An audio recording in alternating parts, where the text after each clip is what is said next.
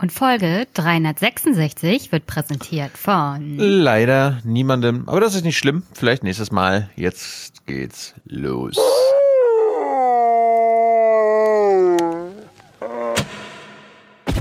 Die Ermittlungen haben nicht belegt, dass Mitglieder des Trump-Wahlkampfteams sich mit der russischen Regierung verschworen oder koordiniert haben, bei deren Aktivitäten die Wahl zu beeinflussen. Es wurde erklärt, dass es keine geheime Absprachen mit Russland gab. Ohnehin das lächerlichste, was ich je gehört habe. Es gab keine Justizbehinderung und was auch immer. Es ist eine vollständige Entlastung.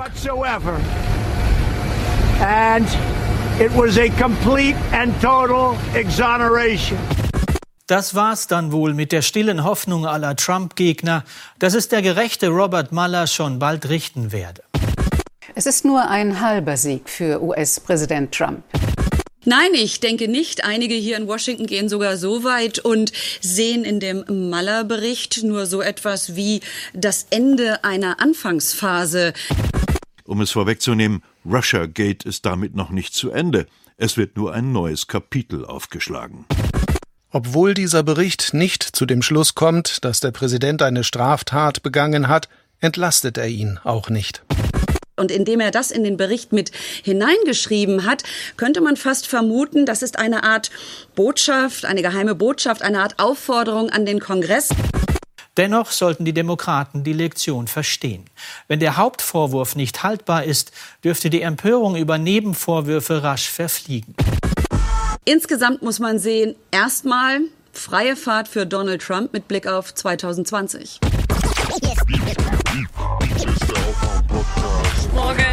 Guten Morgen. Morgen. Morgen. Hallo. Hallo, guten Morgen.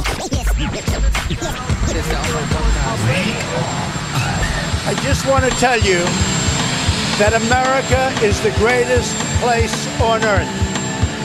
The greatest place on earth. Thank you very much. Wake up and clear your brain. Time to listen to what people are saying. Government is lying again, and the media is acting insane. It's good to stay in bed and ignore the talking heads, but you can sleep when you are dead, so wake up. President Tusk, you said a while ago uh, that there was a special place in hell for those who promoted Brexit without a plan. Well, with withdrawal agreement is part of a plan. If uh, British MPs don't vote for it next week, do you think that special place in hell should be enlarged to include more members of uh, the House of Commons? According to, to our Pope, the hell is still empty, you know, and uh, it means that, that, that, that a lot of spaces.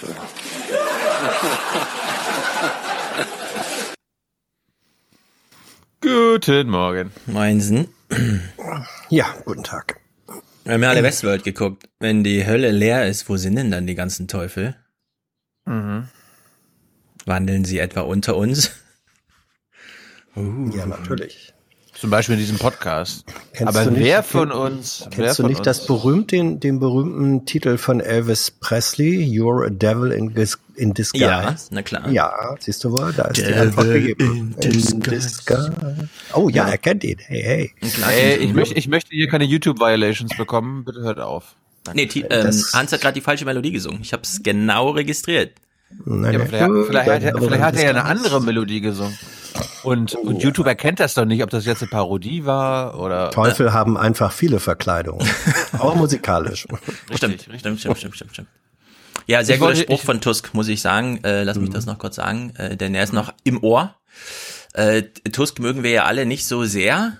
Ist erstaunlich. Tusk, Tusk ist so äh, Hardliner rechts rum, abgebogen, keine Ahnung, immer hier volle Kante. Aber aus Perspektive Polen, wir haben ja mit der Peace-Partei das eine oder andere Problem, Tusk hält da ordentlich dagegen.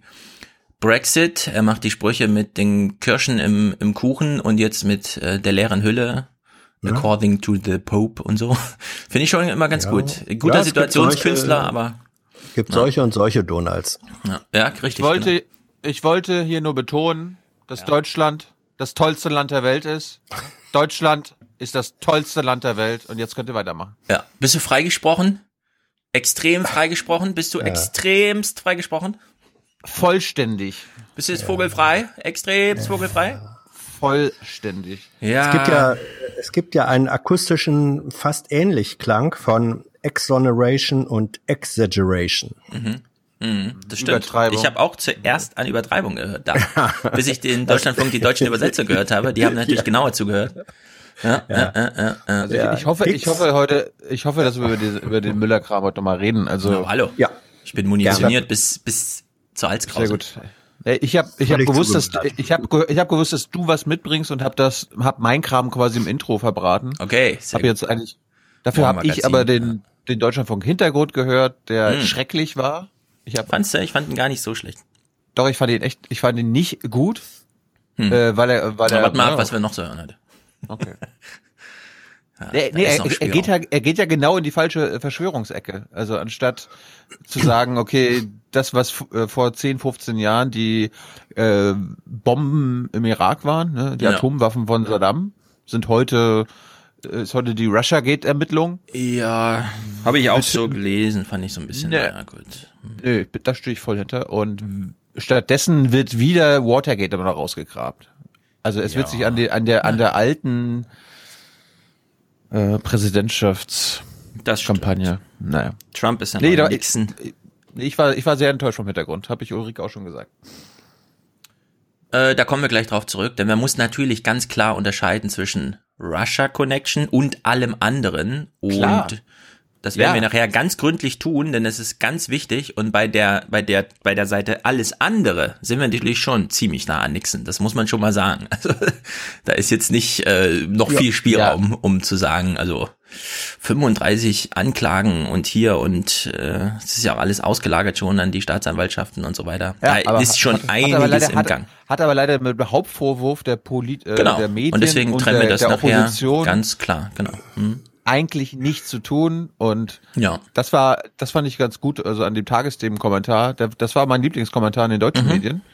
Der hat das erkannt. Mhm. Alle anderen, alle anderen nicht. Ja, wir, wir klären das gleich auch am Detail und anhand von Clips auf.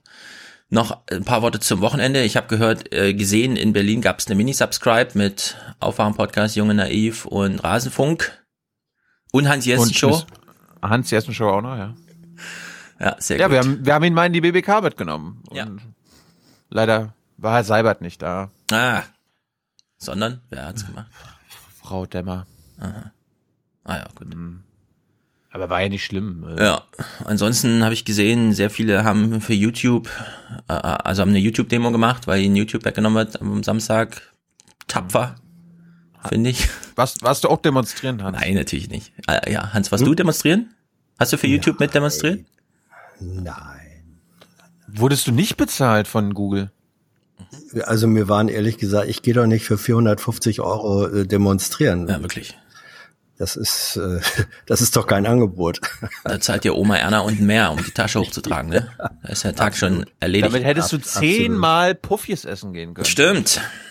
Ja, aber ich bin im Moment, ich nähere mich gerade wieder dem Diätgedanken. Ja. Da wäre das kontraproduktiv. Oh. Prob probier's mit Vegetarismus, Hans. Ach nee. Ja. Das fand, das fand ich gestern. Ich weiß nicht, ob du das Regierungstagebuch gesehen hast, Stefan. Nee, noch nicht. Aber Ich habe es wir- gesehen, wir- das, ist, das Bild habe ich gesehen. Ja. Hör dir das mal an. Ja, du machst ja. ja, mal Rentnerrepublik. Du machst ein Ah, Buch. Ein Kapitel solltest du Hans Jessen Show äh, schenken, Ja. wo Hans dann auch mal wieder sagt, Widmen, so, ja, du? Ja. ah, ich bin so, ich bin so alt. Also Ah ja, okay, Helme, dann guck ich rein, dann guck ich Fahr Fahrradhelme tragen. Also Ja. ich bin jetzt Aber schon die- viel zu alt dafür. Aber die Jungen sollen das ruhig machen. Gut. Nicht wir, nicht hier. Hm? Ne, Na dann gucke ich das mal. Wollen wir dann das Zitat komplett machen, Thilo? Und? Schrift, und schriftliche Ausführungen Käme dadurch? Wahrheit in diesem Podcast oder? Durchaus, weil die na schriftliche, die Schrift, ja, langweilig, ne? Die schriftliche Ergänzung besagt. Ich habe schon äh, so viel nämlich, dass ich- Likud-TV geguckt durch Nogas Empfehlung. Ich kann jetzt noch mehr Wahrheit vertragen. Die schriftliche Ergänzung besagt, dass Herr Jessen sagt, ähm, ich bin sehr dafür, dass wir eine Helmpflicht einführen, weil dann mache ich es auch. Man muss mich, man muss mich zwingen. Es ist nicht so, dass Mhm. ich das nicht machen will. Das ist wie damals mit der Anschneidpflicht. Oh, ja. Ja. Ja, ja, das war, das, das wäre, jetzt bleiben wir mal ganz kurz bei dieser Helmsache. Warum, warum machen Sie das nicht? Ja, eben. Weil es Das unbeliebt war mein, ist. das, das war mein Vorschlag. Oder wäre, ist immer noch mein Vorschlag. Ich sag mal so, die, War das, Einfach. Moment, Moment, Hans, du warst ja damals schon dabei. Absolut. Waren, war die Gurtpflicht, war das beliebt in Deutschland, als das eingeführt wurde? Am Anfang war das überhaupt nicht beliebt, weil dann sagten Menschen, und das, das wurde ernsthaft behauptet, was ist, wenn man in einem Auto einen Unfall hat, es brennt und man muss schnell raus Ja. und dann hakt dieser blöde Gurt. Also so ein Gurt kann ja auch Lebensrettung verhindern, weil man nicht rauskommt. Ja, pass auf, Hans, du bist ja nicht der einzige alte Mann in den Medien. Ja. Es gibt ja Generationen jünger. Ich frage mich, ob du über den Gurt denkst, wie Ulf Porschert über das E-Auto. Die E-Autos, die ich gefahren bin, die sind von der Beschleunigung sehr interessant, aber die haben keine Seele. Das sind keine schönen Gegenstände. Ist, äh, Nee. Herr Jetzt. Aber wirklich. also Entschuldigung, aber wenn man Ihnen zuhört, Herr Poschardt, man hat das Gefühl, Sie haben überhaupt kein Verständnis dafür, was eine Klimakrise ist. Ja, schrift von Neugebauer noch äh, zurecht Warum hinterher. guckst du da deine harte, aber fair? Was soll denn? Ich frage mich so ein bisschen, wenn man ins Auto einsteigt und plötzlich heißt es Anschnallpflicht, heißt das, ist das dann so wie, ich lasse mich nicht fotografieren, weil dann entschwindet meine Seele ins Foto, ich steig doch nicht in ein Auto und schneide mich an. Was ist, nimm doch mal Rücksicht auf meine Seele. Ja. Ich will hier ich rasen. Finde, ich finde, für das, äh, für die Seele im Auto ist, äh, ist die italienische Marke zuständig. Dazu bekenne ich mich. Na gut. Es ist Quatsch. Autos und Seele, das ist sowas von Quatsch. Ja, wenn ihr alle am Wochenende nach Seelenprothese für seelenlose Seelenprothese, sehr gut. Seele ist allgemein Quatsch. Aber Nein. Was? Sag mal. Hast Das ist du, eine hast du, christli- christliche Einbildung, ja. Ein- Ja, hast du ein Globuli noch nicht genommen, dein Seelenglobuli oder was? Entschuldigung, Entschuldigung. Hast du nie bei der Bundeswehr Spoiler. die Seelen, hast du nie bei der, hast du nie bei der Bundeswehr die Seelenachse suchen müssen? Doch, Siehst du? doch, doch. Aber die Seele an sich, das, was äh, wir allgemein unter der Idee davon verstehen. Mhm. Ja. Du Da nennst gibt's es den Geist oder was? berühmten, da gibt's den berühmten russischen Forscherwitz. Wo der Gehirn, Erzähl ihn auf äh, Russisch. Ja, wenn ich das könnte. Na, der Liebe Freunde, Gehirnpathologe, das ist alles dummes Zeug. So? der Gehirnpathologe sagt, also er habe den Beweis, dass es keine Seele gibt, weil er habe eben einen Toten obduziert, das Gehirn seziert, keine Seele gefunden. Es gibt sie nicht. Mhm. Ja, so kann man das sehen. Äh, wenn, wenn ihr alle noch in Köln gewesen wärt am Wochenende, Rasenfunk, Junge Naiv, Hans Jessen Show, dann hätten wir die Volle Seele, Seele der, dann hätten wir Die volle Seele Säle voll- gehabt, volle genau. Säle sehr gehabt. gut, sehr gut. Dann wäre der, dann wäre die Seele Saal, dann wäre der Seele Saal voll gewesen. Sehr gut. ja, wir hatten auch ein sehr schönes Wochenende in Köln. Ich will es nur kurz anfügen. Na, Alle, die dabei waren, wissen Bescheid. Das war ein toller Nachmittag, sagst du. Ich, ich habe wirklich überlegt. Ich habe ja Samstagabend, ne? 19.30 nach allen. Hab's Gehe ich auf die Bühne und sag, es war ein toller Nachmittag, der allen Beteiligten richtig Spaß gemacht hat. Ich Hast habe mich aber nicht getraut. Ich, ich, Hast- ich glaube, die, ah, Häl- die, Häl- die hättest- Hälfte Publikum mal hätte, dann hätte erst mal Ja. gelacht. glaub ich. ja, ich weiß, aber ich, Ja, ja. ich habe ich hab irgendwie Mach, beim gedacht, nächsten Mal nee. mach es. Sowas ist einfach gut. Ja, Mach das es. stimmt schon, das stimmt schon, aber naja. Ja, aber gut. Die eine, die, eine Hälfte, die, ein, die eine, eine, eine Hälfte wird denken, du bist einfach total nett einfach nur und willst einfach nur Ja. alle loben. Und die Ja, andere man muss es vor allem in dieser Betonung dann noch bringen, ne? Ja, also hier, so geht das. Ein toller Nachmittag, der allen Beteiligten richtig Spaß gemacht hat. Das lernst du noch. Ja. Wenn wir es wieder in Köln machen sollten, es wäre ja alles ganz schön, dann schreibe ich Junge Naiv nochmal einzeln an. Minkorrekt war zum Beispiel auch nicht da, weil sie auf Tour waren. Rasenfunk muss natürlich auch da sein. Jo. Weil alle, die meinen Vortrag schon gesehen haben, wir müssen ja jetzt Podcast gegen Radio verteidigen, jetzt wo alle irgendwie Radio machen da in den Medienhäusern. Und da müssen dann die Podcaster auch vollzählig anwesend sein, finde ich. Gut, apropos, was unterscheidet Podcast von Radio? Zum Beispiel das hier. Ups. Ye are many, they are few.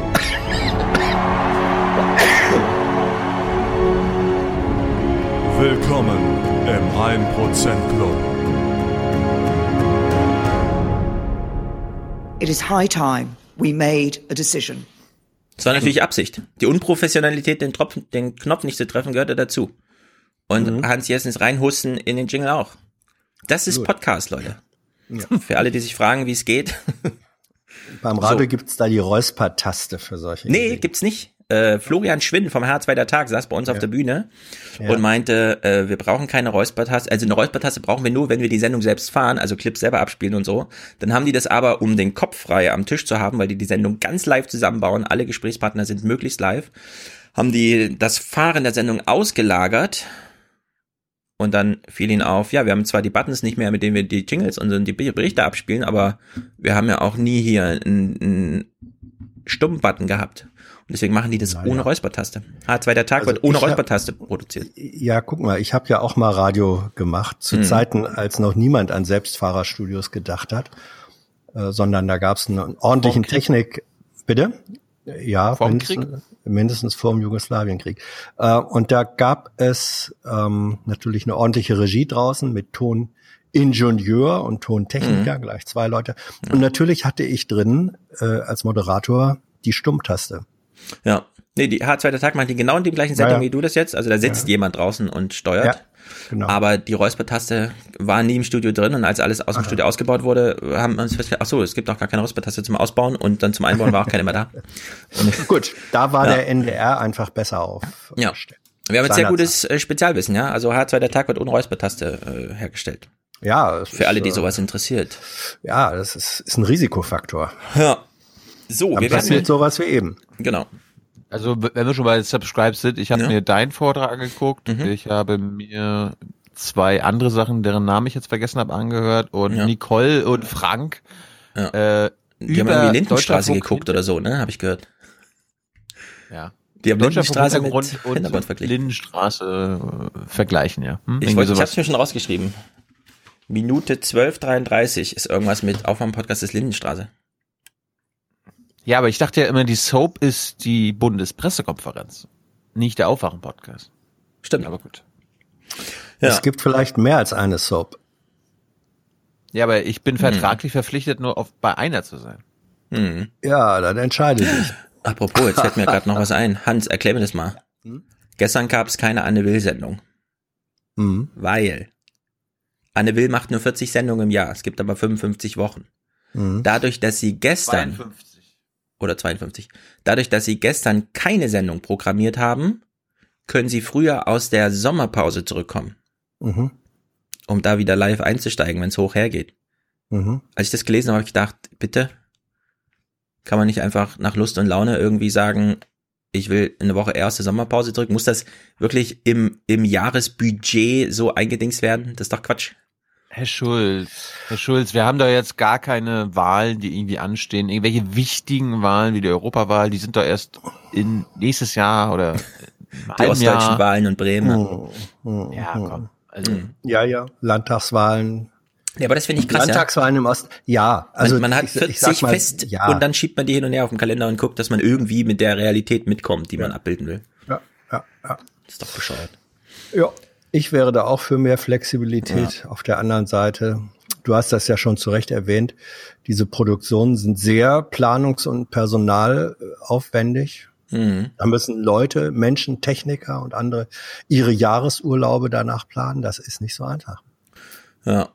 Gut, dann gehen wir mal unsere Unterstützerliste durch, die uns äh, 52 Wochen im Jahr, wie Tilo eben wahrscheinlich zu Recht sagte, sind es echt 52 Wochen, ja, Sonja? Den Rücken frei hält und den Kopf, vor allem und den Kopf. Birgit unterstützt uns mit 150 Euro und sie sagt lediglich Danke. Und wir sagen auch Danke. oder? Bitteschön. Oder bitteschön. Genau. Philipp, Philipp P. schickt 100, sehr regelmäßig, denn für meine unersetzbare Informations- und Ideenquelle habe ich jetzt einen Dauerauftrag eingerichtet. Bester Podcast, Werbung, na, neub.eu, None of Your Business, wir wissen es, Österreich, Max Schrems, unterstützen wir hier im Geiste sehr hervorragende Arbeit. Jetzt, wo Tim mit Subscribe zu tun hatte, war auch Tom zum Beispiel, der ja auch aus diesem österreichischen Kosmos kommt, die ganze Zeit bei Logbuch Netzpolitik und hat ein Programm gefahren mit Linus. Daumen hoch, Go Podcasting, Leute, so wird's gemacht. Ach, Linus war dabei. Cool. Nee, Linus war nicht mit in Köln, aber der fährt, der macht ja mit Tim sonst Logbuch Netzpolitik und da Tim jetzt ausfiel, auch wegen Umzüge und dem ganzen Kram, sitzt dann immer Tom Lohninger aus Österreich, der ja bei Edri und so da mit drin hängt und dann werden Geschichten aus Brüssel erzählt. Ziemlich interessant, hört euch das an. René schickt 8723 und wir wissen, jetzt Zeit zu beten, denn das ist die Kirchensteuer. Mhm. Mit Schulz, sag ich mal. Würde ich sagen. Jesus aber antwortete und sprach, steh auf, Steh auf. geh hin, Dein Glaube hat dir geholfen.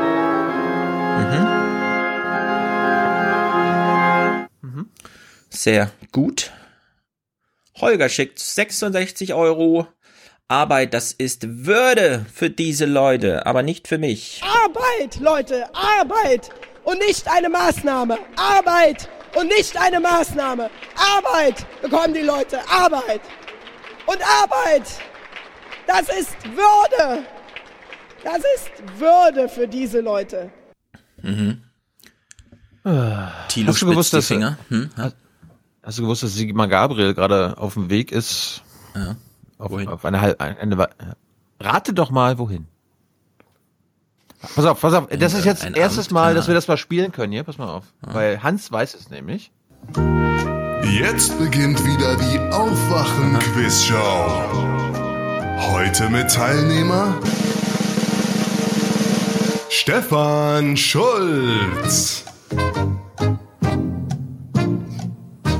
Ich stelle die Frage und Hans Mhm. Jessen gibt dir die Antwortmöglichkeiten, weil er weiß, worum es geht. Ja. Wohin des Weges ist Sigmar Gabriel gerade? Erstens nach Australien. Mhm. Zweitens in die Vereinigten Staaten von Amerika. Mhm. Drittens nach Korea. Ich weiß es, glaube ich. Ich erinnere mich dunkel, denn also er geht jedenfalls nicht in die Heimat. Vielen Politikern ist die Heimat wichtig. Er ist ja eher so der Kosmopolit. Er will in die große weite Welt. Und er ist ein Brückenbauer. Das hatten wir viele in der SPD haben wir mitbekommen. Sigmar Gabriel baut Brücken wie sonst keiner. Und ich glaube, er wird jetzt Friedrich Merz ersetzen und Atlantikbrückenchef, also fliegt er nach Amerika. Ähm, wie ist jetzt das Zeichen für daneben? Ich gebe dir einen Hinweis. so. Stefan, Sorry, I think there's ich something wrong ich with my television. Ja, It's, ich it's gebe showing dir- ich images and sounds from a universe I don't recognize. Ja, bist ich aber gebe dir, ich gebe dir einen, ja, ich gebe dir einen Hinweis, einen kleinen Hinweis. Ähm, er reist in ein Land, wo er auf der Ebene der politischen Führer schlank erscheinen würde. Na, dann nicht Australien. Aber in, meinst du Nordkorea dann, oder was? Weil die Südkorea ist ja auch ein sehr junger, äh, nicht junger, aber sehr Schlange. Nordkorea, was will er denn? Oh, was will er, was will er denn in Nordkorea?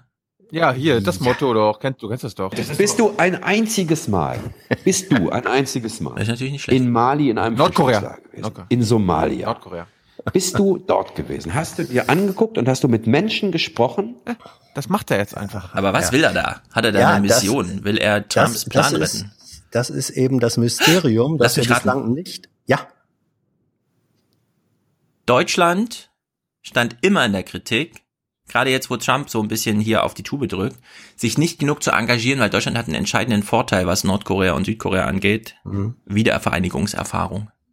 Ich weiß allerdings nicht, wie sehr ihn das als Hannoveraner beschäftigt, aber es könnte sein, dass er so eine Art Botschaftertum da übernimmt, oder?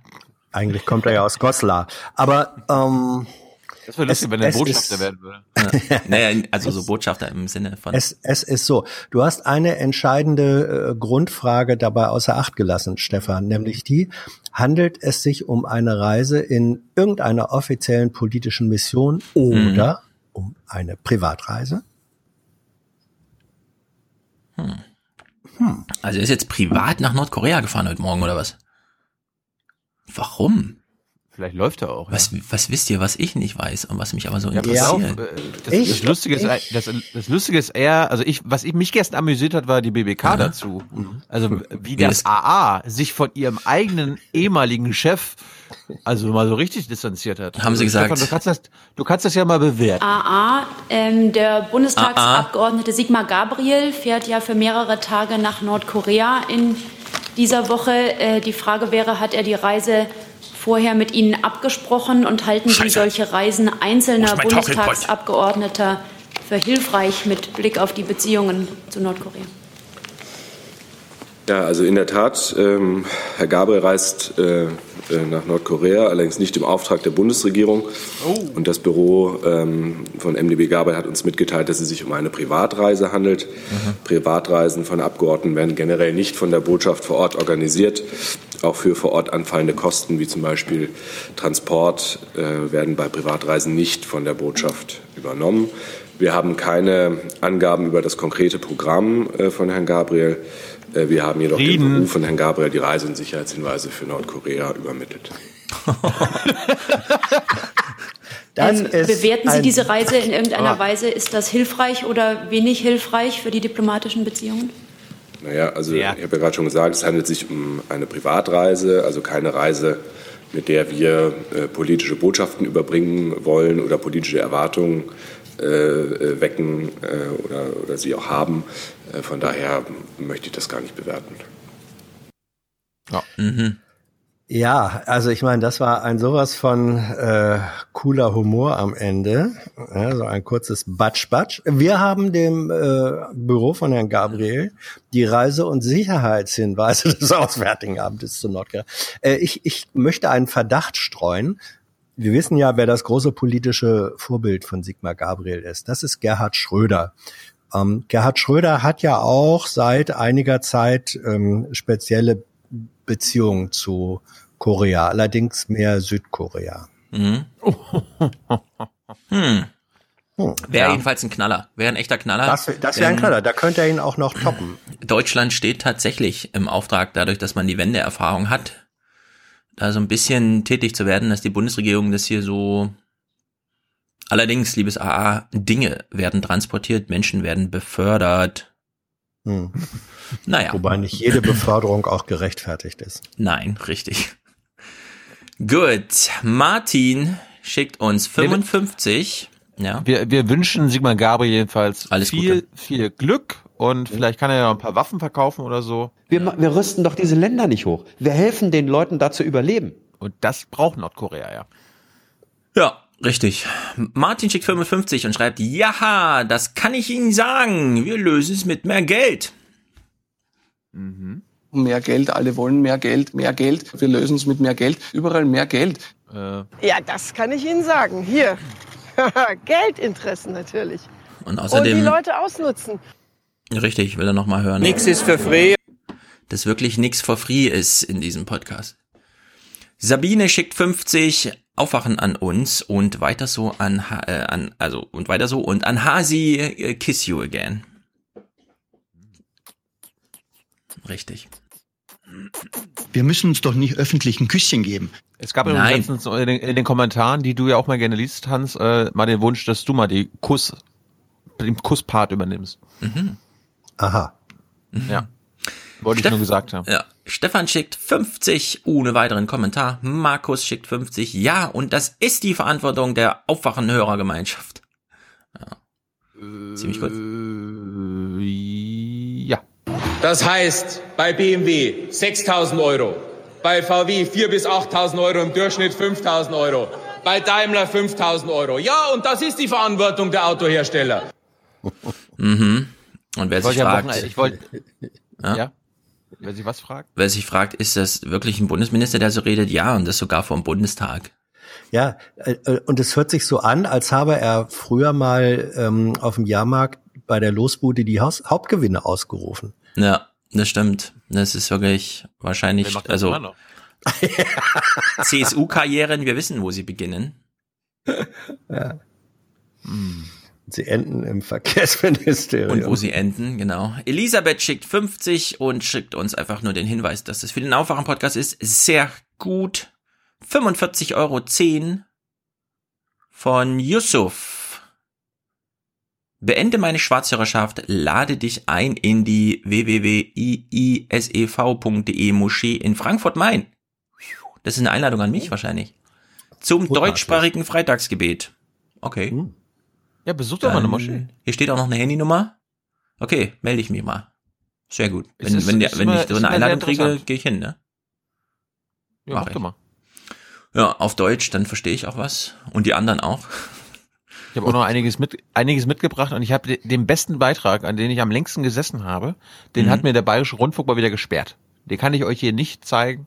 Islamunterricht an bayerischen Schulen. Ja, ja. Ah. Fand ich mal sehr interessant. Ja, sehr Dürfen gut, wir leider nicht- Yusuf. wir leider ich nicht komme, ich weiß allerdings noch nicht welchen Freitag, weil Freitag ist ja immer auch so ein bisschen Äh, eng. Kleiner Tipp, jeden Freitag geht. Ja, das weiß ich. Das weiß ich. Dass die musst Einschränkung nur deine Schuhe ausziehen. nicht von Allah kommt, sondern von mir, das ist schon klar. Aber okay, das, das klingt interessant. Da takte ich mich ein. Wird in Bayern der Islamunterricht nicht von der Landwirtschaftskammer gegeben? Warum? Nee, äh, Weil, weil, weil es sich um, äh, um Gehbeschwerden von Pferden handeln könnte. Das werde ich jetzt nicht näher ausführen. ja, es ist schon wieder so ein Hans-Jessen-Witz, den Mhm. Ja. wir alle irgendwie nicht verstehen. Ich würde sagen, der Islamunterricht hat ganz wenig mit Landwirtschaft zu tun, weil die Landwirtschaft bekommt sehr viel Staatsgeld und der Islam nicht. Ja. Das ist ein großer Unterschied. Wie wie nennt man das, wenn ein Pferd langsam geht? Lahmen? Islamen oder was? Das Pferd Islam. Abbruch, Sendung, Oh. Abbruch, weiter im Ton. Äh, Toni. ich wollte es nicht erklären, aber wenn ihr Okay. Ach so, Islam. Wissen Sie, was ich das Ah, halte? mh. Ich halte das für inhuman. Ja, wirklich, Hans. Mensch. das stimmt. Ja. Sag mal. Dann gib mir doch nicht solche Vorlagen. Wir machen hier ein großes Subscribe morgens Ding, Samstag, Diversität, alle auf der Bühne und jetzt kommst du mit so einem alten weise Männerwitz oder was? Ja, der, der Karlauer war auch lahm. Ich rufe dich zur Ordnung. Order! Da, bitte, ja, muss aber noch mehr, mehr, mehr Druck und Press in der Sch Order! Miss Order! Order! Order! Hans ist gemaßregelt. Der, Order! Order! Try to calm down and behave like an adult. And if you can't, if it's beyond you, leave the chamber, get out, we'll manage without you. Ja. der Typ muss eine Kneipe gehabt haben und Der Witz abends you. Last Order gebrüllt. Ja, sehr gut. Ja. So, 42 Euro, Toni schließt die Produzentenschaften ab. Aufwachen-Podcast via MP3. Ich weiß nicht, ob er das als Frage oder bitte, es gibt Aufwachen-Podcast als MP3 und wer es noch kleiner mag, es gab, gibt auch Opus. Es läuft dann tatsächlich Mhm. nur mit 40 Kilobit die Sekunde durch. Also da kriegt man auch 200, äh, drei, vier, fünf Stunden in äh, kleinen Megabyte-Zahlen. Gruß aus Jauernick Buschbach an die Mini-Brigade der Medienanalysten für eine atomfreie Welt. Man fühlt ja selber, wenn man einen Job gut gemacht hat Das oder nicht. Da falsche. brauchst du jetzt kein Feedback von so komischen Leuten. Richtig, ich habe mich schon wieder verklickt. Wir werden uns dafür einsetzen, dass diese Welt eine atomfreie Welt ist. Die Bundesregierung steht für eine atomfreie Welt. Ja, und jetzt Greta, bitte. Greta? Was? Greta noch. Irgendeine Greta. Irgendeine Greta? And if solutions within this system are so impossible to find, then maybe we should change the system itself. Ja, sehr gut. Greta Dann- ist ja nicht für eine atomfreie Welt. Nein, für saubere Atome. Silke schickt 40, mir stockte der Atem. Dann bleiben wir auch. Was? Warte mal. Mir stockte der Atem, dann bleiben wir auch. Ah. Ist das? Also ich versuche es Oh, mal Thilo zu weiß, um kombinieren. was es geht. Okay. Wie ist denn die aktuelle Ah. Lage heute? Hm. Kann man denn atmen? Und wir hauen da nicht einfach wieder ab. So? Das ist natürlich sehr clever. Das hätte ich jetzt gar nicht so zusammengebaut. Aber ich glaube, genau so hat sich Silke das gewünscht. Maximilian schickt auch 40. Tilo, liebe Grüße aus deiner Heimat, dem schönsten Bundesland der Welt. Ja, da ist mein Motto ja. Gut ist, dass wenn wir einmal wo sind, bleiben wir auch.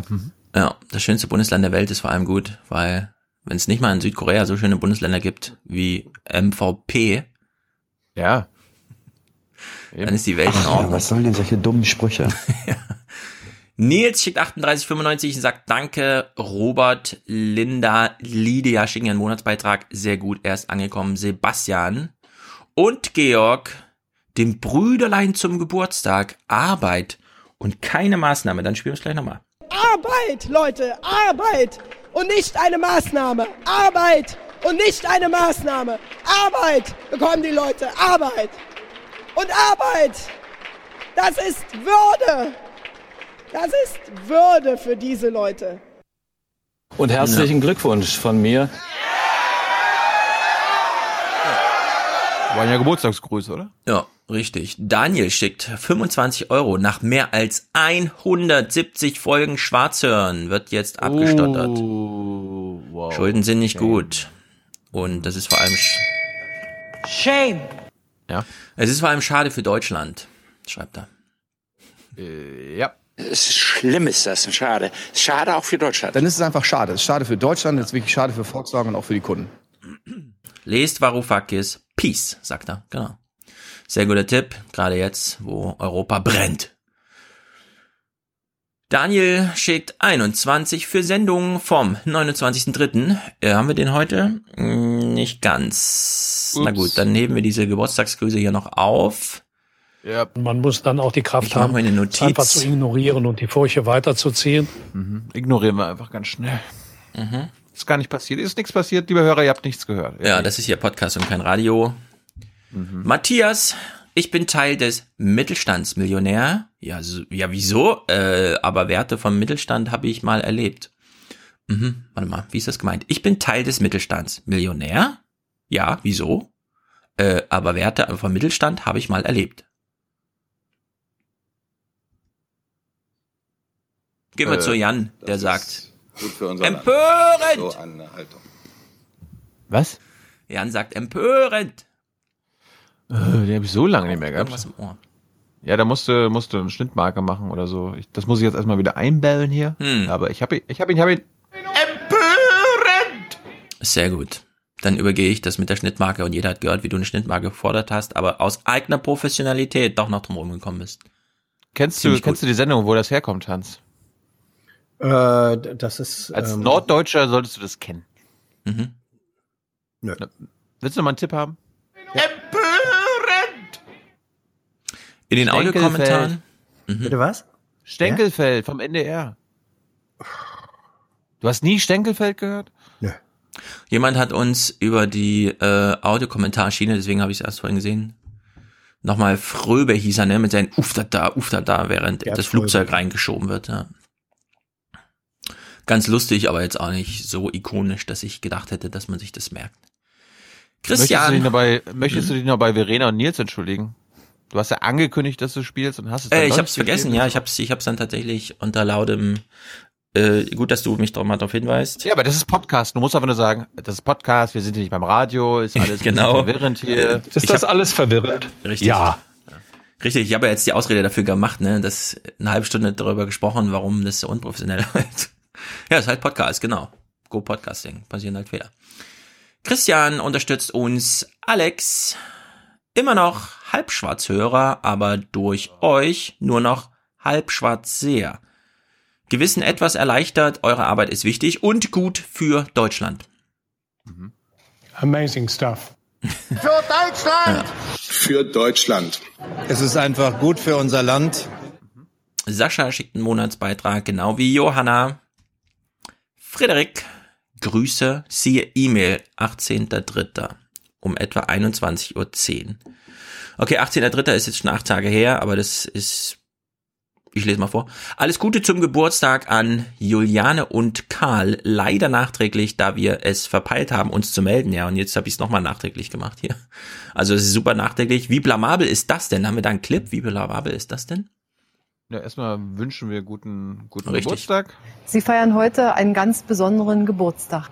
Ich möchte Ihnen im Namen aller CDU-Mitglieder ganz herzlich zu diesem Ehrentag gratulieren und Ihnen vor allen Dingen Gesundheit und Gottes Segen wünschen. Wie blamabel ist das denn? Ah, sehr gut. So, jetzt müssen wir es ein bisschen live zusammenbauen, aber wie gesagt, das ist Podcast. Und wenn jemand denkt, wir müssen uns doch nicht öffentlich ein Küsschen geben, Ja, sag mir gleich den nächsten danach. so dann sagen wir, schlimm ist das und schade auch für Deutschland. Äh, okay. Wir müssen uns doch nicht öffentlich ein Küsschen geben. Es ist schlimm, ist das. Schade. Schade auch für Deutschland. Ja, gute Reise an Anna und Jan in oh, Japan und Frühlingsgrüße an Björn in Hamburg. Wir freuen uns auf Oland mit euch. Was ist Oland? Roland. Nee, steht tatsächlich Oland. Danke an alle, die ähm, alle an äh, danke an alle, die äh, die am Aufwachen Podcast mitwirken, insbesondere natürlich an euch Stefan und Thilo, merci beaucoup, Kirstin und Freddy. Sehr gut. Dann haben wir das hier abgeliefert. Till, big time, but maybe not. Ich habe nur den hier. Big time. Hast du Noga gehört? Ja. Ja, habe ich gehört. Warum, warum, guckst du Likud TV? Äh, weil ich mich interessiere, was bei Pravda auf Hebräisch so los ist. so habe ich es verstanden. Ich finde es natürlich auch gut, dass man jetzt, wenn man, äh, wenn man gerne öffentlich kiffen will, muss man jetzt Bolsonaro wählen dort. Also die Wahl scheint dann doch so, man denkt sich so, macht eine Netflix-Serie draus. Ja. Vier Männer treten an, um Netanyahu zu stürzen. Und das fand ich interessant, dass sie tatsächlich antreten, nicht mit einem eigenen Programm, sondern wir kommen ja aus allen Himmelsrichtungen, Hauptsache dieser Typ ist weg. Ist, sagen wir mal so, Nora hat mich natürlich richtig abgeholt, indem sie am Anfang sagte, ja, viele gucken auf Israel und sagen, solange Netanyahu da ist, interessiere ich mich nicht dafür. Hab ich gesagt, hä, hat die Aufwärm-Podcast gehört oder was? War ja genau meine Haltung. Naja, also ich bin gespannt. Wann ist die Wahl? Mm, anderthalb Wochen. Ja, in anderthalb Wochen. Ja. Okay, wir wollen vorher, wir wollen vorher noch mit äh, unserer Korrespondentin reden, ne? Denk daran. Richtig, sehr gut, ja. Das muss noch, muss noch Hebron gucken. Ja, mach ich dann wohl. Äh, Tobias, Dauerauftrag 420 pro Woche. Weiter mit der guten Arbeit. Ja, sehr gut, wenn du uns so gut unterstützt. Peter und Sophie, Stadtblumen. Aber, äh, danke für eure Arbeit. Hm? Hat er gerade gesagt 4,20 Euro pro Woche? Ja. Das ist doch ganz klar. Hat die Alte gerade einen Joint geraucht oder was ist los? Ja. Kennst du, ne? 420? Ja. Klär mich auf, mein Straßenabitur ist nicht ganz so berlinerisch. Ja, 420 ist die, das Symbol für Kiffen. Ah. 20. April, 420. 20. April. Also habe ich, ge hab ich gehört, habe ich, hab, hab ich gehört, ja. Hat Hitler ja, klar. zum Geburtstag immer gekifft oder was? Richtig. Aha, okay, na gut. Ich bin nicht so bewandert, was was auch immer. Also Peter und Sophie, das finde ich immer sehr romantisch. Die schicken sich keine Blumen mehr, sondern die unterstützen den Aufwachen-Podcast und kriegen von uns hier Grüße dadurch. Sehr gut. Sie lieben sich. Schicke ihnen Küsse. Oder, oder wie, ja. wie man, wie wir auch sagen. Hat möglichst viel Sex und, äh, und benutzt Kondome. Ja. Und äh, hinterher könnt ihr dann immer noch abtreiben. Richtig, easy going. Johannes, Sandra und Aaron unterstützen uns hier Java her und sie weist extra darauf hin, das ist ein Vorname und zwar der einer Frau. Jetzt wissen wir Bescheid. Jetzt wisst ihr auch Bescheid. Das ist ja auch Bildungsfernsehen hier, Bildungspodcast. Alexander unterstützt uns Sebastian Friedjof, mehr Geld für das deutsche, äh, den deutschen Wolf. Mhm. Das Deutsche. Die merken, die hat das deutsche Deutschland und Europa zunichte gerammelt, hat die das mit ihrer ja, Politik. Richtig. Thomas ist auch mal sehr gut. Mein Klerasil gegen politische Pickelbildung. Nano, Dauerauftrag, sonst vergisst das immer. Horsland, yeah, yeah, yeah. Äh, äh, oh Gott, wo habe ich den denn? Ah, ja. Horsland, Horsland! Yeah, yeah, yeah, yeah, yeah, yeah, yeah. Und da die beiden kurz vor Monatsende immer gemeinsam mit 11,11 Euro hier in der Liste auftauchen. Tommy Horseland, Horseland. Gleich nochmal. Liefern wie bestellt. Horseland, Horseland!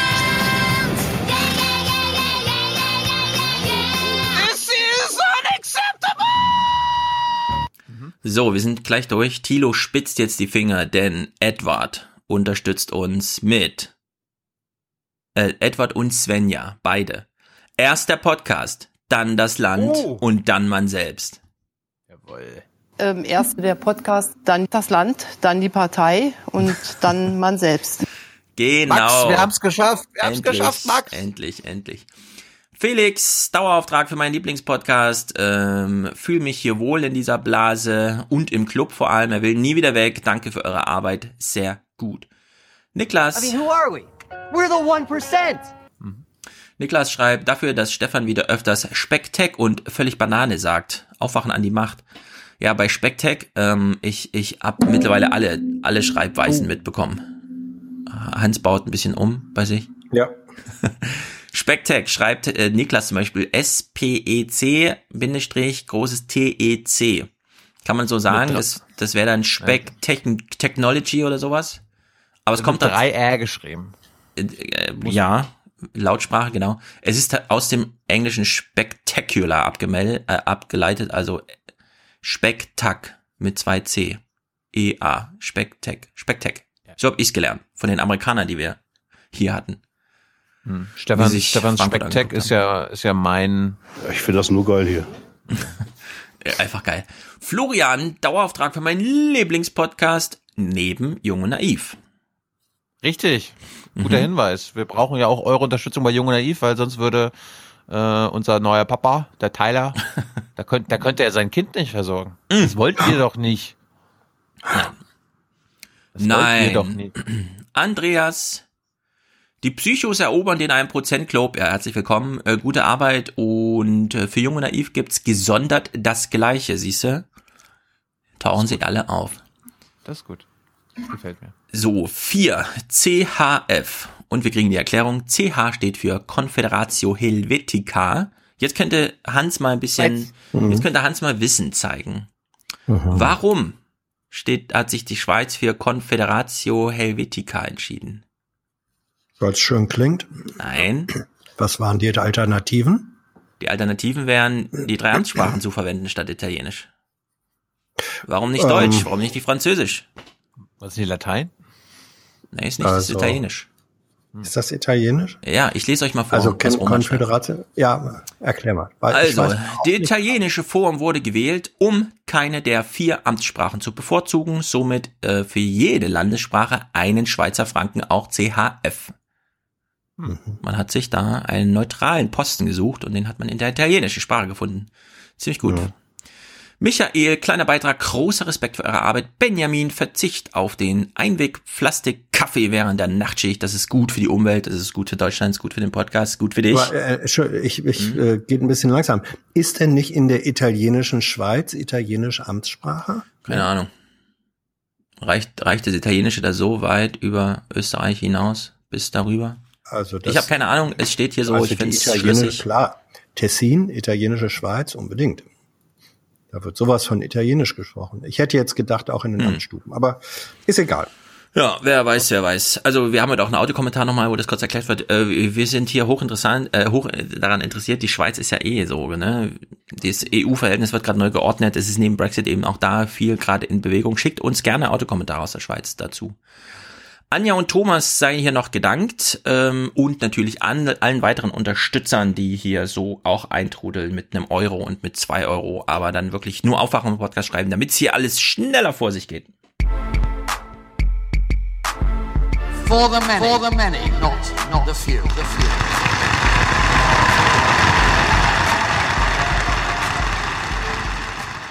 Da fällt mir das Kinnlade runter. Nicht? Es ist erschreckend, äh, wie man ein solches Unternehmen äh, in die Grütze fahren kann. Das ist mir völlig unerklärlich. Völlig Und unerklärlich. die Dividende, die sind ja, das ist ja ein Jammer, ein Jammertal.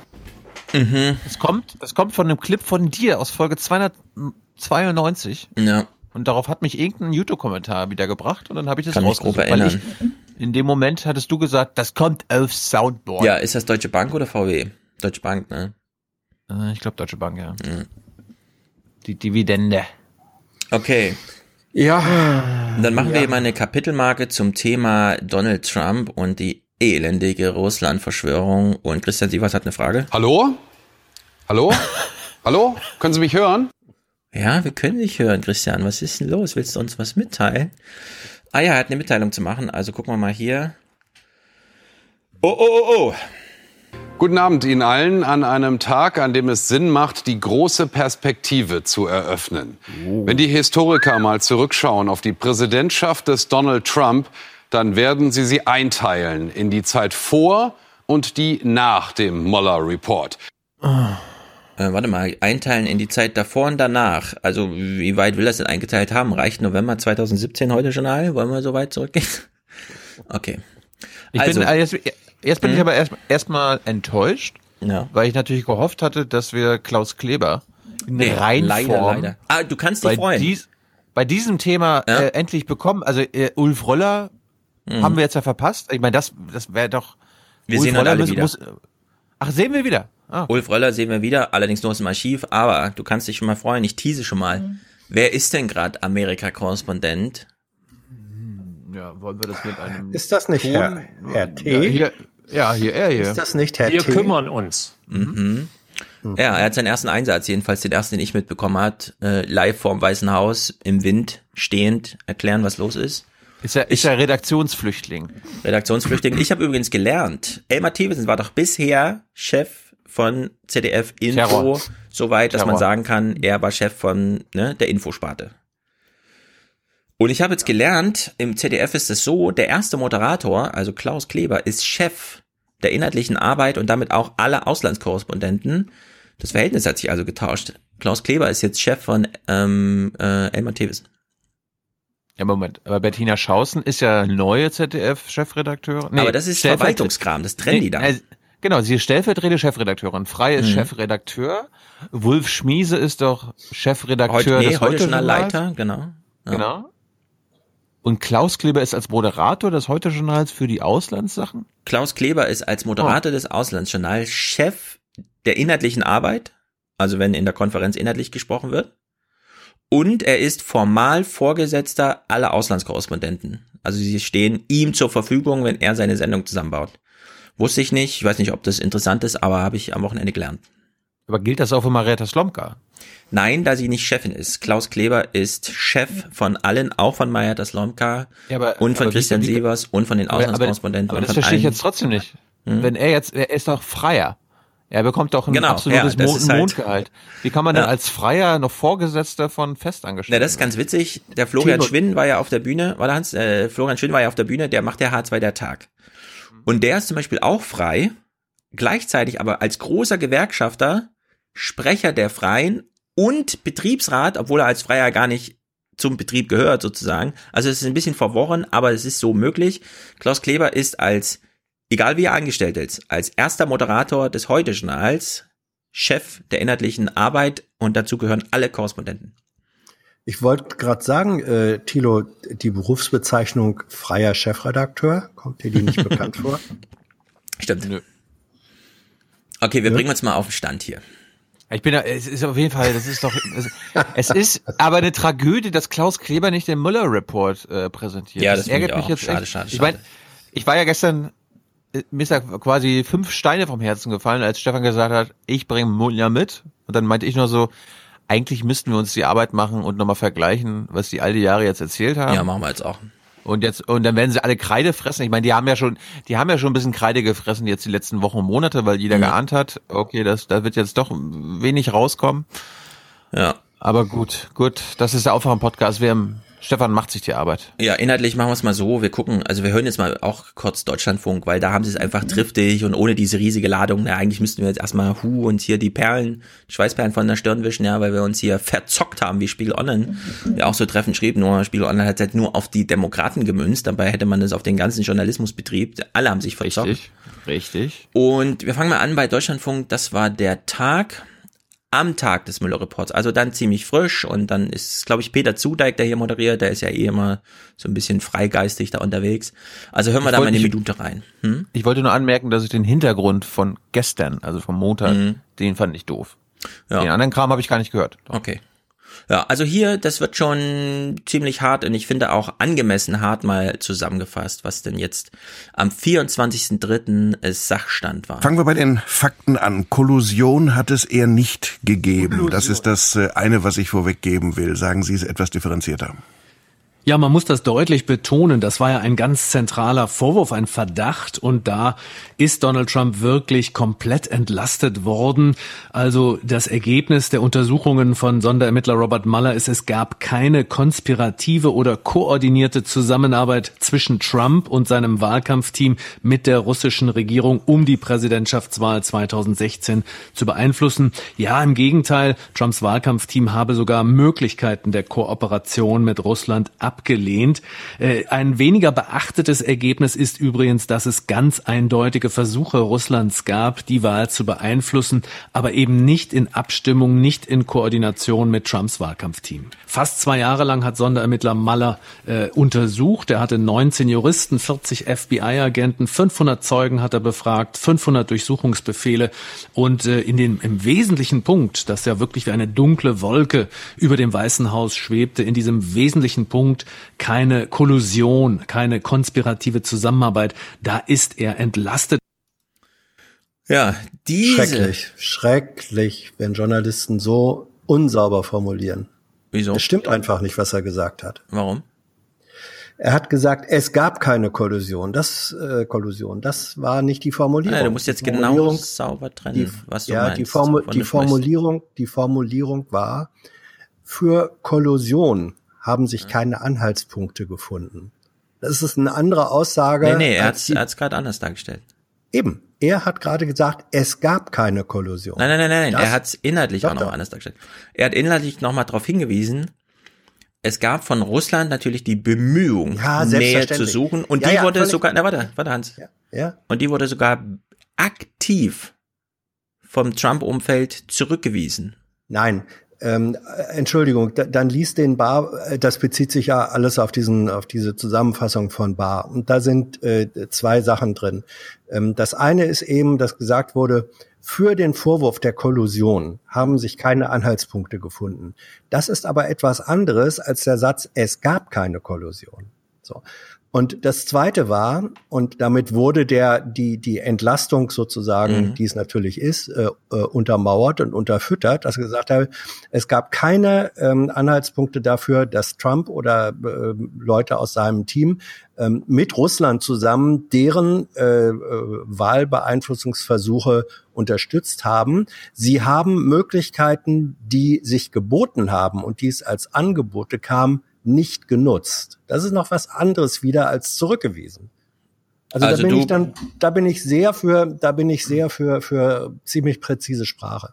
Also er hatte ja, er hatte ja, weiterhin- er hatte ja, er hat nur, er hatte ja den Auftrag, bitte untersuche, Genau. ob es Belege für Verschwörung, Koordination Ja, mit den richtig. Russen gab. Ja. Und dann ist natürlich seine Antwort gewesen, die Ermittlungen haben nicht belegt.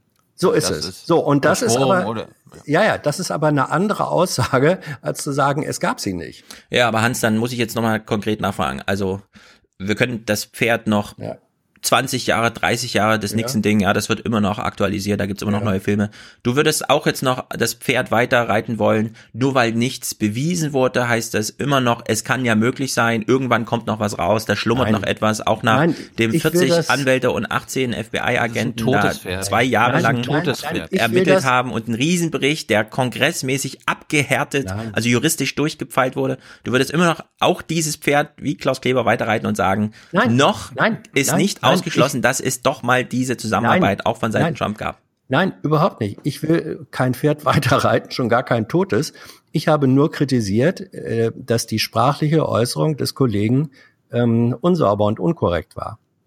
Weil er etwas gesagt hat, was so nicht, jedenfalls wenn die Kurzform von Bar stimmt, was so nicht festgestellt wurde. Okay, wir hören nochmal. Fangen wir bei den mir geht's- Fakten an. um Kollusion hat es eher nicht gegeben. Das ist das äh, eine, was ich vorweggeben will. Sagen Sie es etwas differenzierter. Ja, man muss das deutlich betonen. Das war ja ein ganz zentraler Vorwurf, ein Verdacht. Und da ist Donald Trump wirklich komplett entlastet worden. Also das Ergebnis der Untersuchungen von Sonderermittler Robert Mueller ist, es gab keine konspirative oder koordinierte Zusammenarbeit zwischen Trump und seinem Wahlkampfteam. So, würdest du dem jetzt widersprechen? Ich würde, ich würde sagen, das ist nicht die äh, äh, zusammen äh, die Position von Trump. Es ist ein Es gibt keine Unterschied. Belege dafür. Moment, es, hat, es, ne? es, es gibt, es ist ein Unterschied, ob zu sagen, es ist bewiesen, dass es das nicht gab, oder ob ich sage, wir haben geguckt, ob es irgendwelche Anhaltspunkte gibt und die haben wir nicht gefunden. Das sind zwei unterschiedliche Du Aussagen. kannst, du kannst ja an sich nicht beweisen, was es nicht gegeben hat. Ja, also die Frage hätte ich jetzt auch, Hans. Du, du Mhm. bleibst dabei, es ist, man darf nicht sagen, es wurde bewiesen, dass es diese Zusammenarbeit nicht gab. Also, wenn Das er fändest hat du ja, falsch. Das finde ich deswegen falsch, weil er ja so tut, als habe Maller das so gesagt oder geschrieben. Ähm, wir kennen ja bislang alle den Report nicht. Ich werde oder wir werden ihn nie kennenlernen in Gänze. Aber äh, das, was wir aus dieser aus dieser vierseitigen Zusammenfassung finden, ich glaube nicht, dass Maller irgendwo geschrieben hat, es gab keine Kollusion. Das hat der Kollege aber gerade behauptet, dass Maller das gesagt habe. Er hat etwas zitiert, was nach meiner Auffassung Maller so nicht gesagt Ja, ja, hat. aber jetzt distanzieren wir uns mal von diesem. Ähm, du würdest weiter sagen, man kann nicht ausschließen, dass es eine Kollision gab. Dieses Thema muss aktuell bleiben, auch die nächsten Jahre, trotzdem da jetzt so viel Ermittlungsarbeit im beispiellosen Maße ermittelt. Hans hat, doch äh, gerade, auch- hat doch gerade gesagt, dass es ein totes Pferd ist. Ich will das Pferd, ich will das Pferd nicht äh, weiterleiten. Ja, kann man das In nicht dieser- abschließen, ja. indem man einfach sagt, es hat diese Zusammenarbeit nicht gegeben? es ähm, der der der Verdacht der Verdacht, dass es diese Zusammenarbeit gab, hat sich offenbar in keiner Form bestätigt. So. Ja, was bedeutet das denn? Das, Dass es trotzdem Zusammenarbeit gab. Nein, dass du das sagen kannst. Nein, das, das, dass ich das, es bedeutet zum Beispiel, also da es ja diese, da es ja diese, diese Treffen im Trump Tower gegeben hat. Mhm. Nicht? Zwischen äh, Trump-Team und Familie und äh, Menschen mit, mit guten äh, Russland-Connections. ähm, und das war ja auch so eine Diskussion, wo, wo fängt dieser, wo fängt der Prozess ähm, eigentlich an? Ja, da ist ja viel Grauzone drin. Und ähm, jetzt kann man, äh, kann man mit Sicherheit sagen, nein, es gab, es gab offenbar, nach allem, was man weiß, gab es diese Form der justiziablen äh, Kollusion nicht.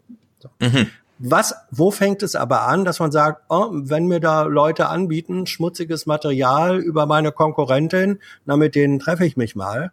Das hat ja, das hat, das hat ja stattgefunden. Das hat ja äh, passiert. Ich glaube, die ganze Sache, und deswegen will ich wirklich nicht, dass das Pferd, dass ich Du, an einzelnen du meinst ja, du meinst ja das Clinton-Team, das, das die, die Steele-Dossiers gerne von der Republikanischen Partei angenommen hat, um gegen Trump zu sein?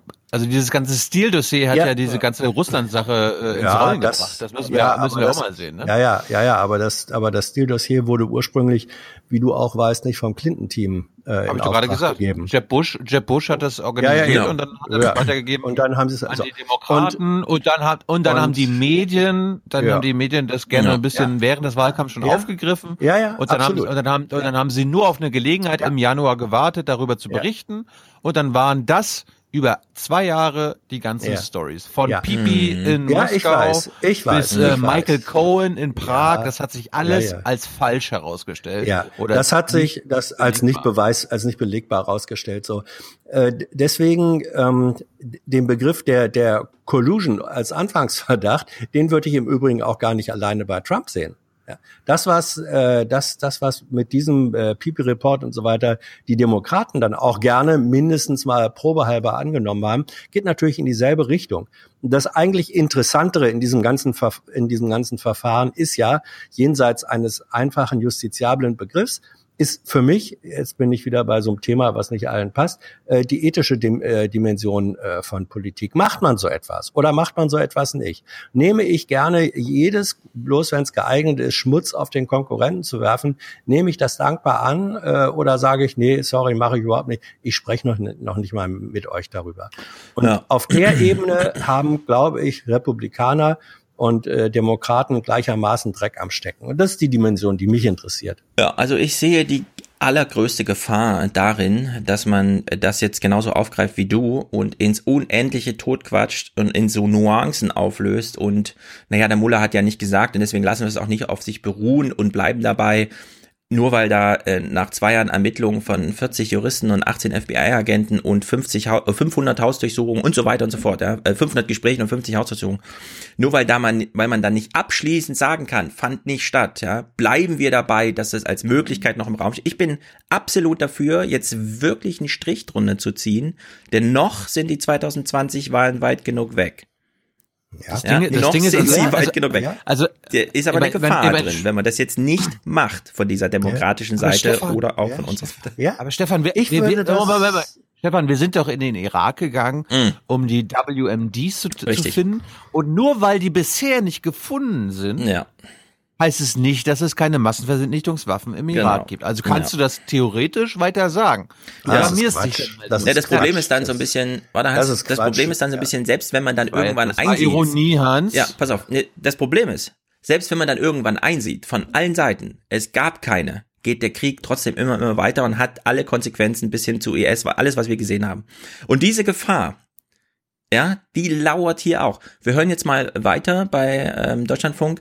Sie haben den Politologen Jackson Janes zu Gast und reden hier mal über ähm, die Hoffnung von Trumps Gegnern. Können wir denn jetzt zumindest sagen, mit den wenigen Erkenntnissen, mit den wenigen Informationen, die wir haben, Trumps Gegner haben sich, was diesen Bericht angeht, völlig übertriebene Hoffnungen gemacht? Ja, gewisse Weise haben sie zu viel reingepackt und zum Teil auch dann die Hoffnung gehabt, dass das zu einem gewissen sogenannte Impeachment-Verfahren führt.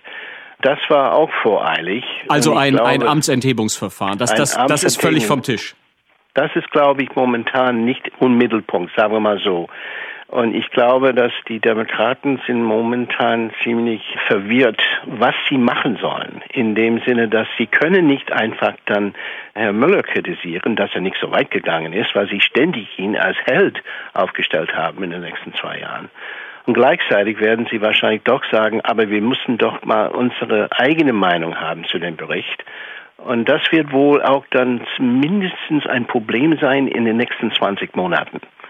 Das sind in November 2020, die Wahlen steht an. Und ich frage mich eigentlich, inwieweit eigentlich die amerikanische Wählerschaft bis dahin dieses Thema noch bearbeiten will oder anhören will. Und da mussten die Demokraten unheimlich aufpassen, dass sie nicht zu viel hier versuchen anzupacken. Sonst werden sie auch in eine ähnliche Situation landen wie 2016.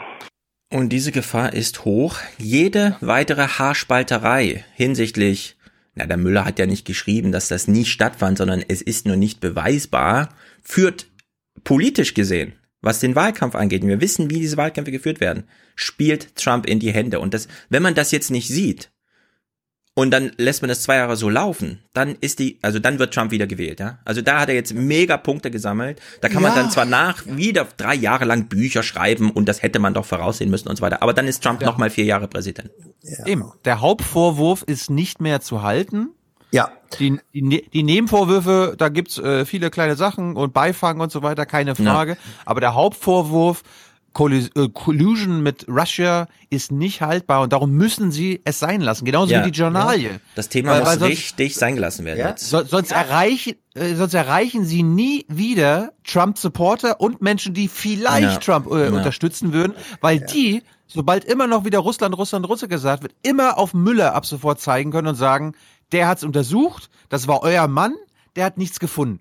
Und Naja, egal, nee, egal, nee, aber, aber Hans, egal, ob da vielleicht irgendwann noch mal was rauskommt, dann, dann, dann kann man wieder darüber sprechen. Aber solange, wenn die Journalie nicht kapiert, dass das hier größer ist als Relotius, ja, dass man über zwei, drei Jahre in der Öffentlichkeit eine Erwartungshaltung aufgebaut hat, die jetzt in sich zusammengefallen ist, die kann man nicht weiter versuchen, doch noch am Leben zu halten, weil Ja, der, der ja. große Hoffnungsträger Müller hat den Traum kaputt gemacht. Und man hat so viele, man hat so viele andere Trump an, äh, Angriffspunkte in den nächsten zwei Jahren, wie Ja. man ihn aus dem Amt jagen kann, dass sollte man, man diesen, an, dass man diesen Angriffspunkt, also den Hauptvorwurf mit Russland sein lassen muss. Sonst Muss, hat man, ja. Finde ich auch. sonst, äh, sonst geht, sonst geht das schief. Das geht schief. Ja, sonst, ja. also da ich bin doch, ich bin doch völlig, und da fand ich übrigens die Analyse des, des amerikanischen Kollegen eben äh, wirklich äh, on the point. Es ist genauso, ähm, die, die Demokraten müssen aufhören, und die Journalie bin ich bei dir auch, müssen aufhören, ähm, äh, den, den Collusion-Vorwurf oder Verdacht noch weiter zu reiten. So, das, was ich eben gesagt habe, bezog sich lediglich ähm, auf die sprachliche Präzision, Entschuldigung, ähm, äh, des Kollegen. Ich finde, Journalisten sollen, auch wenn man sagt, das Pferd soll nicht weiter geritten werden, in der Formulierung dennoch präzise und korrekt sein. Ähm, das ist das eine. Das zweite ist, und da, da, da bringt äh, äh, vermischt Ja, aber warte, warte, warte. Wir bleiben mal noch bei dem ersten Punkt. Ja. Ein Freispruch ist ein Freispruch. Wenn jemand äh, des Mordes angeklagt wird und Ja. bekommt einen Freispruch, war Ja. er kein Mörder. Und das muss man auch Ja. genauso sagen. Er hat nicht gemordet. Wenn Ja. Trump hier angeklagt war, und wir kennen Ja. den Bericht noch nicht, aber wir wissen, sehr vieles von dem, was da behandelt wurde, wurde schon an Staatsanwaltschaften ausgelagert oder Müller ist sogar selbst schon als Ankläger tätig geworden. Ja? Wenn da jetzt wirklich noch drinsteckt, wir könnten den Trump selbst anklagen, nur, ich kann es nicht, sondern der Kongress muss es machen auf Basis des Textes. Solange das da nicht drin steht, und es steht da, soweit man das jetzt sagen kann, nicht drin, muss man sagen, Trump wurde freigesprochen. Es hat, und das ist mir ganz wichtig, es hat diese Zusammenarbeit nicht gegeben. So lautet das auch das Ja. Urteil für in den Massenmedien. Das ist dann keine sprachliche Ungenauigkeit hinsichtlich, der Müller hat gesagt, es ist nicht bewiesen, sondern, und es ist wirklich, ich sag's nochmal, es ist ganz wichtig, man muss jetzt sagen, diese Zusammenarbeit hat es nicht gegeben. Es gibt dafür keine Beweise. Das Urteil Ja. ist gesprochen, der Text ist geschrieben, Ja. der Kongress wird ihn lesen. Ja. Diese Zusammenarbeit hat es nicht gegeben. Also ich finde, Ja. die Zusammenfassung des Journalisten ist auf den Punkt und sie ist auch genau wichtig so. Man muss das jetzt so deutlich sagen. Meinst du des deutschen Journalisten? Also da sind wir Des einfach deutschen Journalisten, Ja, genau. da sind wir unterschiedlicher Meinung. Da habe ich eine andere Position als du. Das ist im Übrigen, hier handelt es sich nicht um ein äh, Gerichtsverfahren. Ähm, äh, Aber so ziemlich nah dran an einem Ah. Gerichtsverfahren ist es schon. Ja, ja, ja, ja. Ähm, so, also ich, wir sind uns in dem in dem Kernpunkt ähm, doch einig, dass man sagen muss, äh, der Vorwurf von Collusion kann nicht weiter aufrechterhalten werden. Er kann deswegen weder journalistisch noch publizistische politische Strategie gegen Trump sein. Punkt. Das ist doch eindeutig. Das Zweite ist, ähm, äh, äh, weil du eben sagtest, äh, Thilo, Russland, Russland, Russland, das kann man nicht mehr sagen. Natürlich kann man das sagen. Man kann äh, nicht sagen, es gab äh, Kollusion oder Collusion äh, Russland, Trump, aber der Maler Report kommt sehr eindeutig zu dem Ergebnis, dass es russische äh, Versuche äh, der Wahlbeeinflussung gab. Auch Ja, das ist- israelische steht auch drin. ja, ja, ja, alles klar. Also von, von daher äh, diese die, dieser Vorwurf Russland, Russland, Ru- Russland, die äh, versuchen hier was. Das wird man, äh, das werden die Amerikaner weiter äh, sagen können. Was ich interessant finde, das ist eine Dimension, die da mit dazu reingehört. Es ist richtig. Ähm, die, die Demokraten haben Maller sozusagen, haben sich verzockt in der Hoffnung, Maller werde äh, der Held sein, der ihnen Trump ans Messer liefert. Andererseits hat sich aber offenbar auch Trump in gewisser Weise äh, andersrum verzockt. Darauf kommen wir äh, gleich. Ja. Denn, denn, denn für die Demokraten, äh, für, für Trump war ja Maller sozusagen ähm, der, der äh, Antiheld. Ja? Wie nah war offenbar ja äh, Trump dran, äh, Maller zu entlassen? Weil er ihn, also da, dahinter steckt ja auch etwas, wo man sich fragen muss, Lass uns den Gedanken mal aufheben. Wir kommen darauf zurück. Ich verspreche. Ja, Mhm. Weil da gibt's auch schon wieder aus der linken Blase besorgniserregende Äußerungen. Wir bleiben noch mal kurz bei Jackson Moment, Jones aber- und differenzieren aber- jetzt noch mal. Hm? Hans, ich will auch nochmal betonen, nicht nur kann man jetzt nicht mehr sagen Collusion mit Russia, oder sollte man jetzt jedenfalls nicht mehr sagen, man sollte auch diesen ganzen, die Russen haben die Wahl maßgeblich beziehungsweise so beeinflusst, dass Trump Präsident geworden ist, äh, nicht mehr sagen. Ja, genau. Wir differenzieren Das- jetzt mal das- ganz genau zwischen Russland, also die russische Regierung hat mit der Trump-Kampagne zusammengearbeitet. Um diesen Punkt haben wir jetzt über diesen Punkt haben wir jetzt gesprochen.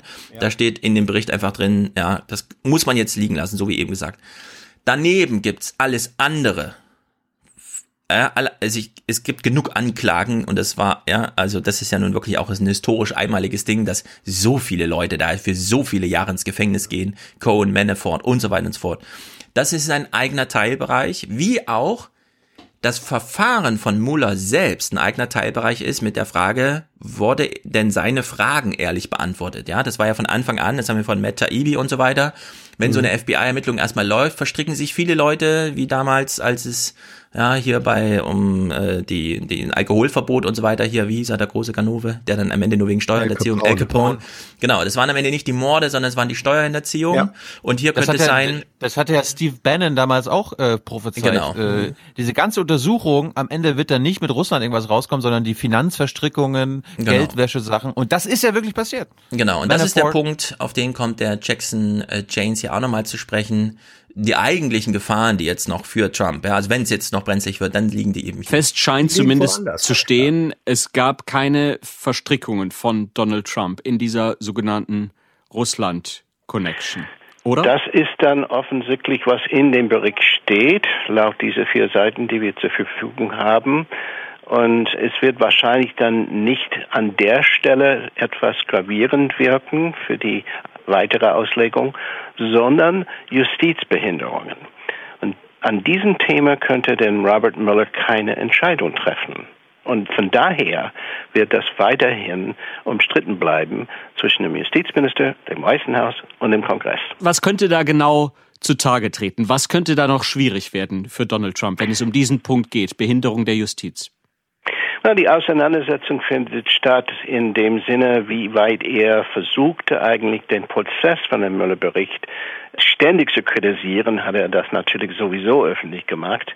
Aber darüber hinaus, was man eventuell vorfindet, mit gewisse Schwerpunkte, sagen wir mal, politisch gesehen, was hat er mit James Comey besprochen und alle diese Einflüsse, die er ausgeübt hatte oder versuchte auszuüben, um diesen Prozess zu verlangsamen oder zumindest in den letzten zwei Jahren seine Stimme zu erheben. Dieses ist eigentlich ein sogenannter Witch Hunt. Ja, es könnte sein, dass jetzt rauskommt, dass Trump tatsächlich immer nur über Twitter und ja, also dass ihm dieses Gespräch mit James Comey tatsächlich eine Lehre war im Nachgang und dass er bei Mueller eben tatsächlich nur mit den Säbeln gerasselt hat, aber es dann nie Versuche gab, ernsthaft sowohl da einzugreifen oder sogar ihn dann zu entlassen. Ja? Das hat ja Trump alles unterlassen, obwohl der Druck auch relativ hoch war, muss man ja schon sagen. Ja? Man kann jetzt sich ja vorstellen, wie wütend er während des Prozesses war, aber anscheinend konnte man ihn dann immer so weit bremsen, dass es jetzt im Nachgang, zumindest was ihn selbst betrifft, nicht zu diesen Justizverhinderungs, aber sozusagen, das ist wäre noch so eine Hoffnung, ja, für Demokraten, dass man da jetzt. So, und jetzt gucken wir mal heute Journal November 2017. Wir wollen uns ja wirklich mal vergegenwärtigen, wie wurde das damals verhandelt? Wir haben jetzt Ulf Röller vorm Weißen Haus stehen. Was sind denn die nächsten Schritte des Sonderermittlers? Kann man das absehen? Ja, ich glaube, wir müssen wissen, dass Robert Mueller ja ein sehr erfahrener Ermittler ist und wirklich sehr spaßfrei. Und er macht das, wie er das in vielen Verfahren, Verfahren vorher auch schon gemacht hat. Er arbeitet sich quasi die Leiter hoch. Er hat jetzt angefangen bei den ehemaligen Mitarbeitern von Donald Trump. Und du hast es ja gesagt, das Ziel ist natürlich herauszufinden, was der Präsident gewusst hat und wie viel er gewusst hat. Und darum geht es jetzt. Wenn die Leute auspacken, dann hat Trump eine Schwierigkeit. Wenn sie das nicht tun, dann ist er fein raus. So, Manafort wurde verhaftet, deswegen dieses Gespräch. Ulf Röller spielt das runter mit, das ist nur auf dem Weg zum, eigentlich wollen sie Trump. Und dann sagt er diesen entscheidenden Satz hier am Ende, wenn Man Manafort redet, dann hat Trump ein Problem und wenn nicht, ist Trump fein raus. Fest steht aber für Ulf Röller, Trump hat hier Fehler gemacht. Ja, Trump ist schuldig. Die Frage ist nur noch, wird er verraten oder nicht? Und das muss man im Nachhinein sagen, es kann man so nicht machen. Und das hätte man, wir haben es damals schon kritisiert, jetzt im Nachhinein wissen wir, anderthalb Jahre später, so darf man das nicht machen. Völlig richtig.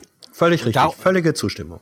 Und Völlige mit der Zustimmung. Logik, mit der Logik haben sie ja zwei Jahre lang Berichterstattung über die Müller Genau. Report gemacht, weil sie gehofft haben, da kommt's jetzt raus. Ja, so, und jetzt Ja. haben wir, also, ja. also es wird bewiesen, was wir im Herzen wissen. Genau. So, und jetzt gucken wir diesen zweiten Clip. Klaus Kleber moderiert diese Sendung vor diesem Gespräch an. Also Manafort ist verhaftet worden. Wir haben die Sendung damals Kinkerlitzchen genannt, weil Trump, wissen wir, also jetzt auch damals schon, ja, der Auftrag war von Mueller, gibt's da eine Connection, die von Trumps Seite aus eine Zusammenarbeit mit der russischen Regierung oder wem auch immer. So, scharf unterschieden von allem anderen, was diese Ermittlung sonst noch zu äh, Tage bringt, wie zum Beispiel, ja, Manafort mit seinem Geld und hier und dann noch die, was weiß ich, Wikileaks Connection mit äh, Roger Stone und Cohen dann Monate später und so weiter und so fort, ja. In diesem Moment, wo wir das damals auch schon anders gewichtet haben, deswegen wiederholen wir diese Kritik nochmal, aber sie ist eben jetzt nochmal besonders äh, interessant auch und auch wichtig. Wir hören jetzt nochmal, wie Klaus Kleber ja, diese unterschiedlichen Segmente, die hier eine Rolle spielen, miteinander gewichtet hat. Es geht jetzt um Steuerhinterziehung in Millionenhöhe, Geldwäsche, Behinderung der Justiz etc. etc. Aber es sind alles Kinkerlitzchen verglichen mit dem, wonach Sonderermittler Robert Mueller in Washington wirklich sucht. Das sind nämlich Verbindungen der Donald Trump Wahlkampftruppen mit Strippenziehern im Auftrag des Kreml. Das Geld, das Trumps einstiger Wahlkampfmanager Manafort zuvor bei kremltreuen ukrainischen Oligarchen verdiente und laut Anklage nicht versteuerte, ist Nebensache, aber eine wichtige. Wenn es nämlich Manafort zum Reden bringt, dann ist allerhand möglich. Ja, und genau dieses Verhältnis der Sachstände zueinander stimmt so einfach nicht. Und das stimmt auch damals nicht. Die Kinkerlitzchen sind die eigentlich wichtigen Sachen. Ja. Ja. Da wurde der Wahlkampf im Nachhinein, das haben wir damals auch so gesagt, man sollte im Grunde jeden Wahlkampf nochmal mit so einem Sonderermittler ausstatten und einfach mal ja, durchkehren, was da so passiert ist die in den zwei Jahren, weil da passiert so einiges, eben auch Ja, also bei allen Beteiligten, das ist nicht nur die Trump-Kampagne. Und dann kann man da mal aufräumen. Aber das immer nur als, ja, das sind diese kleinen Backsteine, aus denen man sich die Treppe dann baut, um Trump oben wegzuräumen. Das ist eben Banane, das so zu machen. Ja, da ist der Wunschvater des Gedankens beziehungsweise des gesprochenen Wortes. Ähm, wie sagt das eben, äh, was wir im Herzen schon wussten? Genau das ist es. Da, da hat sich sozusagen die Hoffnung, ähm, dass man diesen äh, ekelhaften Präsidenten Trump äh, damit wegkriegt. Die, die Hoffnung hat sich über das Wissen äh, gesetzt und den Gaul in die falsche Richtung äh, geritten. Ähm, und dadurch das, was, auch da stimme ich dir völlig zu, Stefan, das, was die eigentliche Dimension vielleicht ausmacht. Ich meine, dass ein Sonderermittler feststellt, ob dieser Präsident, der Präsident, sich der Justizbehinderung schuldig gemacht hat oder nicht, kann ich gar nicht entscheiden. Es gibt Indizien für die eine Richtung wie für die andere. Das muss man sich bitte mal als Substanz auf der Zunge zergehen lassen. Ein Sonderermittler kann nach aberwitzig langer Untersuchung nicht sagen, nicht sagen, nein, Justizbehinderung äh, hat er auf gar keinen Fall gemacht, sondern er sagt, "Boah, kann ich nicht so richtig sagen. Es gibt Anhaltspunkte dafür, dass er es gemacht hat. Es gibt Anhaltspunkte dafür, dass er es nicht gemacht hat. Diese Situation, das ist eigentlich eine, eine Fallhöhe und eine Dimension in der Bewertung des politischen und operativen Verhaltens und Handelns dieses, dieses Präsidenten, die ist, äh, die hat ein Gewicht, was ich nicht zu gering schätzen würde. Und dass da jetzt, dass da jetzt der Justizminister sagt, Gott, ja, wenn der Maller das nicht äh, entscheiden kann, dann mache ich das eben mal und sage, nö, gab keine Justizbehinderung. Dass Der der Kongress. Justizminister M- macht, M- ja.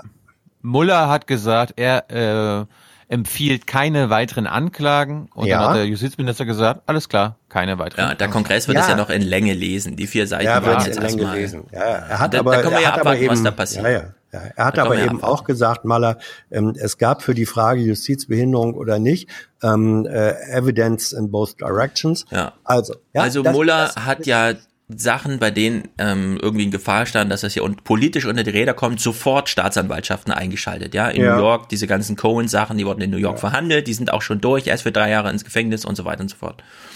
So, jetzt müssen wir einfach abwarten, was der Kongress da politisch So draus zieht. Wir können aber ein bisschen historisch dann doch einschätzen, wann fühlte sich denn Muller in seiner Arbeit eingeschränkt? Und das war nicht durch Trump, sondern das war beispielsweise durch diese Buzzfeed-Geschichten. Ja, Mhm. dass Muller dann mal eine Pressemitteilung machen musste und mal hinweisen musste, wir wissen, wie wir, also wie wir hier beobachtet werden von außen, aber das geht zu weit. Ja, wenn ihr hier einfach sagt, Trump hat Cohen angestiftet, vom Kongress zu lügen, müssen wir euch leider sagen, diese Berichterstattung ist falsch, egal wer euch das gesteckt hat. Aus unserem Team kommt Michael- das nicht. Das äh, war ja hier auch hab ich im Podcast, als Michael Cohen das vom Kongress gesagt hat. Also in, im Punkt, er hat sich total nackig gemacht. Er hat alles auf den Tisch gepackt, aber äh, dieser Punkt, dass er sagt, ist in Sachen Russland habe ich keine Beweise, ich kann dazu nichts beitragen. Richtig. Das ist untergegangen. Das ist in den deutschen Medien bei Klaus Kleber und so noch nicht mal hat irgendeine Rolle gespielt. Es Ja. ging nur um äh, Cohen, Cohen an sich. Und weil, äh, weil wir jetzt gerade Manafort haben, äh, ich habe jetzt auch die Tage gelesen, wir haben uns ja darüber lustig gemacht, auch wir, als äh, Trump ja vor ein oder zwei Jahren gemeint hat, ja, Obama hat mich äh, überwachen lassen während der während des Wahlkampfs und wir haben immer so so Ja. ein Blödsinn und äh, Klepper und die äh, ganzen CIA-Leute haben gesagt, das stimmt nicht. Falsch, Ja, falsch. stimmte. Carter Page wurde vom FBI überwacht und auch Paul Manafort wurde während äh, der Untersuchungen ähm, surveilled, wie man so schön sagt, also wiretapped. Und dadurch kann Donald Trump, das nennt dann die NSA Incidental Surveillance, Ja. mit, über, äh, mit überwacht worden Ja. sein. Trump hat Also das ja gemünzt auf mein Turm in New York wurde überwacht und das stimmt, weil die Leute waren in diesem Gebäude und die wurden da Richtig. überwacht. Also in, in der Hinsicht gibt's hier sehr vieles, aber ich will nochmal darauf hinweisen, wenn wir sagen, äh, wir können, also Müller hat sich öffentlich gewehrt gegen Justizbehinderung und das ist eine, eine Sache ist diese Buzzfeed-Geschichte. Aber bei Trump haben wir das nie so mitbekommen, dass er öffentlich Ja, irgendwie was, äh, zeigt jetzt hier, ne, nein, ich werde hier eingeschränkt natürlich- Arbeit oder nee, hier das- findet das, Spinning äh, statt.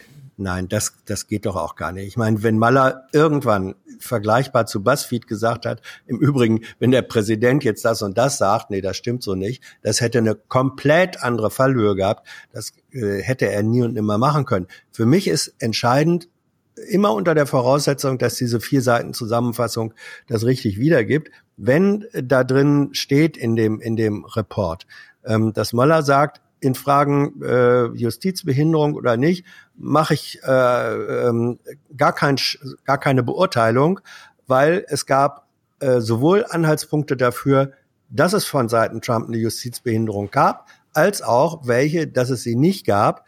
Ähm, das ist die Aussage, die ich interessant finde. Ja. Weil wenn, wenn Maller sagt, ich habe, es gab auch Anhaltspunkte dafür, dass Trump Justizbehinderung gemacht hat, dann ist das eine authentische Aussage von, von Maller, Mhm. äh, die einfach Gewicht hat. Ich würde nur, also wirklich, um nicht wieder in die Gefahr zu kommen, für den Reiter eines toten Pferdes äh, gehalten zu werden, ähm, überhaupt nicht. Ähm, wenn man den, wenn man den Demokraten oder auch republikanischen Trump-Kritikern irgendetwas empfehlen kann, dann kann es, glaube ich, überhaupt nur sein, beschäftigt euch mit der Substanz der Politik, die dieser Mann macht. Ja, Ja, Was- und jetzt haben wir aber was ein Problem, Hans, seiner- pass mal was auf. Und, Mhm. ja, Ich guck heute, ich höre heute Morgen Inside the Hive. Eigentlich einer meiner Lieblingspodcasts, aber halt ähm, sehr diese linke Blase, Vanity Fair und so weiter, ne? So, und jetzt hören wir uns da mal kurz einen Ausschnitt an. Jetzt haben Darf- wir darf- ja. darf- Hm? Darf ich noch mal ganz kurz? Also Ja. ich meine, das wurde ja auch all die Jahre immer, glaube ich, auch verwechselt oder falsch gedeutet. Also Trumps Zuneigung zu Putin. Das wurde dann so, ah, er mag Putin, weil er, äh, weil er Putin mögen muss, weil Ja. Putin ihn in der Hand hat. Nein, Ja. weil er ein Wurde- autoritärer wurde- Sack ist und das Richtig. entspricht seiner Politik. Ja, Das Richtig. Hätte man ja mal so wurde- darstellen können.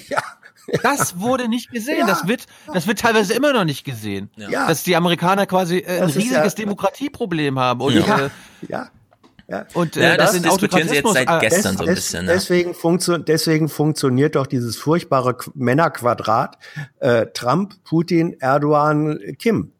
Das Ja. sind, das sind alles. Netanyahu. Na, pass auf, ich will jetzt mal zurückführen. Das, Ich- sind, ich- ja, ich das ist das wirkliche Problem. Ja. Das substanzielle, global politische Männer-Politik-Organisationsproblem. Genau, so, das wäre, das wäre, die sich um ja, sich diese um Diskussion führen wir jetzt nicht, Prozesse- Hans, diese Diskussion, Nee, wir ich sind jetzt, doch. Aber wir Ja, aber- markieren dieses Thema Ja. als, darüber könnte man mal sprechen. Darüber muss man haben sprechen. Die, ja, ich, ich will jetzt mal zurück zu meinem Clip führen, deswegen sage ich, das wäre mal so ein Thema, da müsste man mal drüber sprechen, weil da stehen ja auch Wahlen an und man kann die jetzt nicht immer so führen wie die letzten Wahlkämpfe, aber es steht halt wieder so in Gefahr, ne? So, dann gibt's natürlich noch die ganzen Kinkerlitzchen. Von denen, also die Klaus Kleber so, ah, das ist so die kleinen Kinkerlitzchen, ne? So, jetzt haben wir ja schon aus einer Richtung her argumentiert, warum reden eigentlich alle über die Russland-Connection und warum sollte man das mal abbrechen? Und unsere Haltung ist ja, naja, wenn Klaus Kleber immer sich nur für Russland-Connection interessiert, fällt der Rest halt hinten runter. All die wichtigen Debatten. Und jetzt hören wir mal kurz bei Inside the Hive heute Morgen, da wird es genau umgedreht beobachtet. Warum reden eigentlich alle über die Russland-Connection? Wer ist denn da schon wieder schuld? say all you want about our president, but he is a fucking good brander, right? And so he basically created a false binary over the last two years where if they did not find that he colluded, that the Mueller report would have concluded nothing. Right? So people have kind of bought into that, that this no collusion, no collusion, no collusion. Okay, the report found that uh, supposedly that Trump did not collude with the Russians. That doesn't mean that there were not 37 people and organizations who do not do weird shit when it came to Russia during the election, who do not lie about their connections and communications with Russians throughout the campaign and into the White House, who do not have meetings, who do not commit financial crimes, who do not do all sorts of illegal activity throughout the time that they were related to President Trump or his campaign. And so I think part of this is because Trump created this false choice that either he colluded or nothing bad happened. And then I think part of it is so wait, yeah, hold yeah. on. Let me just interrupt for one second. So, are, you saying, and this actually makes a lot of sense, um, but are you saying that when he kept tweeting for the last year and a half, witch hunt, no collusion, no collusion, no collusion, it was that he knew there was no collusion and that he knew all these other people had done all this bad shit, and then he was the one creating the narrative, or was it the Democrats who were so focused on collusion, therefore leading to possible impeachment, that focused on it, or was it both. both? I think it was both. I, I don't think I never buy into the narrative that Trump is like has this grand master plan and he knows better than every everyone and is planning two years in advance. Like that's just not how he operates. But he he did know whether or not he had that phone call with Putin that said, "Hey, buddy, can you rig some voting machines and and slide the election my way. He was probably the only person who knew that that call didn't happen. And unless you have that call, it's very hard to charge someone with collusion or I guess conspiracy, because I don't know if collusion is even a crime. So, in meiner linken Podcast-Blase heißt es jetzt plötzlich, ja, Trump hat diese Pferde gelegt mit Russland und hat selber immer die Aufmerksamkeit darauf gelenkt, Ah. um jetzt sagen zu können, äh, ja, also da bin ich freigesprochen, also über den ganzen anderen Kram auch. Dabei ist es genau andersrum. Hm. Äh, Wirklich, so läuft jetzt die Diskussion, ja. Also ich bin mal sehr gespannt, was in meinen anderen linken Podcasts so auftaucht die Tage, weil es ist ja wirklich Also da, schlimm. da wird sozusagen, äh, das erinnert Chapo ein bisschen, das, das, das erinnert ein bisschen an Gerhard Schröder, ähm, der äh, anders als Trump, aber irgendwie äh, auch ähm, ein Bauchpolitiker war und der, der mal gesagt hat, wir probieren das jetzt mal und wenn es klappt, wird es hinterher zur Strategie erklärt. Äh, Nach diesem, nach diesem mit, äh, Motto wird jetzt hier auch vorgegangen. Ähm, da mischen sich richtige Beobachtungen und feststellen, dass, dass Trump also wirklich ziemlich gut da drin ist, Stimmungen zu nutzen, auszunutzen und ähm, Aufmerksamkeiten in Richtungen zu lenken, äh, die ihm passen. Ähm, und natürlich ist von heute aus betrachtet, ähm, äh, Trump ist der große Sieger dieses Dinges, weil er sagen, weil er sagen kann, und das sagt er ja, no collusion und äh, total, äh, wie war das? Ähm, ähm, Exoneration. Exoneration. Exoner Mhm. Also totale, totaler Freispruch, was es eben dann schon wieder nicht ist. Also er hat selbst da, wo er seinen Triumph auskostet, wieder eine halbe Lüge mit eingebaut. Ja, aber wir Das können trotzdem festhalten. Und, dieses äh, Russland, Russland, Russland-Ding, das kam von den Demokraten und es war politisch Ja, so ja. gewollt, diese Konzentration Ja, auf dieses Thema. Ja, natürlich. Clinton. Das, Ja. war, das war seit dem Wahlkampf mit Clinton. Ja, da hat, da haben, da haben äh, Trump Ich ja nur und die. Demokraten, Trump und die Ja. Demokraten haben zum Wohle Trumps zusammengearbeitet, was nicht die Absicht der Demokraten gewesen war. Okay, dann kommen wir jetzt mal ins Tagesgeschäft. Christian Sievers ist mitten in der Sendung. Wir haben ja eine Zeitverschiebung. Der Muller-Bericht wurde 15.37 Uhr veröffentlicht. Das bedeutet hier, es ist entsprechend Sendezeit. Darf, darf ich ganz kurz eine, eine kur kurze Sache abspielen, äh, was ich total lustig fand. Das ZDF hat mal gezeigt, wie CNN die Nachricht bekommen hat und Hans kann das ja Mhm. mal als alter TV-Live-Reporter bewerten, ob das anständiger TV-Journalismus ist. Sonntagnachmittag, das Warten hat ein Ende. Die Zusammenfassung des Mueller-Berichts ist raus. Die CNN-Moderatoren starren in ihre Handys und überfliegen den Text. Süchtig alle. Slack die Smart. Guckt, glotzt nicht in die Social Media. Also live im Fernsehen, anstatt erstmal den Leuten zu sagen, okay, wir konzentrieren uns noch ganz kurz auf ein anderes Thema, während unsere Kollegen hier mal schnell recherchieren und die ersten Stimmen einfangen. Nein, es wird quasi live im Fernsehen gezeigt, wie Journalisten, und das ist ja nicht mal Recherche. Die gehen dann einfach nur mal ganz kurz den Text von Müller durch und dann, Ja. hm, was für ein Ja, von Bar, Satz. diese vier Seiten wahrscheinlich. Ja, Ja, ja, ähm, Ja, das knüpft, Ah, das knüpft, das knüpft an an den Gründungsmythos von CNN, deren große Erfolgsgeschichte begann ja damit, dass sie im ersten Golfkrieg sozusagen die Raketen, äh, die Abschüsse und Einschläge live auf CNN übertragen wurden Ja. und dass amerikanische Generäle sich daran orientiert haben. Und ein bisschen ist das so, ähm, und das ist, da ist natürlich recht, Thilo, das ist Verzicht auf ein journalistisches Prinzip. Ähm, das journalistische Prinzip heißt, es muss mindestens die logische Sekunde, und es darf auch gerne ein bisschen mehr sein, zwischen dem Eintreffen der Nachricht, ähm, äh, dem Reagieren darauf und dann der Stellungnahme dazu Ja. zu geben. Darauf Also- verzichten die und das ist Mangel im, in journalistischer Professionalität. Ja, ich meine, das, da sind wir ja auch nochmal wieder bei der ganzen Stilsache und so weiter. Ja, Da wurde ja auch auf völlige, auf völligen Journalismus verzichtet. Da wurde ja irgendwann von BuzzFeed das ganze Ding einfach veröffentlicht, Mhm. worauf dann alle anderen sich immer beziehen konnten und immer wieder neue Stories. Da waren ja tausende Sachen drinne, fast Ja. alles gelogen oder nicht nachweisbar und so weiter und so fort. Und da wäre jetzt eigentlich mal angebracht, dass die Journalie sagt so, was haben wir eigentlich die letzten zwei, drei Jahre gemacht? Ja, was halt inne, halt inne. Ja, also ich, an ich, diesen. ich sehe das, ich sehe das jetzt die letzten Tage erstmal nicht, dass da mehr Culpa Nein, äh, nein, passiert. nee, nee, Ich nee. Mehr also an diesem Bild, wie sie da alle da saßen und ihre Smartphones geguckt haben, da kann man zwei Sachen dran ablesen. Erstens, wenn es nicht in ein Tweet passt, wenn man scrollen muss, sind alle überfordert. Und das gilt nicht nur für diese Situation, sondern grundsätzlich. Und man hat auch gesehen, wie sie lesen. Sie suchten diesen einen Satz. um dann Bingo zu rufen. Ja, und als erstes Genau, jeder Mikrofon wollte der zu Erste sprechen. sein. Jeder ich wollte der habe Erste live sein. ich hab's, Genau. ich, ich bin der Erste, der live im Fernsehen verkündet, weil warum haben sie das gemacht? Weil sie dachten, da steht drinne, er hat, Ja. äh, Ja, sie haben da, diesen Satz gesucht. Es gibt Collusion, genau. Ja. So, Christian Sievers ist alleine im Studio. Er kriegt Zettel oder Bildschirmhinweise, keine Ahnung. So, und soeben kommt die Eilmeldung, ein Paukenschlag in Washington. Der lange erwartete Bericht des Sonderermittlers Robert Mueller zu möglichen Russland-Verwicklungen von US-Präsident ja. Donald Trump, auch im Wahlkampf, ist jetzt übergeben worden. Er ist draußen, Oh, ist übergeben worden an den Attorney General, also an Draußen? den amerikanischen? Justizminister. Wir sprechen gleich mit unserer Korrespondentin in Washington dazu. Aber erst nach Die Deutschland. Ja, aber erst nach Deutschland. So, weiß sie was? Wir, wir, wir hören uns das mal an, weil es ist wirklich, es ist so schräg. Wir hören jetzt mal, wie er zu Ines Trumps schaltet. Zwei Minuten später, ja. So, ich habe es vorhin schon gesagt, ein Paukenschlag in Washington. Lange ist er erwartet worden in den Medien seit Tagen, fast schon der Aufmacher. Moment, die Abgabe des Reports ist ein Paukenschlag. Ja. Er ist noch nicht ganz das verklungen. Warten auf- den Abschlussbericht zur Russland-Affäre des Sonderermittlers Robert Mueller. Jetzt melden mehrere Medien, dass er da ist, dass er übergeben wurde an den Justizminister.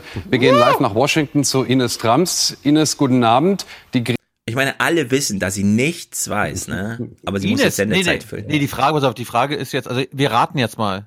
Quiz. The Eagle has landed. Was sagt sie? Genau, Hans, was Hans, Hans, nee, Hans, was fragt Sievers Ines Trumps? Ich glaube, er fragt jetzt, hat Robert Müller auch dir den Bericht gegeben und kannst Nee, du uns exklusiv Naja, die Frage wird sein, weiß man denn schon, was Ja. drin steht? Ja, das ist die Frage. Und die nicht. Antwort finde ich aber ziemlich gut. Also wie sie antwortet, der Modus, der ist ziemlich gut. Wir hören das mal. Gretchenfrage vielleicht ganz zu Beginn.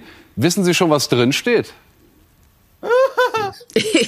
Nein, Sag ich und das weiß im Moment auch wirklich noch niemand, außer jetzt das Team, das nun mit Sonderermittler Robert Mahler fast zwei Jahre an dem Bericht gearbeitet hat, also das Team rund um den Sonderermittler. Und wenn er denn jetzt wirklich schon den Bericht aufgeschlagen hat, Justizminister William Barr könnte schon äh, einen Hauch davon gesehen haben, was sich in dem, in dem Bericht verbirgt. Ansonsten weiß es wirklich noch niemand. Ja. Hans, warum, warum wurde jetzt wertvolle Sendezeit verschwendet, um Oma Erna zu sagen, dass man nicht mehr weiß als äh, alle anderen? Nicht nur Sendezeit. Was meinst du, wie sie Weil- da hingehetzt ist für ihre grüne Wand und alles? Ja, also äh, es ist es ist sozusagen eine ähm, eine genetische Krankheit des aktuellen Journalismus, dass er ein wahnsinniger Wettbewerb und Wettlauf darum ist, wer kommt als erster mit der News über die Ziellinie. Das ist beim Ja. 100 Meter Lauf ähm, äh, äh, zwischen 9,9 und 9,8 und 9,7, wenn es das überhaupt gibt, da entscheiden sich Sieger und Verlierer.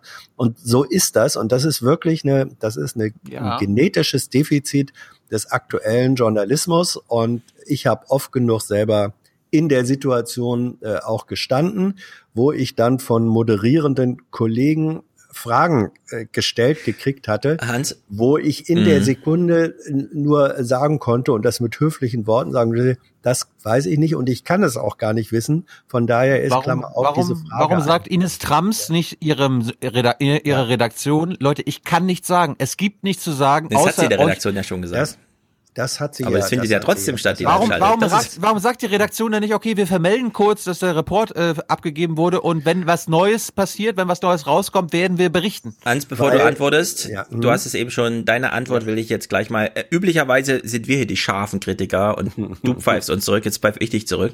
Mhm. Es ist natürlich nicht ein genetischer Fehler, es ist nicht in der DNA drinne, sondern man hat darüber entschieden. Man könnte auch ganz einfach anders entscheiden.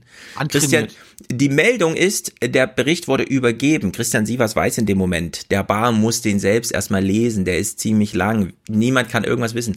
Genau daraus hätte er seine kurze, liebe Zuschauer, jetzt ist der Moment, wo der Text übergeben wurde. Bar, der aktuelle Justizminister, wird ihn jetzt lesen müssen und er ist 70 Seiten lang und danach, wenn der Bar sich an die Öffentlichkeit äußert, dann kommen wir darauf zurück. Das wäre die richtige und das hätte man, das, das wussten auch alle Beteiligten, dass das der richtige Vorgang ist. Eine Live-Schalte zu Ines Trams, Ines Trams, ja, Weg, das ist wirklich, Aber- das ist Banane. Aber, aber was war es eigentlich, und das war das, was wir vorhin auch schon gesagt haben, es wurde zwei, drei Jahre lang diese Erwartungshaltung aufgebaut. Es wurde ein Drama Ja. inszeniert und das musste jetzt quasi in der, in der das vorletzten, ist- in der vorletzten ja. Folge nochmal geteasert, geteasert, geteasert werden. Ja, um, und das mit, ist ne, mit diese- der Hoffnung, mit der Hoffnung, da wird was drinstehen, was Trump zum Nein, es ist, es ist, es ist jetzt einfach nur die Hoffnung, wir, wir sind die Ersten, die mit irgendwas, egal Das was auch, rüberkommen. das auch, Hans, das ist- wird das war durch Setting äh, äh, gemacht. Im Übrigen ist das ja selbst, selbst sachlich falsch. Es ist selbst sachlich falsch. Es ist über, zu sagen, was jetzt ja auch die ganze Zeit gesagt wurde, ja, jetzt hat der Bar den Bericht ähm, äh, gekriegt und jetzt Mhm. muss er ihn erstmal lesen und dann, das ist, das halte ich für Kokolores. Wieso? weil So davon läuft das aus- Prozedere. Ach Quatsch. Es ist, wer ist denn Bar? Das ist der von Trump eingesetzte Justizminister. Naja, das es ist der Justizminister, ja. Also Ja, so, pass auf. Und es, es, es gibt genügend seriöse Berichte aus den USA, aus Mhm. ernstzunehmenden Quellen, die sagen, bitte geht mal davon aus, dass Barr nicht erst in diesem äh, Fototermin das Ding überreicht bekommen hat, sondern dass er das, was in dem äh, äh, Report drin steht, schon vorher sukzessive erfahren hat. Barr Stopp, war stopp, nicht- stopp, stopp, stopp, stopp, stopp, Hans. Ja. Äh, davon können wir genau nicht ausgehen, denn es wurde Ja. sich sehr an das formale Prozedere gehalten. Die, der, die Müller Investigation stand nicht. Das, also davon würde ich überhaupt mal nicht ausgehen, dass Ja. die in Kontakt mit dem Bar stand, sondern die haben ihm das tatsächlich, wie das in den an, also der Verfassung anhängenden Texten drin steht, übergeben, weil Ja. er der Empfänger ist. Und ich Ich glaube glaub auch nicht, nicht, dass die dass- da vorher groß telefoniert haben. und so Ich glaube auch nicht, dass Also Müller so- sich in irgendeiner Weise angreifbar Ja, Ja. das glaube ich auch nicht. gemacht hat. Nein, das ist, das ist auch nicht, das wird auch nicht Maller in Person gewesen sein, der ihm gesagt hat, übrigens, das und das äh, äh, steht drin. Ähm, aber äh, also in Kenntnis von so ein paar äh, ähnlich laufenden politischen Vorgängen hielte ich es, hielte ich es für ein bisschen blauäugig zu sagen, Barr hat tatsächlich von, von dem ganzen Content, der da drin ist, erstmalig mit Übergabe dieser äh, Aktentasche da erfahren. Das ja, da würde ich doch sagen, äh, du, du kennst halt die Bonner Republik, aber die derzeitige Washingtoner Republik läuft tatsächlich so, glaube ich, dass der Mullah bis zur letzten Sekunde da unabhängig gearbeitet hat und das Ding übergeben hat an den Bar. Ja. Dass dabei noch ein paar editorische Notizen mündlich mit überliefert wurden, okay. Aber äh, das, was du jetzt unterstellst, dass man da so informal nochmal so eine Absprache, so wie wenn die IG Metall eine Forderung stellt, dann weiß die, der Heil schon Bescheid vorher, ja, und kann dann darauf reagieren. Das glaube ich da gar nicht, sondern die werden sich da sehr ans Drehbuch gehalten haben, wie es rechtlich Ja, da vorgesehen sind wir jetzt beide auf der Glaubensebene. Ähm, ja, ja, aber äh, das- ich bin auf der verfassungsrechtlich gesicherten und du bist auf der, ich habe Erfahrung aus der Bonner Republik Ja. Ebene und ich glaube, die geht da nicht, diese Erfahrung, die taugt da nicht viel. Muss ich leider als junger Hase dem alten Hans sagen, ja, aber ich, ja, ich, ich, be, ich be- beglückwünsche dich zu deinem Idealismus, Ja. der sonst häufiger mir zugeschrieben wird. Aber gucken wir mal Elmar Thewesen. Elmar Thewesen hat seinen ersten Oh. Einsatz. Er steht in Washington vorm Weißen Haus. Der Wind weht, aber die Kamera pustet nicht. Wir erinnern uns, Emma Tivissen war ja immer sehr skeptisch, was die Russland-Connection angeht bei Trump. Thema, Thewesen wollte ja ganz genau hingucken. Sie, Herr Präsident, haben wir jetzt auf dem Kika, er gesagt. Darf ich nicht, Entsch- Entschuldigung, äh, bitte nochmal, äh, Stefan, in Sachen Idealismus und Mhm. Regeln. Wie kommt es dann, dass, ähm, dass, dass äh, Barr so schnell seine Conclusion auf vier Seiten zusammenfassen kann? Das ist ja erstaunlich. Na, das habe ich doch gerade. Okay, ich sag's nochmal, ich sag's nochmal, ich sag's Ja. nochmal. Die Müller Übergabe, die. Oh. genau, die Übergabe fand mit editorischen Notizen, mündlich oder schriftlich, Oh. mit übergeben statt. Aber, wo ich widerspreche, ist, dass der Bar schon vorher, und sei es nur Minuten vorher, Einblick hatte. Da widerspreche ich einfach. Dass es einen Übergabeprozess gab, der auch von Muller aus, das ist ja auch sein Interesse, medientauglich, ja, funktioniert, das ist klar. Nur es gab im Vorfeld keine, ah ja, der Bar, das ist eigentlich schon seit einer Woche, war der schon im Bilde und dann war halt der Termin der Übergabe. Das glaube ich in dem Fall wirklich Nein, nicht. Woche, Woche, also Nicht mal mich, Tage. ja, ja, ja. Also ähm, dann wäre, dann wäre es ein kleines Lese- und Zusammenfassungswunder, wenn wenn Bar und ähm, er sagt ja nicht, ich gebe euch jetzt zusammen die Zusammenfassung ähm, von, von Mallers Zusammenfassung, sondern Mhm. er sagt, das ist die Zusammenfassung dessen, was in dem Report steht.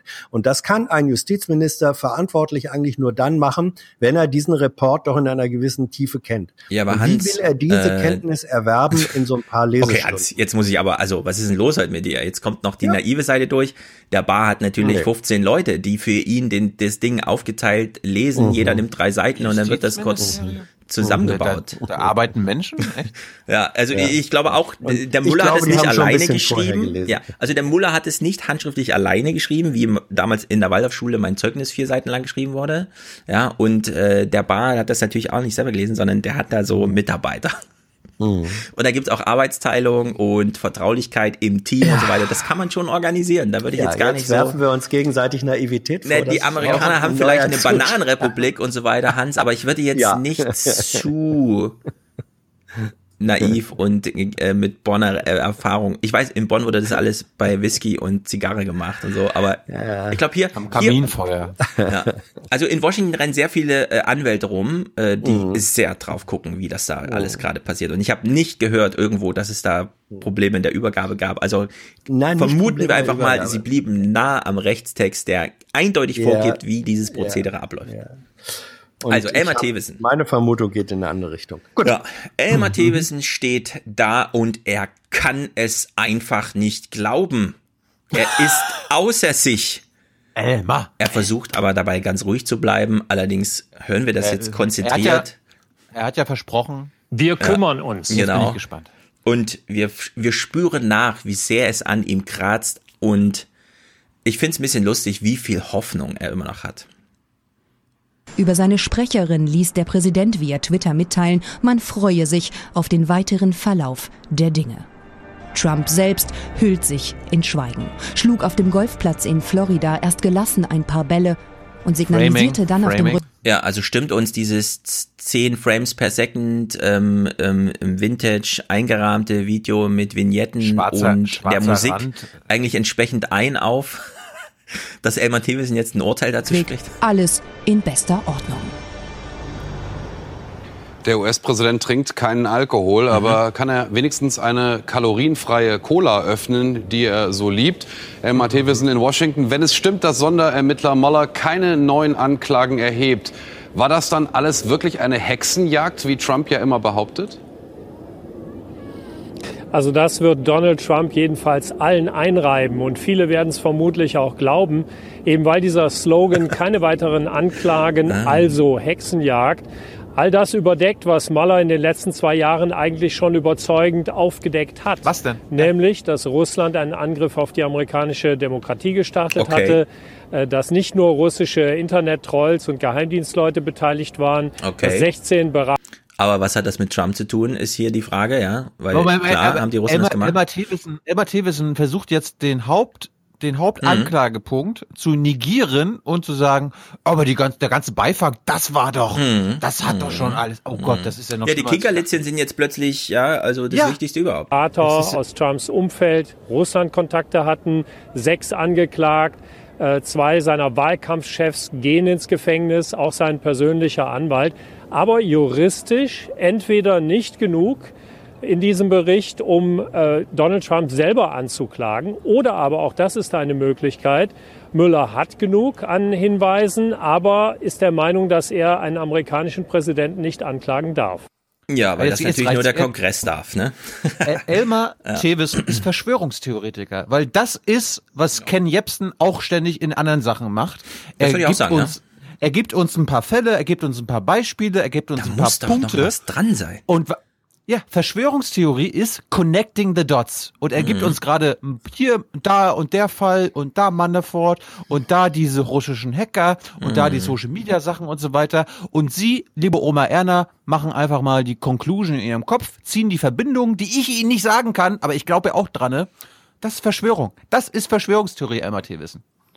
Naja, connecting the dots. Tilo, connecting Das- the dots. Connecting Nichts, the an, dots. Hans, nichts anderes macht Ken Jebsen. Die geben uns ein paar, die geben uns ein paar Sachen Ja. und dann Ja. Den Rest, den Rest Ja. äh, macht Ja, ihr in also, eurem Kopf. was ne? ich hier inhaltlich Ja, auch wirklich dramatisch finde, ist, dass Elmar Thewissen am Anfang seiner Antwort nochmal so dieses, aber die Russen haben und die Russen wollten und das wissen wir von den Russen auch und die Russen sind so drauf, also muss auf der Gegenseite, die eigentlich total entlastet ist jetzt, ja, wir haben es vorhin beim Böschenfunk gehört, sogar aktive Ansprachen wurden zurückgewiesen, da muss irgendwas dran sein, irgendwas muss da dran sein. So wie du eben auch eingestiegen bist, Hans. Der Journalist Nein. hat gesagt, es fand nicht statt. Nein, der Muller hat nur gesagt, ich konnte es nicht beweisen. Aber, aber, Ja, aber, ich, aber. Ich, äh, Entschuldigung, ich bin nochmal, sage ich gerne nochmal, mir geht es darum, dass ich finde, Journalisten sollen, wenn sie etwas zitieren, präzise zitieren. Und das Zitat des Kollegen war nicht präzise, weil Okay. er, weil er, ähm, Verstehe. Äh, ja, so, das ist der, aber ist, ist abgehakt. Was, was Thewesen hier macht, äh, ist auch hier ist wieder der enttäuschte äh, Wunschvater des Gedankens. Er hat, er hat ähm, etwas, in dem ein, ein richtiger Kern steckt, hat er komplett falsch, nämlich seinem äh, äh, Wunsch folgend, komplett falsch ausgedruckt. Wenn der richtige Gedanke wäre zu, äh, zu sagen, äh, Witch Hunt, Witch Hunt, Witch Hunt von Anfang an, Mhm. er gesagt hätte, nein, ähm, mindestens der Anlass für diese Untersuchung, den ja äh, Trump als äh, überhaupt komplett bestreitet, äh, der Anlass für die Untersuchung war offenbar berechtigt, weil es gab ja die russischen Versuche, hat, äh, der, der Beeinflussung, hat Maler nachgewiesen. Und wenn es diese Versuche gab und wenn es, wie wir wissen, ähm, äh, auch, auch Treffen in seiner Zeit äh, als Unternehmer mit Trump und russischer Unter, dann war das genug Anlass zu sagen, wir gucken da mal hin. So, und wenn man das sagen kann, ist damit oder wäre damit das Witch Hunt, ähm, der der Witch Hunt Vorwurf ein Stück entkräftet. Nur da schießt äh, äh, The- Thewissen in eine völlig falsche Richtung, indem er jetzt und das ist dann in der Tat eine, eine Art von von Conspiracy. Äh, Verschwörungstheorie, wenn er sagt, ja, vielleicht hat äh, Maller das ja nicht gemacht, weil er sagt, das kann ich nicht Ja. machen. Nein. Überraschend, Hans. Du bist halt Ja, überraschend. da drauf, ist, ja? Okay. ja, nee, da ist er. Ja, ich meine, äh, Elmar Thewissen hat einfach ein paar Podcasts gehört und jetzt wurden allen das gleiche gesagt, nur der Kongress, also Trump, äh, Mueller darf alle anklagen außer den Präsidenten, das muss am Ende der Kongress entscheiden. So, und okay. Quatsch. Nö, ist nicht Quatsch. Also nur der Kongress Ja. darf jetzt Trump direkt angreifen. Ne? Und, Ja, ja, aber das aber steht halt das- soweit das, in dem Mueller-Bericht Thewissen- einfach nicht drin, sonst hätten wir das Eben, jetzt das, schon was Thewissen daraus macht, ist Quatsch. Das ist der Punkt. Das ist der Aber das war, das war doch jetzt noch vor dem Sonntag, oder? Äh, das ist die Sendung vom, keine Ahnung, am, warte mal, am 24. wurde es veröffentlicht, also am 25. Gestern. Okay, das ist, okay, alles klar. Montag. Wäre das dann, oder? Nee, Sonntag, Sonntag, Sonntag, Sonntag. Von gestern habe ich nichts Gibt's noch, mehr, gibt's noch mehr von Elmar? Nö, mal gucken. Wer, wer, jetzt ist er da. Es ist sein erster Auftritt gewesen. Mal gucken. Lass mich noch einen Satz zu Thilo sagen. Ähm, Connecting the Dots, das ist äh, Connecting the Dots ist natürlich auch ein journalistisches Rechercheprinzip so. Und das was Rechercheprinzip, ja. Ja, ja, Rechercheprinzip, eben, genau, aber nicht genau. Oma Erna sagen hier Story, Ja. Story, Story. Ja, deswegen, weil weil du eben, weil du eben gesagt hattest, Connecting the Dots, das sei äh, sozusagen a priori, so klang das ein bisschen bei dir, sei das Verschwörungstheorien. Nee, das ist es nicht. Eine bestimmte Form, ähm, äh, und zwar gen- stimme ich dir zu, das, was äh, Thewissen hier gemacht hat, das äh, hat, hat, eine, hat eine Hautnähe zu Verschwörungstheorien, aber Connecting the Dots, Connecting the Dots Ja. an sich ähm, ist ein, ein seriöses journalistisches Prinzip. Daran möchte ich auch gerne festhalten. Ja, aber es gibt ja Gründe, warum man eine Redaktionskonferenz nicht live streamt, weil man da sowas Ja. machen kann, solche Ja. Spielereien. Ja. aber auf dem Sender irgendwie ist es nicht äh, statt. Nein, das ist, äh, finde ich auch, da, das sage ich ja, da hat er sich, Okay. da hat er sich seinem, seinem, seinem enttäuschten Wunsch folgend, hat er sich, ähm, hat er ein Pferd äh, in die Hölle geritten. Ja. Ein totes Pferd in die Hölle geritten, ja. Gut. Gut. Na, dann schließen wir mal noch kurz mit Putin ab. Moment, Moment, Moment, dann, dann habe ich, hab ich auch noch mal was. Ja, dann machen wir noch In was. Äh, Russland hat Präsident Putin. Ups. Ja. In Russland. Putin? Hast du gerade Putin gesagt? Ja.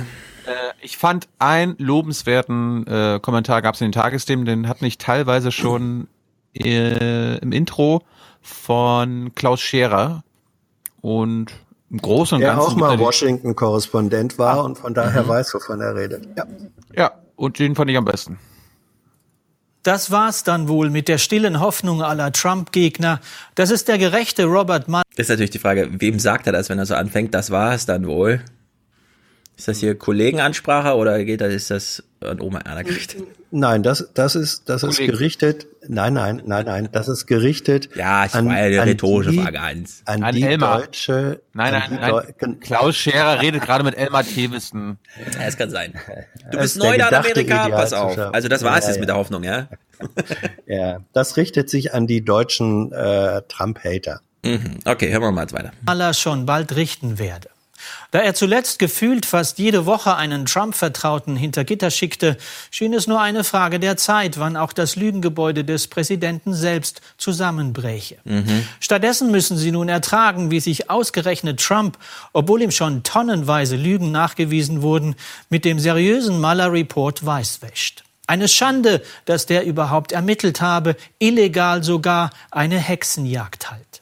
Genau die war es nicht. Wer sich im Wahlkampf damit brüstet, er könne auch jemanden erschießen, ohne Stammwähler Mm. zu verlieren, darf sich nicht wundern, wenn andere an Ehrlich, sie stecken so so tief drin. Selbst in guten Kommentaren, ja, passiert sowas noch. Ich weiß, Mein Gott. ich weiß. Ich, ich, Gesetze. wollte, ich wollte das jetzt aber nicht alles ja, nochmal ja, auseinanderklabüstern. Ja, wir, wir, wir, mittlerweile müssen wir verzeihen, ansonsten kommen wir ja auf gar keinen Grünen. Ja. Also für unsere Hörer und Hörerinnen, Ja.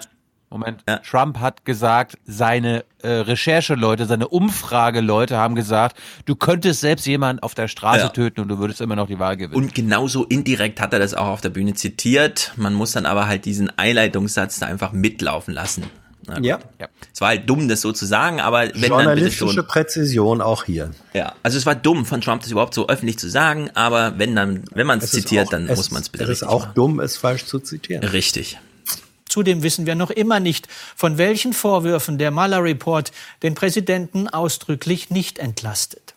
Dennoch sollten die Demokraten die Lektion verstehen. Wenn der Hauptvorwurf nicht haltbar ist, dürfte die Empörung über Nebenvorwürfe rasch verfliegen. Trump könnte dann in seinem Lager weiter damit punkten, seine Kritiker als Feinde des Volkes hinzustellen. Und so wenig wie Amerikas Waffenfreunde ihrem Sturmgewehr abschwören, werden Trump-Fans eben diesem Trump abschwören. Für die Demokraten birgt das aber auch eine Chance. Denn seiner Basis zuliebe ließ Trump noch jede Gelegenheit verstreichen, präsidialer zu werden und so tatsächlich mehrheitsfähig. Sprecherin Nancy Pelosi tat deshalb gut daran, den Blick früh von den Impeachment-Gelüsten ihrer Demokraten wegzulenken, hin auf das aussichtsreichere Mittel für den Wandel, die nächste Wahl. Ja, ist halt gut, immer mal noch einen Profi drin zu haben, mit Erfahrung in Washington und nicht nur in der deutschen Provinz. Ja. Sorry. Mm, Was Ja, mir gerade einfällt. Was mir noch gerade einfällt, äh, wir zeigen das jetzt Hans mal, hat er noch nie gesehen. Pass mal auf, Hans. People, my people are so smart. And you know what else they say about my people? The polls. They say, I have the most loyal people. Did you ever see that?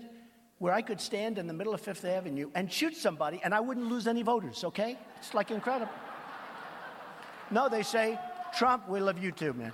Trump's voters are by far, you know, the, uh, I'm at 68, 69%. I'm at 90% total.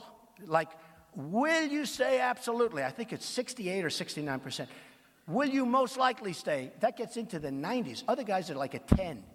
A guy like Jeb Bush, he has a nobody, but he's like at, at not, I mean, like they don't have people. They have nothing. Uh, Also, es ging um seine Umfragen. Ja, und äh, ich, dieses Gespräch, man spürt das richtig, das ist gerade fünf Minuten her, ja, dass er da geführt hat mit denen. So, das ist so eins zu eins irgendwie übertragen.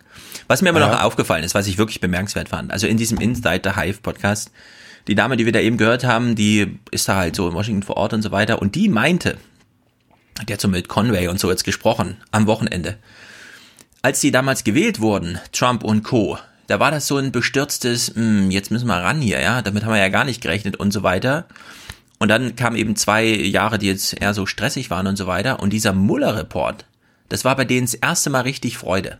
Das war das erste Mal ein richtiges Jubeln im Weißen Haus. So, als hätte man tatsächlich gerade eine Wahl gewonnen. Ne? Damals noch so ein bisschen, äh, mh, Melania in Tränen und so weiter. Aber jetzt, das war, für die war das jetzt so der Start in die Präsidentschaft. Und da muss man jetzt sich wirklich überlegen, politisch auch, wie, wie gestaltet man das jetzt? Es ist ganz toll, dass gerade das Repräsentantenhaus jetzt so junge, neue Charaktere und so weiter, aber Ja. dass dann so Nancy Pelosi da nochmal hinten drin sitzt und sagt, also pass mal auf, ja, Amtsenthebung wollt ihr wirklich Ja, so. Ja, das, ist schon ganz ist gut. das Drama. Das ist das, das, das, das eigentliche Drama auch der Demokraten, dass, dass diese mit Verlaub alte Dame Nancy Pelosi, äh, Pelosi die wahrhaftig nicht zum linksliberalen Spektrum ge da gehört, ähm, dass die diejenige ist, die den realistischsten Blick noch hat. Ähm, äh, gegenüber dieser Mannschaft von wie viel 20 äh, oder so Kandidaten äh, Kandidaten Kandidaten die die da haben ähm, äh, also Nee, es nee, also das würde ich jetzt auch wieder nicht sagen. ja Es gibt sehr viele jetzt im, also Bernie Sanders, Elizabeth Ja. Warren, die werden keinen Anti-Trump-Wahlkampf führen. Nein, also nein, die haben nein. die Lektion gelernt. Nur du hast im. Repräsentantenhaus viele Ja. junge Neue, die so kommen mit diesem politisch kenne ich nur Trump. Mhm. Ja, also so sie sind, ich interessiere mich erst seit vier Jahren für Politik. Fast, muss man ja sagen. Ich meine, AOC, die freut sich ja darüber, dass sie vor einem Jahr, ist ja auch erstaunlich, ne? Vor einem Jahr war sie noch Mhm. Kellnerin in New York und so weiter. Und dann diese Karriere. Da ist man natürlich sehr geprägt von diesen letzten Aufregungen, die da so stattfinden. Und dann ist man eben ganz schnell auf dieser Schiene, ja, Amtsenthebung und so weiter. Während Ja. Pelosi und so weiter damit langen Also ich mach mal, ich mach da mal einen kühnen Vergleich. Ähm, so wenig wie man Kohl äh, in auf dem auf dem Höhe in der Mitte seiner seiner Kanzlerschaft weggekriegt hat mit der Form von sich ähm, an dem dicken doofen Kohl äh, reiben. Aus der Provinz, ja? kommen wir daher. Ja, Provinz und so.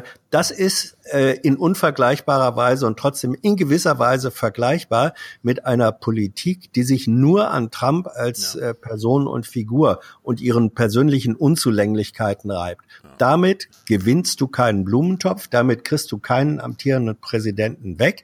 Das geht erst, wenn dessen Politik A an ihre eigenen Grenzen kommt, und zwar erkennbar, das war bei Kohl so, und wenn es B ein personell und politisch inhaltliches, tragfähiges Alternativangebot gibt. Das war damals, dann 98, ähm, Schröder. Und bei Trump fehlt im Moment beides noch.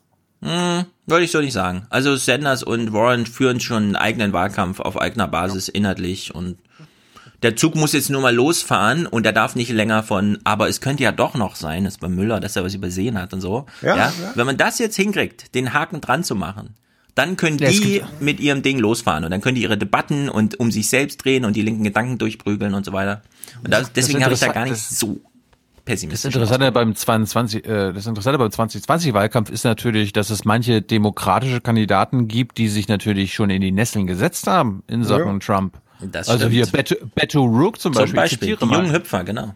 Ich habe leider keinen Ton, aber ich zitiere mal die New York Times. Beto Rook, Zitat, You have a president who, in my opinion, beyond a shadow of a doubt, sought Mm. to, however ham-handedly, collude with the Russian government, a foreign power, to undermine and influence our elections. Ja, ja. solche Das Zitate Rook, von das- Warren das- und das ist- Dings nicht, ja. Ja, genau. Wir werden, wir werden den Text äh, so ein bisschen. David, David Brooks von der New York Times hat mal, glaube ich, so ein bisschen stellvertretend für die ganze New York Times Redaktion einen Text geschrieben.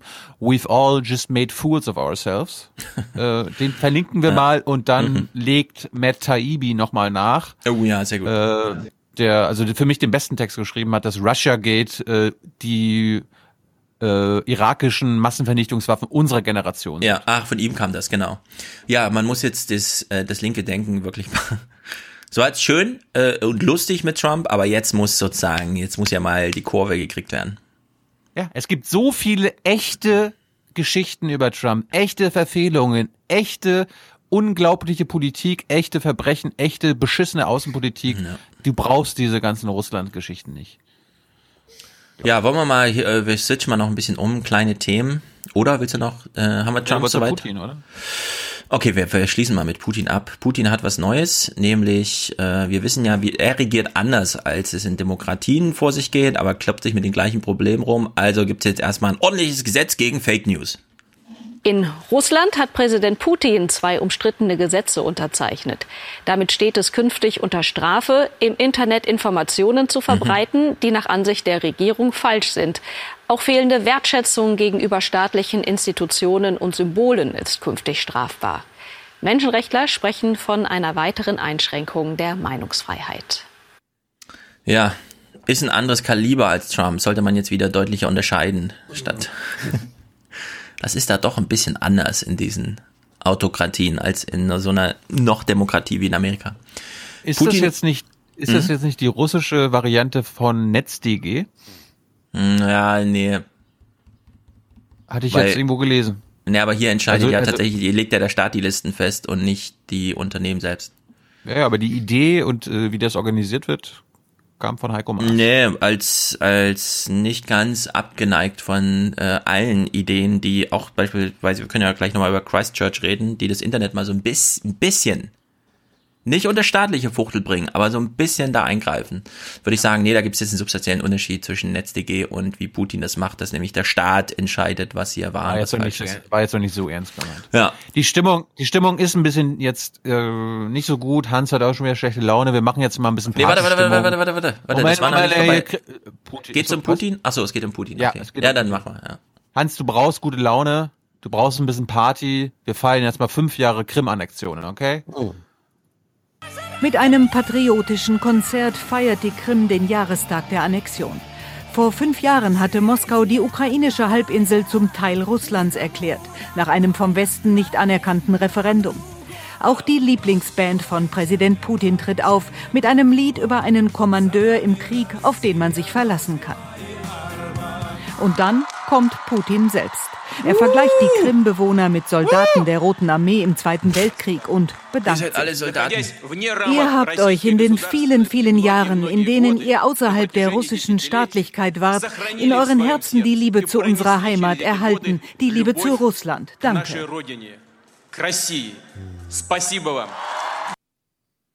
So, da fällt, da fällt mir gerade ein, also Putin hat wenigstens noch mal die äh, Krim-Leute abstimmen lassen, also so ein Referendum inszeniert. Die Israelis haben das ja noch nicht mal gemacht. Also das wäre ja von ja auch noch schlau gewesen. Auch Nö, wenn Trump entscheidet, wenn Trump entscheidet, machen wir ja. War, war, war Michael die, Lüders die, hat gesagt, da wurde Öl gefunden in Deutschlandfunk. Da wurde kürzlich Golan, irgendwie Öl gefunden. Ja. ja. Golanhöhen äh, sind jetzt hat, wirtschaftlich interessant. Du hast ja die Abendnachrichten die letzten Tage und Wochen geguckt. Äh, war die Krim, äh, die Krim, die Golanhöhen-Annexion ein Thema? Ja, war schon. Habe ich einen Clip dazu? Oh, ich glaube soweit nicht. Ja, wir, wir, reden ja eh mit unserer Korrespondentin jetzt ja. die Tage darüber. War aber War, Thema. Wollte ich, wollte, wollte ich jetzt nur wissen. Allerdings wurde äh, Bilder von vor Ort gezeigt, wie schön es da ist. Und ich habe dann mhm. drauf gewartet. Also der Lüders hat ja im Deutschlandfunk gesagt, dass es da halt Öl gibt und das ist deswegen auch so eine so einen gewissen Zeit in Verzug. Wir, wir sehen ja von Trump, äh, von Putin, wenn man so ein Land braucht, dann muss man so ein bisschen Normalisierungszeit einplanen, bis dann alle so denken, ah, vielleicht kriegen wir es doch nicht zurück. Und dann kann man anfangen. Ja, und mal gucken. Dazu, dazu kommen wir jetzt. Also was haben die Russen denn in den letzten fünf Jahre auf der Krim gemacht? Was haben sie investiert und was hat äh, Putin sonst noch so gemacht den Tag? Seit der Annexion investiert Moskau Milliarden auf der Krim. Der Westen verhängte Sanktionen. Die Weltgemeinschaft sieht die Krim nach wie vor als Teil der Ukraine. Die NATO forderte heute erneut, Russland müsse die Halbinsel zurückgeben. Zum Jahrestag eröffnete Putin zwei Stromkraftwerke. Nach der Annexion der Krim hatte die Ukraine ihre Stromlieferungen dorthin eingestellt. Die neuen Kraftwerke sollen die Versorgung nun sichern.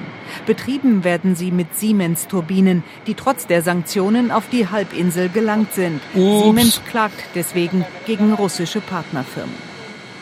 Auf dem Malachow-Hügel bei Sevastopol traf sich Putin heute mit Veteranen. Von hier aus hatten russische und sowjetische Soldaten in früheren Kriegen die Krim verteidigt.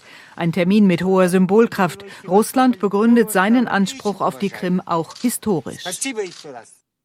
Ja, das äh, vieles davon kam in meinem Bericht auch drin vor. Allerdings gab es noch einen O-Ton, den ich nochmal hören wollte. Also wir steigen mal ein hier bei Siemens und so weiter. Ne? Sie gehen genau den gleichen Rundgang machen Sie nochmal mit. Infrastruktur der Krim finanziert etwa durch die Anhebung des Renteneintrittsalters.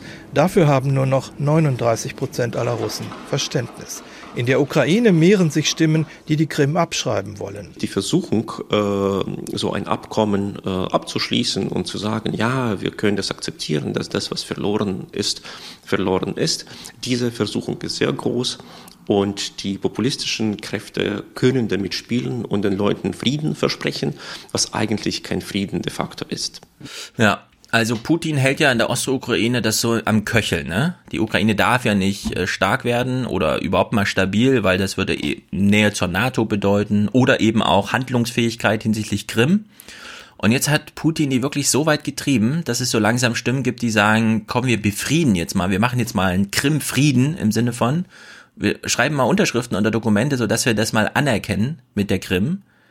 Und da muss man echt sagen, ja, also äh, üblicherweise gibt es das nur bei James Bond, dass so ein Plan des Bösen so richtig aufgeht. Aber wenn man sich das hier anguckt, seit 2014 war das, ne, mit dem mit der Umfrage und so weiter, bis 2019, das ist schon eine erstaunliche politische Leistung, dass äh, sozusagen ohne, dass der Westen da groß intervenierte, das jetzt so weit getrieben zu haben, dass die Heinrich Böll Stiftung in Kiew jetzt schon äh, sozusagen am Horizont sieht, dass sich, also dass da einfach ein Stimmungswandel auch in der Ukraine da ist und zu sagen, ja, dann geben wir jetzt mal klein bei und dann kommt der Westen gar nicht mehr zum Zuge hinsichtlich seiner Haltung, dass man das nämlich nicht akzeptieren will.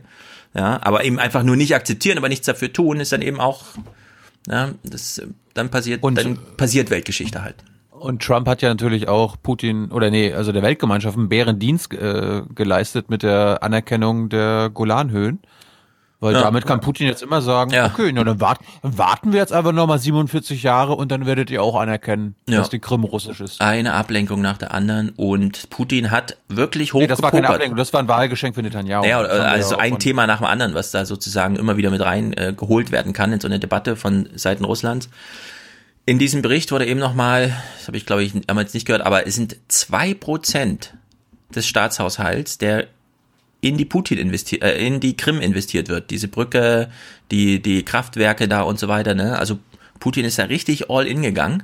Deswegen auch die Rentenerhöhung und so weiter, um diese Krim da zu bezahlen.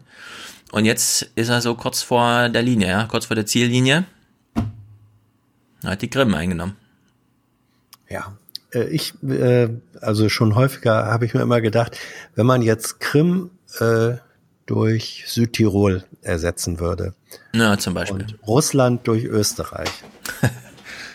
Das wären, das wären höchst pikante äh, politische Parallelen, weil ja. eine, äh, ein Referendum in Südtirol, sagen wir mal in den 50er Jahren, hätte vermutlich ähnliche Ergebnisse gehabt äh, wie das Referendum auf der Krim. Mhm. Und wenn dann Österreich gesagt hat, ja, wenn die Südtiroler wieder zu uns wollen, dann nehmen wir sie gerne. Mhm und hätten das einfach gemacht, heim ins österreichische Reich aufgenommen. Und dann hätten natürlich auch die Österreicher in dem Südtirol, das ihnen jetzt wieder freundlich zugewandert ist, natürlich massiv investiert und die Infrastruktur verbessert. Und so. ich meine, das ist ein Gedanken, als Gedankenspiel ist es ganz amüsant. Also ein Hörer oder Hörerin kann mich gerne korrigieren, aber ich bin der Meinung, dass die FPÖ, als sie an die Macht gekommen ist letztes Jahr, doch gesagt hat, äh, wir wollen den Südtirolern einen österreichischen Pass geben. Ja. Da hat's ja schon, da hat's ja schon angefangen. Die Bestrebung gab's. Was die FPÖ selbst, ja? Es gibt auf jeden Fall so auf lokaler Ebene politische Wahlkämpfe, die genauso argumentieren. Also die tatsächlich auch in Südtirol stattfinden, beispielsweise. Ja. Es ist äh, nicht ganz ohne, äh, es wird ausgeblendet, aber Europa wird zusammengehalten durch Schengen und alles Mögliche. Es ist nicht nur Nord äh, Nordirland und Irland, sondern in Nein. Südtirol und da ja. hat man halt das Glück, äh, das ist einfach touristisch, da fließt sehr viel mhm. Geld, mhm. allein durch das Leute morgens einfach die Betten beziehen. Ja, und, die, und die Italiener, die Italiener waren, wenn wir jetzt in dieser Analogie bleiben, dann sind die Italiener sozusagen die Ukrainer. Die Italiener waren klüger äh, als die Regierung in Kiew. Ähm, die Italiener haben nämlich den Südtirolern dann ein sehr weitgehendes Autonomiestatut äh, gegeben mit weitgehender kultureller Selbstbestimmung, so dass äh, die Südtiroler dann sagen konnten, mehrheitlich, und das tun sie, äh, dass sie sagen, ja, dann sind wir eben, macht ja nichts, wenn wir italienische Staatsbürger sind. Wir haben, wir sprechen nach wie vor unsere äh, Österreich, unseren österreichischen Dialekt, jedenfalls in den grenznahen Regionen. Wir fühlen uns in der, so lange, ja genau. Äh, also da, da könnte Kiew hätte Kiew, der Zug ist ja nun erstmal Ja, abgefahren, aber hätte Kiew in früheren Jahren viel bei den Italienern lernen können. wir wissen halt, wie die Ukraine gerade drauf ist, ja, und wie sie auch torpediert wird da aus allen Seiten. Ja. Naja, wollen wir, Wo wollen wir wir- mal, hm? Schlag Ich vor. wäre dafür, wenn wir jetzt bei Putin waren und bei Südtirol angekommen sind, dass wir zum Skisport kommen und das passt. Oh. Wir befassen uns jetzt mit dem Thema Doping. Ha- Hast du da irgendwas mitbekommen von Hans? Hast du noch eine Nadel Seit im vielen- Arm, jetzt wo die Kamera seit, läuft? Seit vielen Jahren, seit vielen Jahren ist das Thema Doping. Ja, du bist doch Skilehrer gewesen. Hast du jemals Ja. mit Doping zu tun gehabt? Jetzt kannst du jetzt, jetzt kannst du es sagen. Komm. Äh, also die Drogen, die wir da zu uns genommen Cola, haben, Kaffee. Äh, waren waren häufig selbst gebrannt. also es war, da wurde mehr mit Alkohol äh, gedopt. Hm. Im Alpin, ich war ja mehr Alpin unterwegs. Ich habe zwar auch Langlauf Ja. gemacht, aber Also- mehr Alpin. Also das Doping ähm, im Skisport ist im ist im Bereich des Nordischen, vor allem im Bereich des Langlaufs, also als Ausdauersportart. Im Ja. Slalom Aber- oder Abfahrtslauf nützt dir das nichts, da wird's nicht gemacht, ich weiß. Naja, also diese Operation Überall. Aderlass, um die geht's ja, Ja. jetzt. Ja. Da geht's ja jetzt, da war jetzt der Ausgangspunkt der nordische Skisport, Eben. aber wir werden mitbekommen, dass es einige andere Sportarten Mhm. auch noch gibt, die da Dreck am Stecken haben oder andere Sportler. Ähm, die ZDF Sportreportage hat mal ganz gut zusammengefasst, was wir jetzt als Ausgangspunkt nehmen für das, was wir jetzt in den nächsten Minuten besprechen. Was ist eigentlich passiert? Razzien ausgelöst durch einen sogenannten Kronzeugen. Johannes Dürr hatte als geständiger und überführter Ex-Doper als Langläufer aus Österreich in einer Doping-Doku der ARD Blutdoping-Praktiken geschildert, mithilfe eines Arztes. Wenn es die Informationen vom Herrn Dürr nicht gegeben hätte, äh, wäre es schwer gewesen, äh, einen, einen Schlag in diesem Umfang gegen äh, die beteiligten Personen zu führen. Die Schwerpunktstaatsanwaltschaft in München und Innsbruck und die Landespolizeidirektion Tirol bereiten Razzien nach Hinweisen Dürrs in Deutschland und Österreich, in Seefeld und Erfurt vor. Unter dem Zeitdruck von sechs Wochen. Tatverdächtige werden professionell im Verborgenen observiert, darunter eine Praxis in Erfurt, geführt von zwei Ärzten, Heidrun S. und Sohn Mark S. Am Mittwoch machen die Strafverfolger aus Deutschland und Österreich ernst mit 120 Polizisten. Ein internationales Dopingnetzwerk fliegt auf, zunächst mit fünf Langläufern aus drei Ländern, darunter zwei Österreicher bei der WM in Seefeld. Einer von ihnen, Max Hauke, noch mit Nadel im Arm. Ups. Konnten dann relativ sicher uns sein, dass an dem Tag äh, zu der Zeit, an der wir zugeschlagen haben, dort an diesem Ort auch eine äh, Behandlung entsprechend stattfindet. Dass äh, mich die Situation schon ein bisschen bedrückt hat, äh, weil der Sportler da saß mit der Kanüle im Arm und ja, wie nackig und offensichtlich hier die Leute um ihn rum äh, gestanden sind. Das war schon äh, auch ja, für, den, für den Sportler eine, eine, eine sehr traurige Situation. Aber für Strafverfolger der größte Beweis. Die Enttarnung eines internationalen Dopingrings. Ein System, in dem Sportler dopen und Ärzte helfen mit Blutdoping. Kaum nachweisbar. Eigenblut wird in Hotels abgezapft, einige Wochen später dem Körper, meist am Wettkampfort, zurückgeführt. Der Vorteil? Der Anteil der roten Blutkörperchen wächst und führt zu mehr Sauerstofftransport.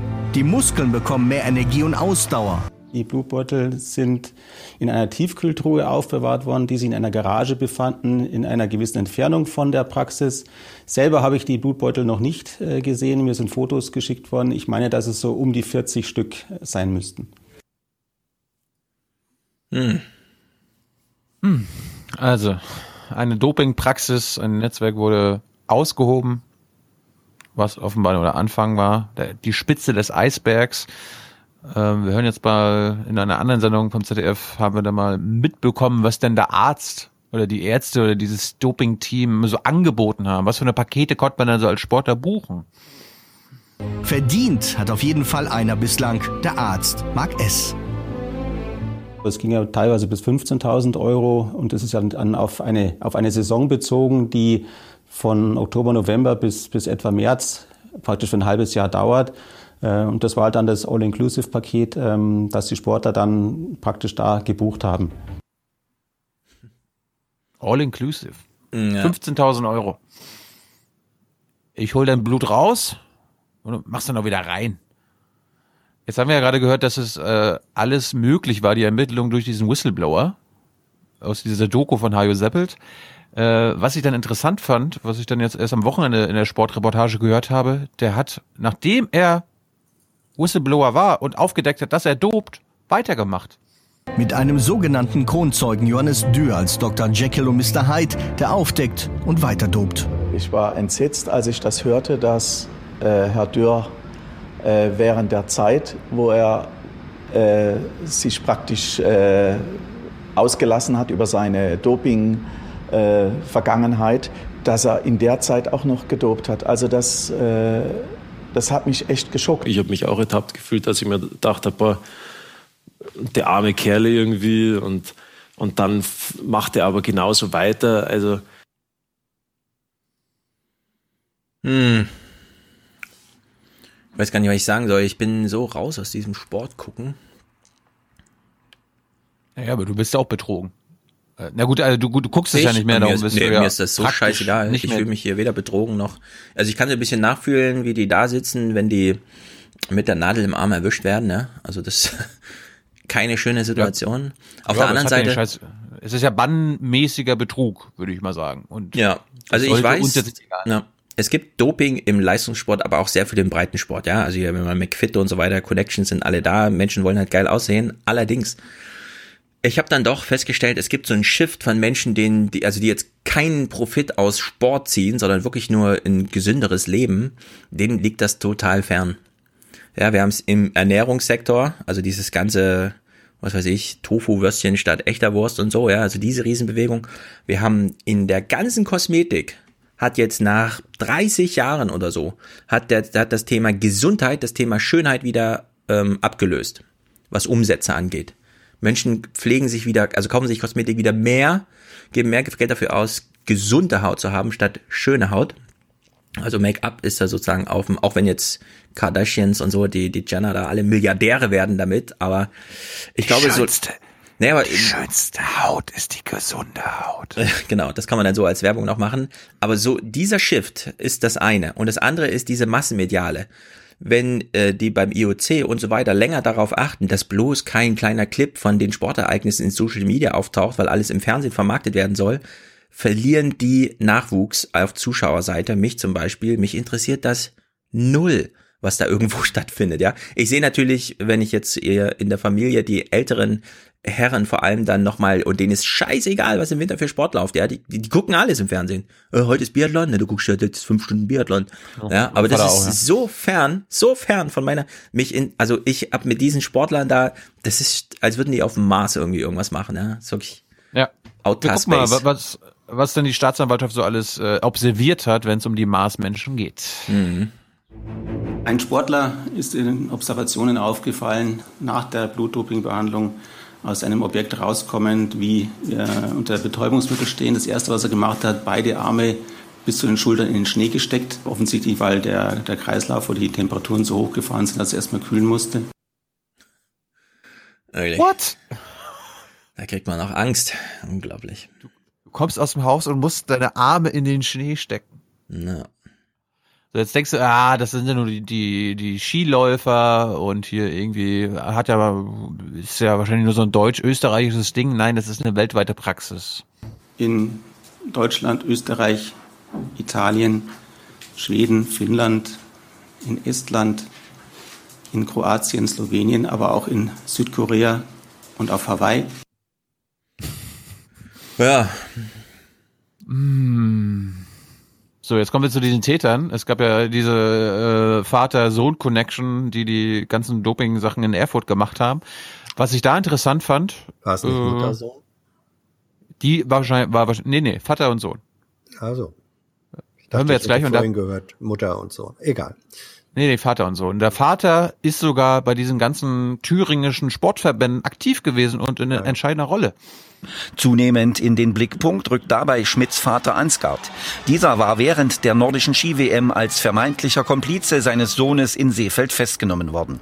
Der Pensionär Ansgard Schmidt war viele Jahre ehrenamtlich in den Vorständen von Thüringer Sporthilfe und Landesskiverband tätig. Er schaffte es sogar bis zum Vizepräsidenten des Landessportbundes. Vom LSB wiederum bekam Marc Schmidt schließlich die Aufgabe, sich medizinisch um Nachwuchssportler zu kümmern. Ratlosigkeit beim LSB Thüringen. Wir wissen nicht, welche äh, Landeskader davon betroffen sind. Wir wollen Anfang nächster Woche die Eltern, die Athleten mal einladen, um mit denen ins Gespräch zu kommen. Mhm. Die waren in den Sportverbänden aktiv. Ja, hat eine ja, lange Tradition. Nicht? Ich meine, Auch in nichts, nichts ist schlimmer als Sportverbände.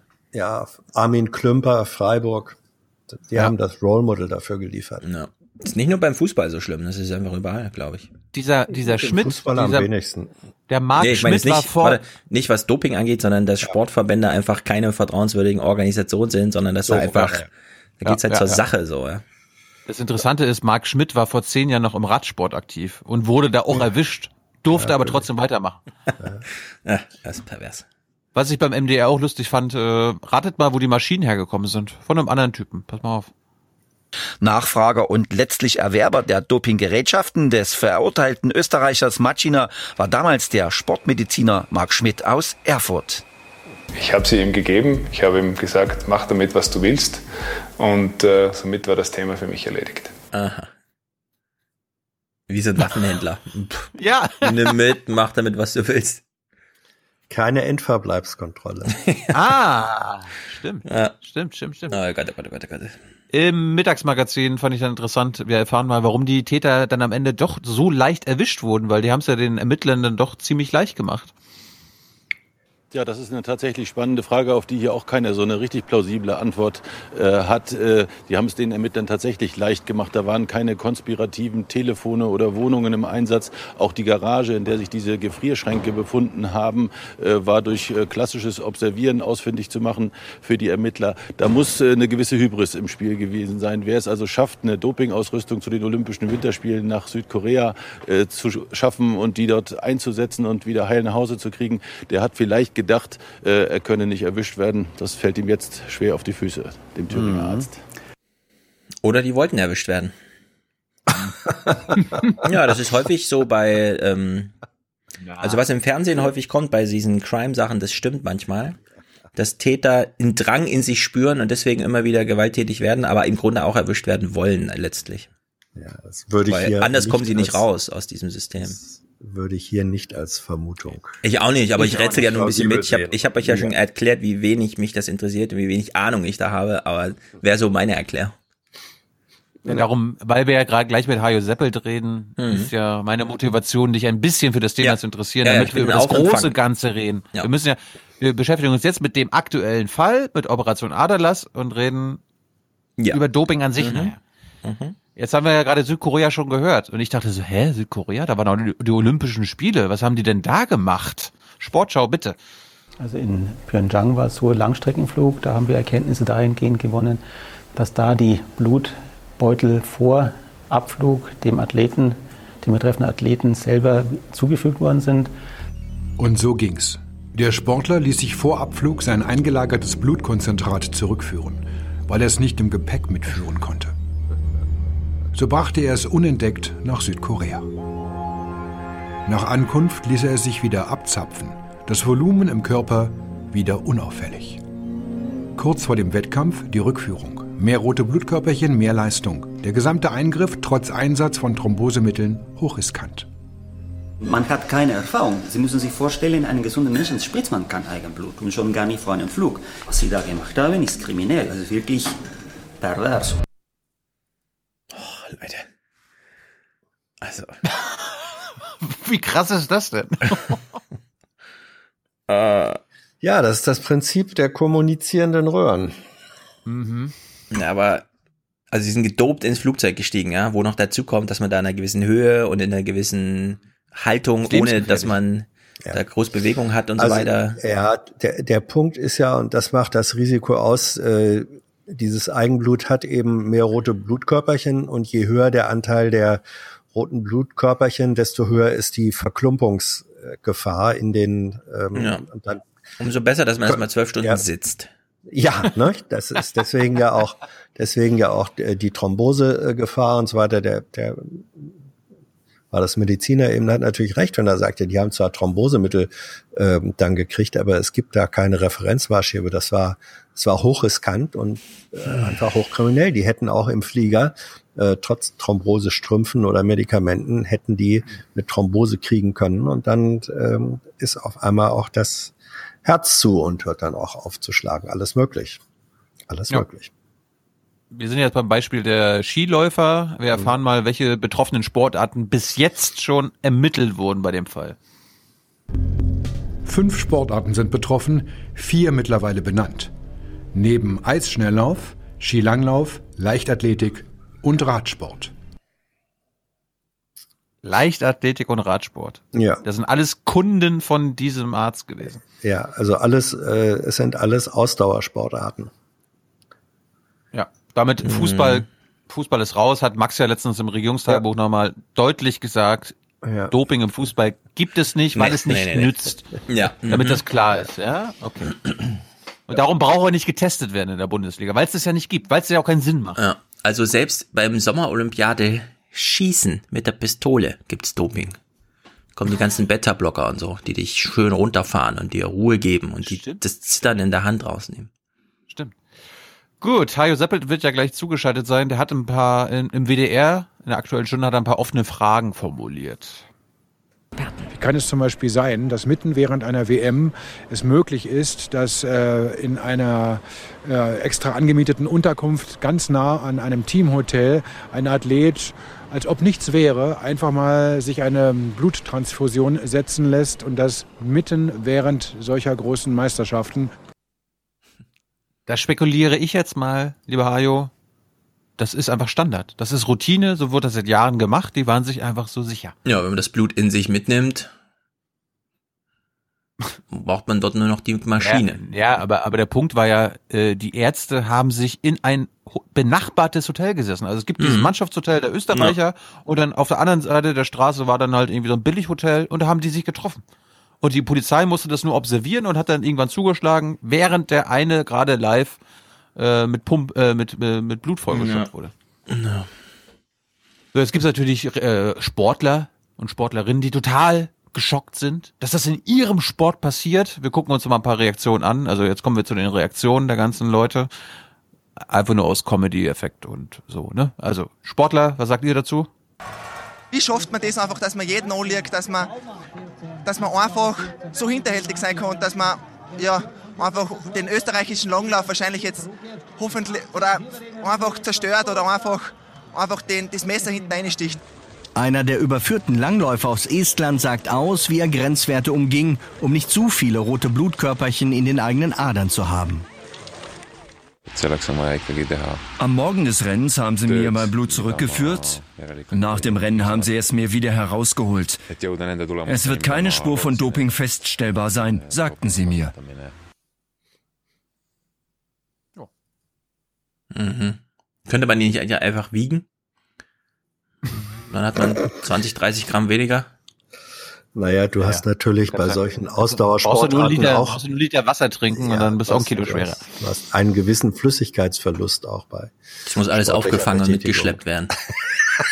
Das Schweiß darf sich nur nach unten in der, im Schuh sammeln.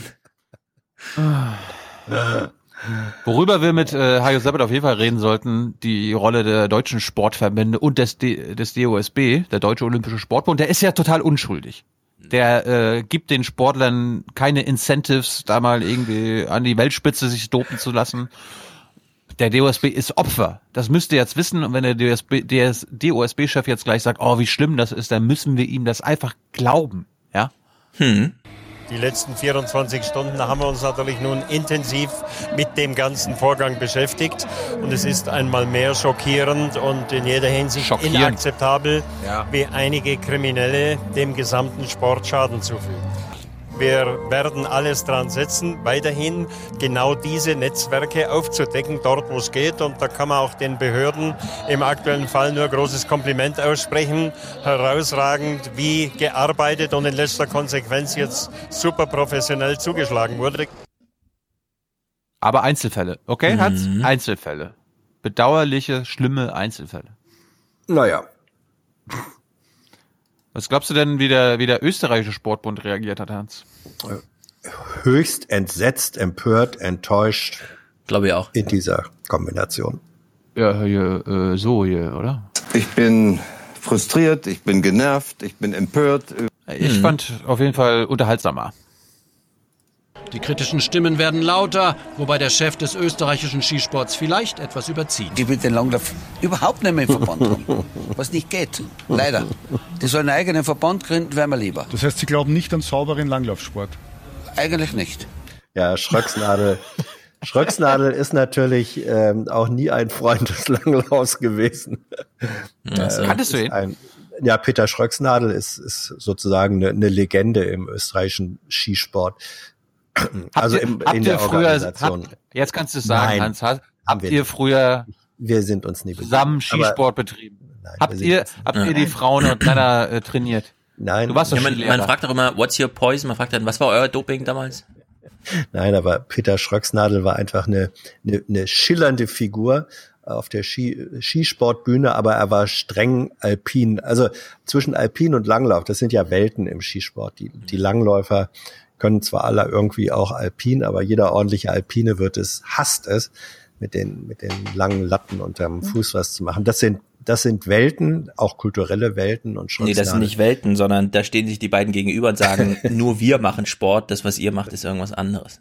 Ja, ähm, also es sind schon unterschiedliche Kulturen und Schröcksnadel gehörte eindeutig in die alpine Kultur. Deswegen fällt ihm so eine Aussage leicht. Ich fand den, ich fand den so unterhaltsam. Ich habe dann im WDR Ja. noch einen O-Ton von ihm gefunden. Den hören wir uns auch nochmal an.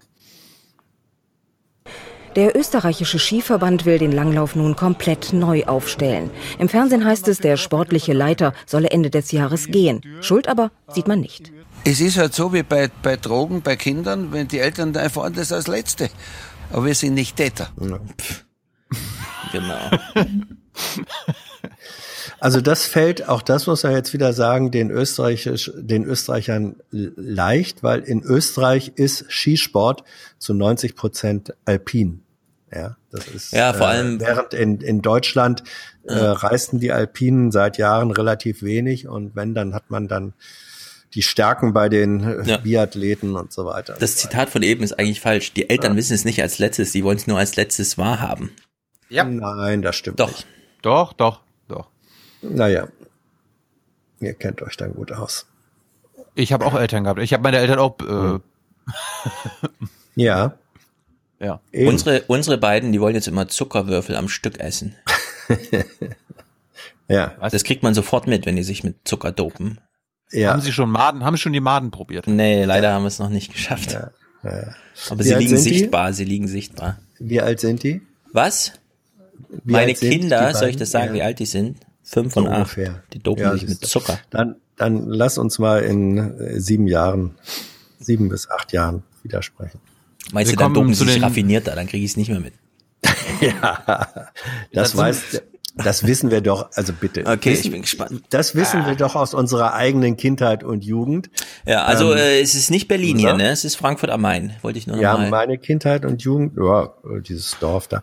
Äh, Meine Kindheit war ja auch nicht in Berlin und so. Aber wenn ich, äh, haben wir nicht alle irgendwann mal das, das äh, geschickte Tarnen und Umgehen und ähm, und Fehlinformation, Erzähl. Fehlinformieren, haben wir das nicht alle am Erzähl, Beispiel, Hans. am Beispiel unserer Eltern in Wahrheit gelernt? Ich schon. Ja. Heimlich rauchen, heimlich in die Disco gehen, heimlich sich mit Alles. Frauen treffen. alles. Mhm. Und insofern So wussten es, insofern wissen es, glaube ich, nach wie vor in vielen Fällen auch dann die Eltern als Letzte, wenn sie es eigentlich gerne wissen wollen würden. Also nicht nur, weil sie es nicht wissen wollen. Ja, Ja, gut, also ich weiß nicht, wie es bei, bei euren Eltern ist, aber meine Mutter ist dann so, sie möchte das lieber aus meinem Mund offiziell erfahren und dann anerkennen, als äh, Tilo, stimmt das? So klingt deine Mutter. Ja. Ja, du weißt ja, wie meine Oma So- klingt und so du klingt weißt, wie sie meine nicht. Mama klingt. So, so klingt sie nicht. Ach scheiße, das stimmt. Du, du kennst sie ja, ne? Hm. Ja, ja. Ach, du Ja, hast hab- äh, Hans schon deine Mutter vorgestellt. Ja. Mhm. Guck mal, mein Freund, Mama. Ja. Wir hatten Okay. schon, wir hatten schon mal einmal einen Familientermin. Äh, Wir sind ein Familienpodcast, ja. Ich finde das gut. Du wurdest, du wurdest gut aufgenommen in die Familie, Hans, oder? Absolut. Mhm. Und, und sehr gut beköstigt. Ja, wir kommen nochmal zum österreichischen Sport, äh, Sportverband. Der hat anscheinend wirklich vorbildlich gehandelt. Wir konnten ja eindeutig feststellen, dass die, die genannten Sportler, die Beschuldigten, die wir auch festgenommen haben, immer bei der Hintertür ausgegangen sind, dass es niemand mitbekommt, sind zwar dann in Teamkleidung ungeniert dann in das Apartment reingegangen, aber wir können ausschließen, und das haben unsere Ermittlungen gezeigt, dass hier irgendjemand vom ÖSV Bescheid gewusst hat. Mhm. Ja, ja. Ja, da gilt wirklich der Satz, dass man manches nicht weiß, weil man es vielleicht lieber nicht wissen will. Das ist ein schöner Satz, der reimt sich auch so gut. Und wir, kommen, wir kommen noch mal, eine Reaktion fehlt ja noch, die der Fans.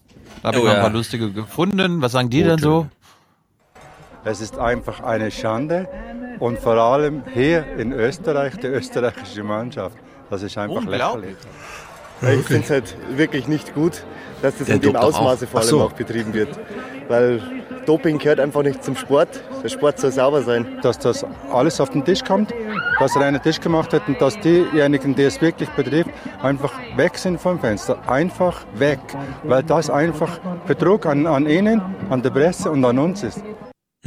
Ja. Nicht das System hinterfragen, warum die das vielleicht alle machen oder machen müssen. Einfach, die müssen einfach weg. Einzelfälle ja. weg. Einfach weg. Und warum bin ich jetzt auf Hajo Seppet als Gast gekommen? Bei unserem Aufwachen-Podcast? Darum. Und Doping-Experten erwarten mehr. Der Sport muss aus meiner Sicht aufwachen. Er muss sich Gedanken machen, welche Verantwortung er übernimmt. Das ewig äh, äh, so weitermachen wie bisher ähm, funktioniert nicht. Die sogenannten Selbstreinigungskräfte des Sports haben in diesem Fall völlig versagt. Mhm. Hast du jetzt, äh, hast du jetzt, weißt du, was du mit Hajo bereden Ja, ich bin willst? jetzt im Bilde, wir können jetzt mit ihm reden. Und wir sollten, Hans, da, das, du bist ja auch Vater, wir sollten auch mit ihm über diese Problematik reden. Das war jetzt nicht Thema der Sportreportage. Kinderdoping. Ihr habt Kinder, mhm. auch junge Kinder, die manchmal vielleicht einfach schreien oder nicht ins Bett wollen oder nicht müde werden oder einfach nicht schlafen. Ich mache mir Sorgen, dass ihr sowas äh, vielleicht euren Kindern gebt. Bitte dopt eure Kinder nicht. Mhm. Doch bei manchen Familien klappt das einfach nicht. In Foren im Internet lesen Mediziner immer häufiger, dass Eltern ihren Kindern frei verkäufliche Einschlafmittel geben. Womex zum Beispiel. Es ist eigentlich ein Mittel gegen Übelkeit bei Babys und Kleinkindern. Es kann aber auch schläfrig machen. Nach längerer und falscher Nutzung kann eine Abhängigkeit entstehen. Und nicht nur das. Dann kann es dazu kommen, dass die Kinder Krampfanfälle kriegen, Atemstörungen kriegen, Fieber kriegen. Ähm, und äh, es sind auch schon Einzelfälle beschrieben, wo Kinder tatsächlich an, an solchen Medikamenten verstorben sind.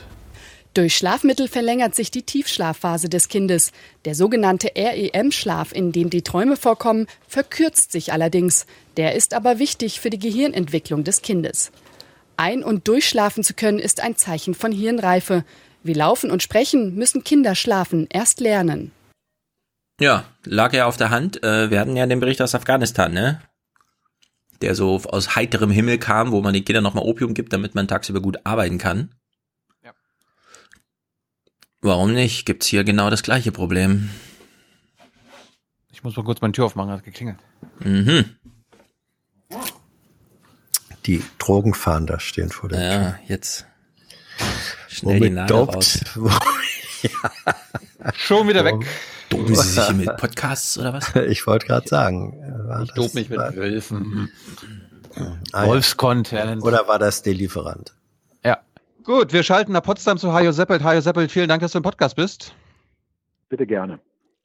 Ähm, wir haben uns jetzt schon eine, einige Zeit mit der Operation Adalas beschäftigt. Kannst du mal aus deiner Sicht sagen, was dieser Fall, diese ganze Dopinggeschichte für eine Bedeutung hat aus deiner Sicht? Äh, ne, wir haben ja über Jahre und Jahrzehnte jetzt schon Dopingfälle gehabt. Reiht sich das jetzt nur ein oder ist das was Besonderes? Schon was Besonderes, weil in Deutschland ja seit Jahren eigentlich äh, so ein bisschen der Eindruck entstanden ist, naja, ähm, bei uns läuft es einigermaßen gut und woanders in anderen Ländern, beispielsweise Russland, läuft es überhaupt nicht gut. In Deutschland sei die Dopingkontrollproblematik erkannt und die Systematik der Kontrollen besser, das System effizienter. Und äh, das mag äh, im Vergleich zu manchen Ländern sogar richtig sein, aber natürlich entsteht dann immer so ein bisschen der zusätzliche Eindruck, dass wir vielleicht inzwischen ein Land der Saubermänner sind. Und davon sind wir nach meinem Eindruck äh, auch ein Stück weit entfernt. Äh, also es gibt ja auch mal einen Vorwurf auch gegenüber uns, der ARD-Doping-Redaktion, wir würden mit dem Finger auf andere zeigen. Das ist natürlich Unsinn, wenn man die vielen Jahre sieht, in denen wir diese Thematik bereits beleuchten. Aber in den letzten Jahren war es natürlich schon so, dass wir vorwiegend im Ausland unterwegs waren. Und dieser Fall zeigt jetzt exemplarisch aus meiner Sicht, und der ist noch lange nicht zu Ende erzählt, dass wir äh, eben auch von einem Systemproblem in Deutschland ausgeben können, Systemproblem insofern, als dass es möglich ist, dass ein äh, Arzt über Jahre offensichtlich sein Unwesen in dieser Form treibt und das sogar weltweit, ohne dass man es richtig mitbekommt. Können wir über dieses Systemproblem reden? Also wo siehst du da das systematische Problem? Das systematische Problem sehe ich darin, dass äh, wir hier bei einem Arzt in in Deutschland, der in mehreren Sportarten aktiv ist, über Jahre offensichtlich Kontakte überall hin aufgebaut hat, damit ein System erschaffen hat, ein Subsystem, wenn man so möchte, das unterhalb des Radars offensichtlich war und deshalb oder außerhalb des Radars und deshalb für äh, Leute nicht sichtbar gewesen ist. Äh, das Ganze hat ja offensichtlich generalstabsmäßig über Jahre funktioniert mit Anmietung von Ferienwohnungen am Rande von Sportveranstaltungen, mit Mitarbeitern, die das organisiert haben. Das ist schon ein kleines Subsystem, das funktionieren konnte.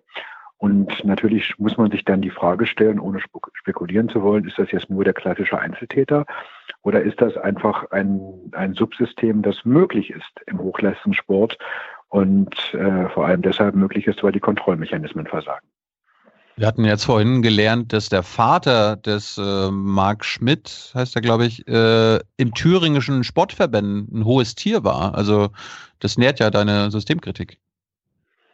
Ja, das passt auch dazu, dass äh, im Sport häufig über Dopingbekämpfung gesprochen wird, aber dass man am Ende Dopingschlagzeilen vermeiden möchte äh, und dass man immer gerne sagt, na ja, ähm, das ist ein, ein klassisches Problem von Einzeltätern, ähm, aber ähm, das sehe ich überhaupt nicht so. Und in diesem äh, ganz konkreten Fall kann man zum Beispiel das ganz gut erzählen, weil ähm, äh, der Vater von Marc Schmidt in einer Kanzlei arbeitete, gemeinsam mit einem Westdeutschen, äh, oder früher westdeutschen äh, Leichtathletiktrainer, der auch schon Dopingverfahren hinter sich hatte, der selbst Anwalt ist, ähm, der dann auch im thüringischen Sport weit aufgestiegen ist, äh, gemeinsam mit Ansgar Schmidt dann äh, in dieser Kanzlei aktiv gewesen ist. Ähm, ähm, der Name des Kompagnons Spilker, der tauchte in äh, Verfahren und Gerichtsverfahren auf im Westen Deutschlands, hat gezeigt, dass es eben nicht etwa nur ein singuläres Ostproblem ist, sondern eben ein gesamtdeutsches Problem. Im Osten gab es halt nur genug Unterlagen, die aufgetaucht sind.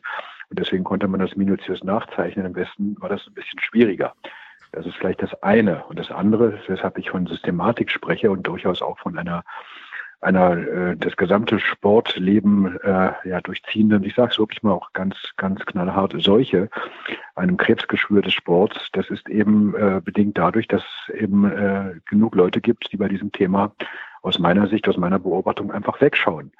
Aus einem ganz einfachen Grund der Sport, der Spitzensport, ähm, nicht nur in Deutschland, sondern weltweit, profitiert dann am allermeisten, wenn er erfolgreich ist. Erfolgreich ist er in manchen Sportarten durch Doping. Ganz, ganz simpel, weil durch Doping bessere Leistungen erzielt werden können.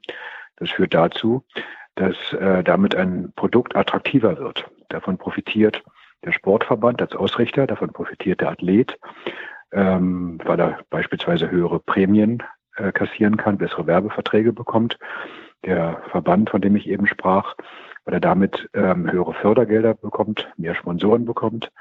Die Fernsehanstalten, weil sie höhere Einschaltquoten haben, allerdings auch die Fernsehrechte zu einem höheren Preis wiederum beim Veranstalter erwerben müssen. Wenn die Einschaltquoten hoch sind, dann profitiert davon natürlich auch die werbetreibende Industrie, die Werbespots schaltet, weil deren Produkte besser verkauft werden. Man kann auch die Werbezeiten attraktiver oder zu besseren Preisen verkaufen. Also alle haben irgendwie was davon. Und dann kommt jemand und durchkreuzt dieses Geschäftsmodell dadurch, dass er das Produkt unattraktiver macht, wenn Doping auffliegt. Und nur dann gibt es überhaupt einen Schaden. Und das führt, und dafür gibt es ja Beispiele in der Vergangenheit dazu, dass Sportverbände als Profiteure des Systems sich schwer tun, mit Doping oder Dopingfällen in ihrem Bereich umzugehen, weil jeder Dopingfall das Image zerstört und damit auch den Marktwert. Ich möchte zwei Fragen an der Stelle stellen.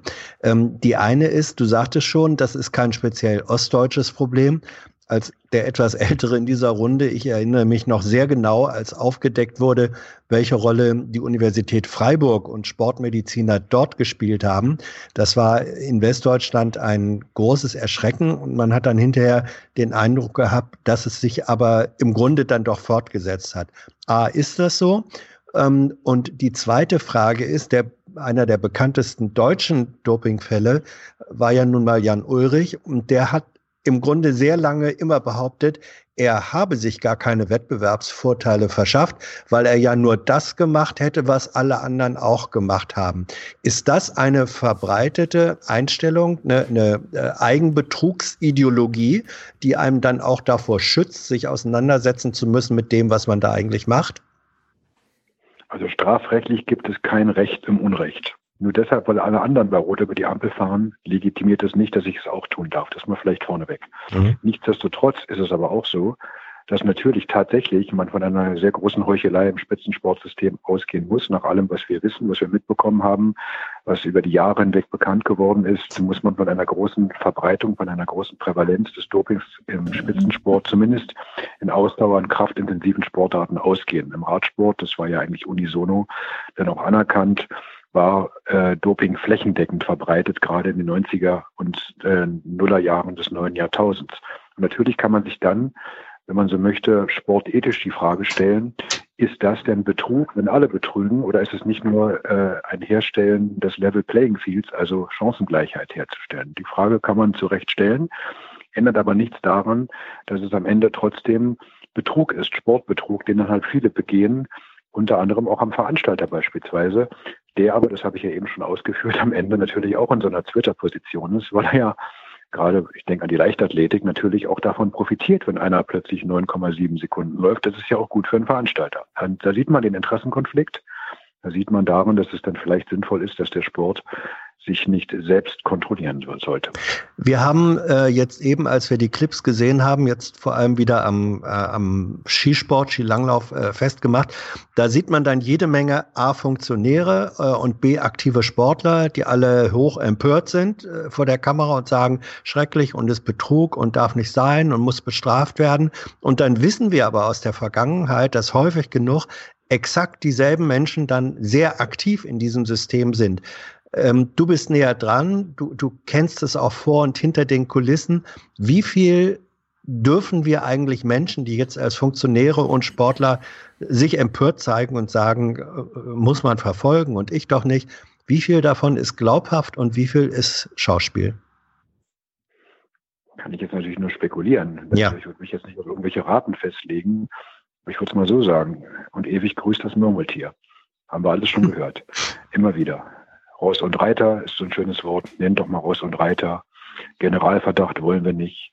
Diese Schurken, was die da machen, Einzeltäter, kann man aber nicht auf den gesamten Sport schließen.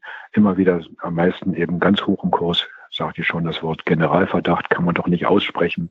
Man würde eine gesamte Sportart zerstören. Vor kurzem saß ich mit einem österreichischen Skifunktionär in, in einer Talkshow in, in Wien und der sagte dann, der Sportjournalismus, der soll doch bitte äh, für den Sport was tun und äh, man sollte doch bitte die Recherchen ähm, äh, den, den Staatsanwälten und den Polizisten überlassen, aber doch bitte nicht im öffentlichen rechtlichen Rundfunk sowas machen.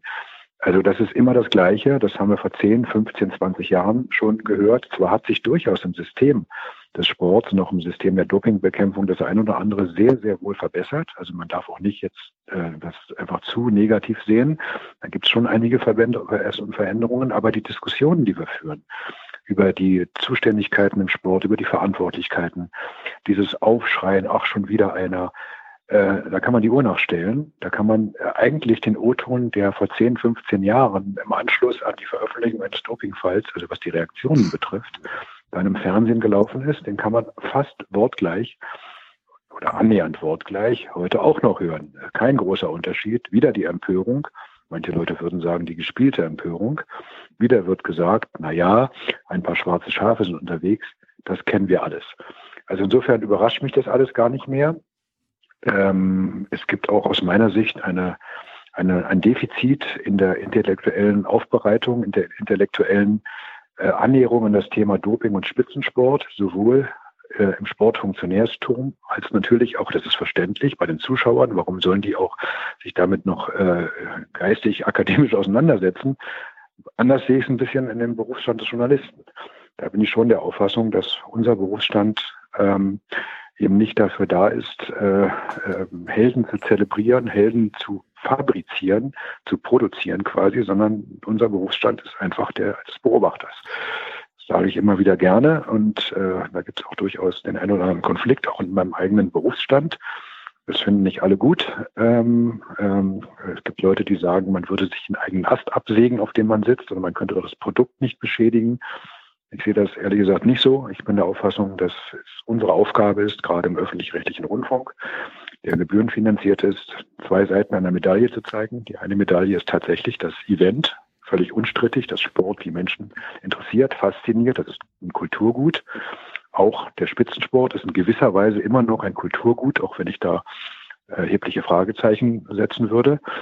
Aber trotzdem, wenn die Leute das sehen wollen, finde ich es völlig legitim, dass wir es auch zeigen. Auf der anderen Seite sind wir aber auch diejenigen, das ist unsere Aufgabe, die den, nicht nur, den, wie man so schön sagt, den Finger in die Wunde legen sollen, sondern die eben auch die andere Seite der Medaille zeigen, was hinter den Kulissen abgeht. Und da ja. ist aus meiner Sicht noch ein ganz großer Teil völlig unterbelichtet. Ja, ich will trotzdem mal aus dieser Sicht des Zuschauers, weil ich bin nun mal äh, Zuschauer vor allem bei so Sportsachen, auch wenn ich selten Zuschauer, aber es hat doch in den letzten Jahrzehnten so ein Shift gegeben, dass man sich mh, hm, doch mehr für die Story hinter dem Sieg interessiert. Also wenn man sich so die amerikanische Olympia-Berichterstattung, dann ist es ja heute doch schon sehr so eine, wer sind die Leute, wer sind die Typen des Sports und der Sieg. Na gut, wenn er hinhaut, wird er noch so mitgenommen in der Geschichte, aber der spielt ja vielleicht gar nicht mehr so diese Riesenrolle.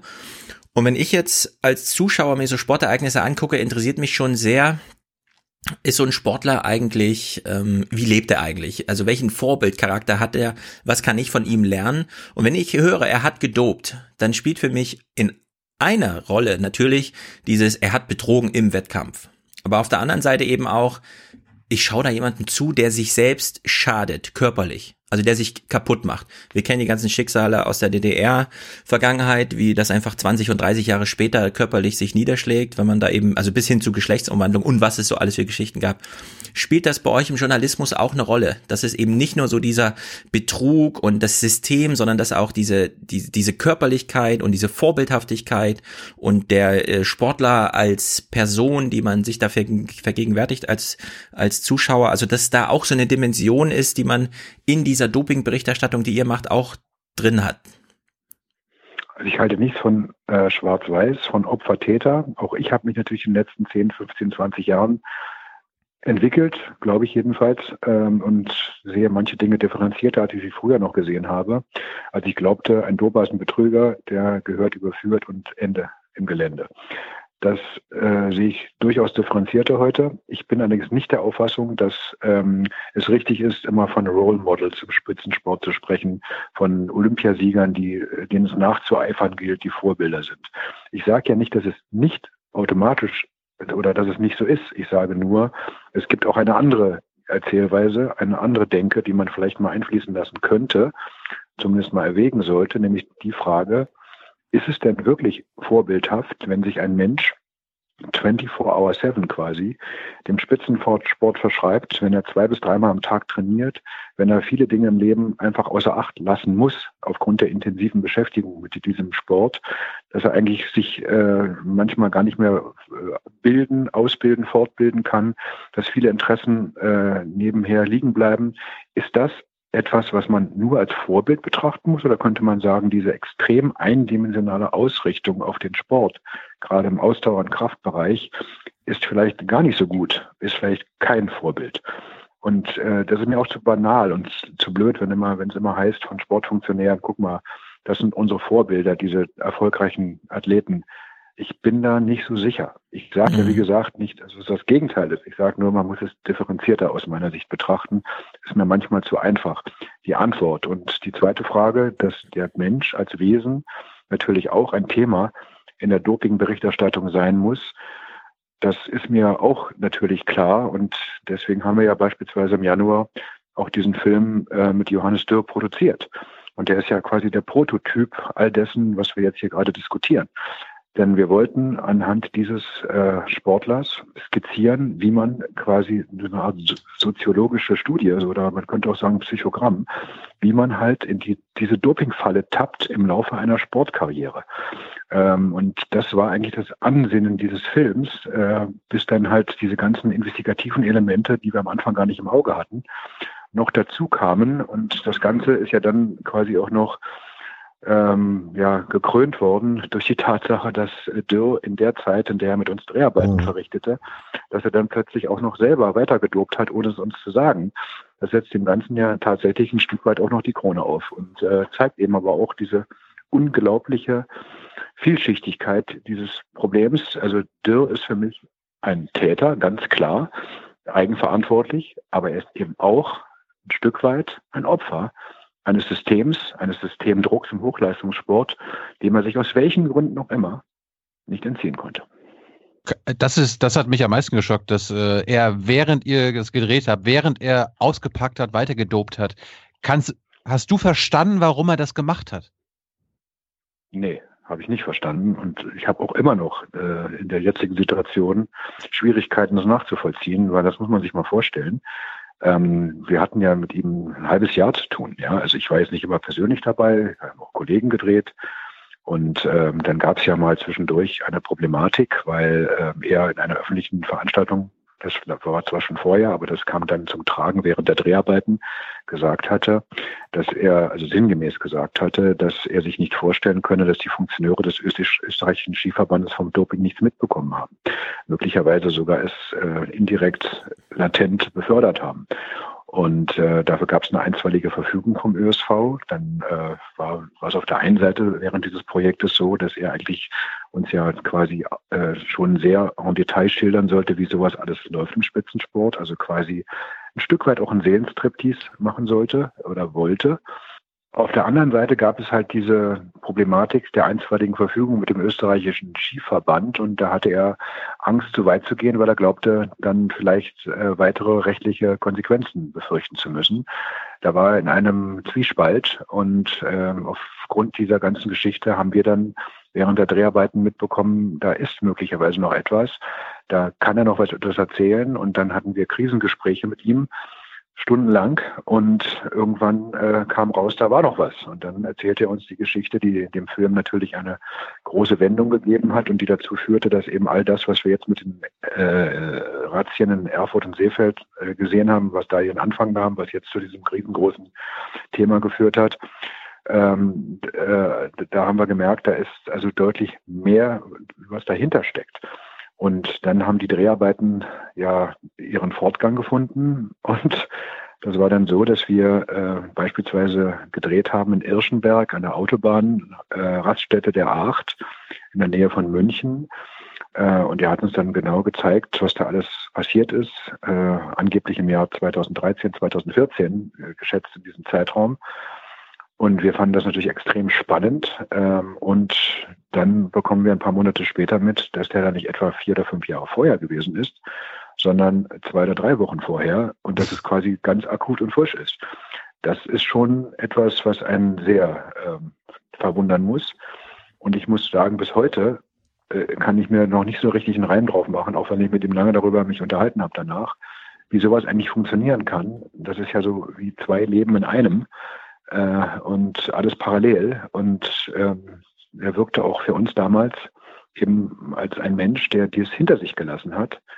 Also ich hätte im Traum nicht daran gedacht, äh, dass sowas passieren kann.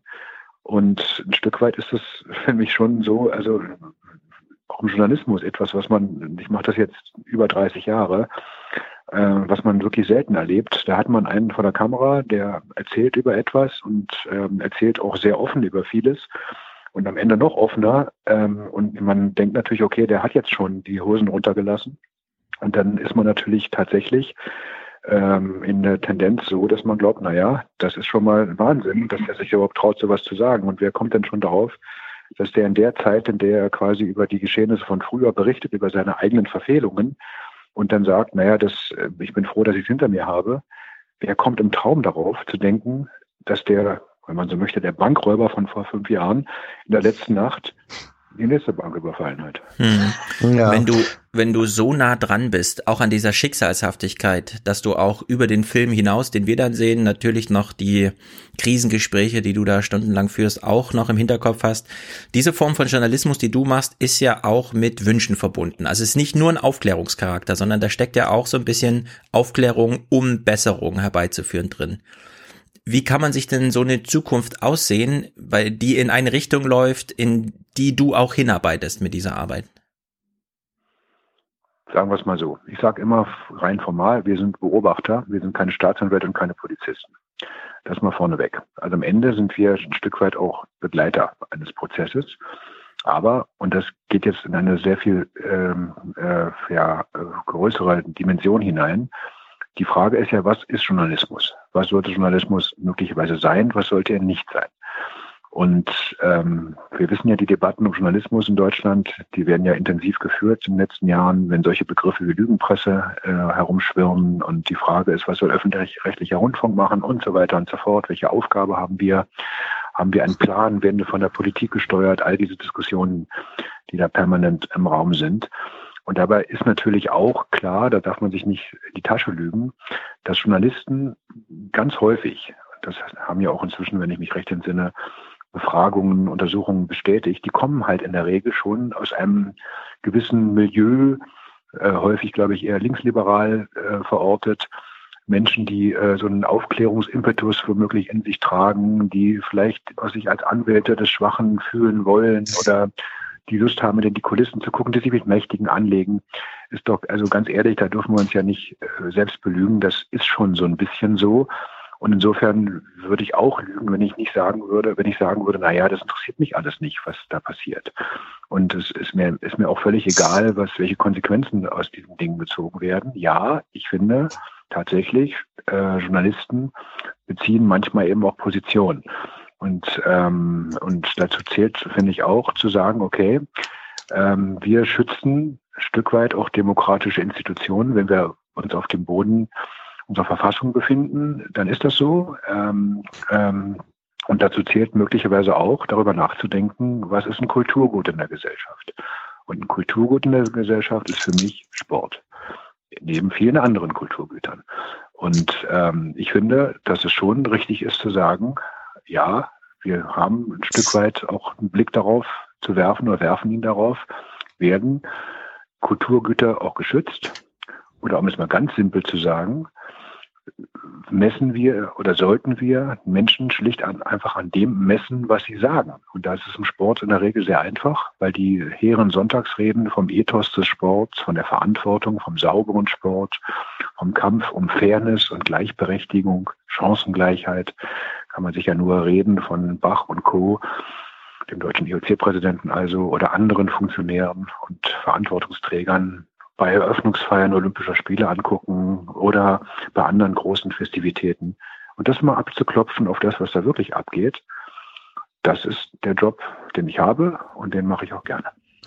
Ähm, ich möchte an der Stelle fragen, ähm, Hajo, du bist mindestens in vergangenen Jahren zum Teil sehr heftig angefeindet worden, zum Teil von Sportfunktionären, zum Teil von Sportfans in Anführungsstrichen, vor allem auch im Zusammenhang, als du sozusagen die systemischen Doping-Sachen äh, aus Russland mit aufgedeckt hast. Hat sich das verändert? Ähm, ist das mehr geworden? Ist das weniger geworden? Und vor allem, wenn es sich verändert hat, wie hat es sich verändert mit der zunehmenden Rolle des Internets und der Netzkommunikation und der Social Media? Oder ist das auf einem Level im Wesentlichen geblieben? Nee, ist es nicht. Also es hatte, hatte zwischendurch zugenommen. Äh, Im Fall Russland, wobei ich auch glaube, dass da sehr viele Trolle unterwegs waren, gesteuert ähm, aus St. Petersburg oder Moskau. War interessant zu beobachten, dass manchmal in den äh, Bürozeiten zwischen 9 und 17 Uhr Moskauer oder St. Petersburger Zeit äh, dann eine gehäufte ähm, äh, äh, Zahl oder eine größere Zahl von solchen merkwürdigen Sachen gekommen sind im Internet, von Kommentaren, von Verunglimpfungen. Ja, das, das war schon so. Also da, da ist auch eine Menge Politik im Spiel. Ähm, Aber es geht ja nicht nur um Russland, wobei es da besonders heftig und aggressiv war, das auch manchmal nicht mehr lustig war, muss man auch sagen. Aber natürlich äh, scheinen wir auch in Deutschland äh, zu polarisieren. Es scheiden sich die Geister in unserer Berichterstattung, wobei aber schon auffällig ist, dass vor allem die, sagen wir so, die Hardcore-Sportfans sind, die äh, den Eindruck erwecken, dass sie äh, so empfinden, dass wir quasi äh, ihnen den Spaß verderben. Das ist einfach so. Ähm, aber damit leben wir, weil ich finde, das ist nun mal so, dass wir nicht allen Interessen gerecht werden können, wollen wir auch gar nicht. Wir machen ja nicht etwas fürs Massenpublikum, den Massengeschmack. Ähm, das ist aus meiner Sicht nicht die Aufgabe von öffentlich-rechtlichem Rundfunk. Es ist allerdings auch so, eine zunehmende Tendenz in den letzten Jahren, dass also unsere Berichterstattung ernst genommen wird. Ich glaube tatsächlich, dass auch die Berichterstattung der ARD-Doping-Redaktion äh, in dem Leitmedium Fernsehen über die Jahre ein Stück weit dazu beigetragen hat, dass man äh, hierzulande den Sport oder Sportorganisationen oder die Dopingbekämpfung mit anderen Augen sieht, zumindest auch mit, mit anderen Augen, mit einem teilweise anderen Blick. Finde ich eigentlich nicht so schlecht, wenn eine, eine quasi eine Art Bewusstseinserweiterung, äh, vielleicht nicht das ganz richtige Wort dafür, aber zumindest eine Horizonterweiterung stattfindet warum auch nicht? Und wir spüren auf der anderen Seite auch tatsächlich sehr viel Anerkennung und Respekt. Äh, es ist ja nicht eine Sache von mir, sondern von meinen Kolleginnen und Kollegen, mit denen wir das auch zusammen machen. Ohne die geht das auch nicht. Ähm, da ist viel Recherche mit verbunden. Und äh, wir spüren schon in den letzten Jahren, dass es auch wirklich viel Rückenwind für uns gibt. Auch in der ARD übrigens, das war vor 10, 15 Jahren noch völlig anders. Auch da hat es ein Umdenken gegeben und die Unterstützung äh, hat sehr, sehr stark zugenommen. Ich habe noch zwei kleine Fragen zum Schluss. Ähm, wie bewettest du, dass das auch mit öffentlich-rechtlichem Geld in Sport investiert wird, Übertragungsrechte gekauft werden, zum Beispiel vom Radsport, wo seit Jahren, fast Jahrzehnten bekannt ist, dass dort systematisch gedopt wird? Und die andere Frage, du bist ja auch ein Gesicht von Anti-Doping, ja, also von Doping-Berichterstattung. Bekommen eigentlich die Sportler und die Sportfunktionäre eigentlich schon Panik, wenn sie dich irgendwo sehen, rum, also rumlaufen sehen, haben die dann gleich Angst, oh oh, der Seppelt kommt jetzt bald äh, mit der neuen Story raus äh, über Doping in unserem Sport? Zu Frage zwei. Manchmal habe ich wirklich den Eindruck, das ist so. ähm, ähm, das ist so, das habe ich jetzt gerade in den letzten Tagen wieder gemerkt, als es um die Berichterstattung zum äh, Netzwerk in Erfurt gegangen ist. Wenn ich äh, oder Kolleginnen von mir in meinem oder unserem Auftrag unterwegs sind, dann äh, sind einige in Hab-Acht-Stellung, ist schon so inzwischen. Ähm, auch eine merkwürdige Entwicklung irgendwie, aber ähm, ist halt, wenn man so möchte, ein Kollateraleffekt der Arbeit. Und die andere Frage bezüglich der Fernsehrechte und Übertragungsrechte würde ich so beantworten, dass ähm, es bei Übertragung von Sport ähm, zwei Dinge zu beachten gibt. Die eine Frage ist, wie verseucht ist dieser Sport wirklich? Wir können davon ausgehen, dass vor 10, 15 Jahren wir in etlichen Sportarten Sportbetrug, Live-Freihaus, ungefiltert mehr oder minder in die, in die Wohnstube übertragen haben. Sportbetrug auf großer Ebene bei Olympia-Weltmeisterschaften, Europameisterschaften, in der Leichtathletik, im Radsport, im Triathlon, womöglich im Schwimmen, ähm, ähm, ohne jetzt in jedem, muss man auch sagen, in jedem ähm, äh, Feld davon immer den kompletten Überblick zu haben, aber in manchen hatten wir ihn halt. Das haben ja auch dann später die Zahlen, die nüchternen Zahlen, Daten und Fakten bestätigt. War es so. Und da, finde ich, setzte damals auch meine Kritik an, nämlich zu sagen, das kann ja nicht sein, dass wir sowas machen, ohne es zu hinterfragen. Ähm, das ist eine. So. Nur kann man einem Verband, und das hat sich in den letzten Jahren ja ein Stück weit auch in manchen Sportarten verändert, auch einen Strick daraus drehen, dass er das Thema dann angeht, dass er mehr Leute aus dem Verkehr zieht, mehr Doper öffentlich werden, damit das Image dieser Sportart natürlich leidet und dann sagt man am Ende, schön, dass ihr jetzt so viele Dope aus dem Verkehr gezogen habt. Dafür übertragen wir euch jetzt nicht mehr. Das finde ich ist auch ein Stück weit schwierig. Ähm, deswegen finde ich eine Messlatte für die Berichterstattung und für die Frage, ob man eben durch Fernsehrechte erworbene Rechte äh, oder über äh, Fernsehrechte erworbene Möglichkeit der Berichterstattung Ob man die dann auch durchzieht oder nicht, die Messleiter dafür muss aus meiner Sicht sein, tritt dieser Verband als Organisator, Ausrichter, was auch immer, eines Ereignisses glaubhaft für den Kampf gegen Doping ein. Tut er was dagegen oder tut das nicht? Ist es so wie zum Beispiel früher im Radsport, dass der Verband oder die Teams einfach zuschauen, es geschehen lassen, aus welchen Gründen auch immer, dann finde ich, können wir es nicht verantworten.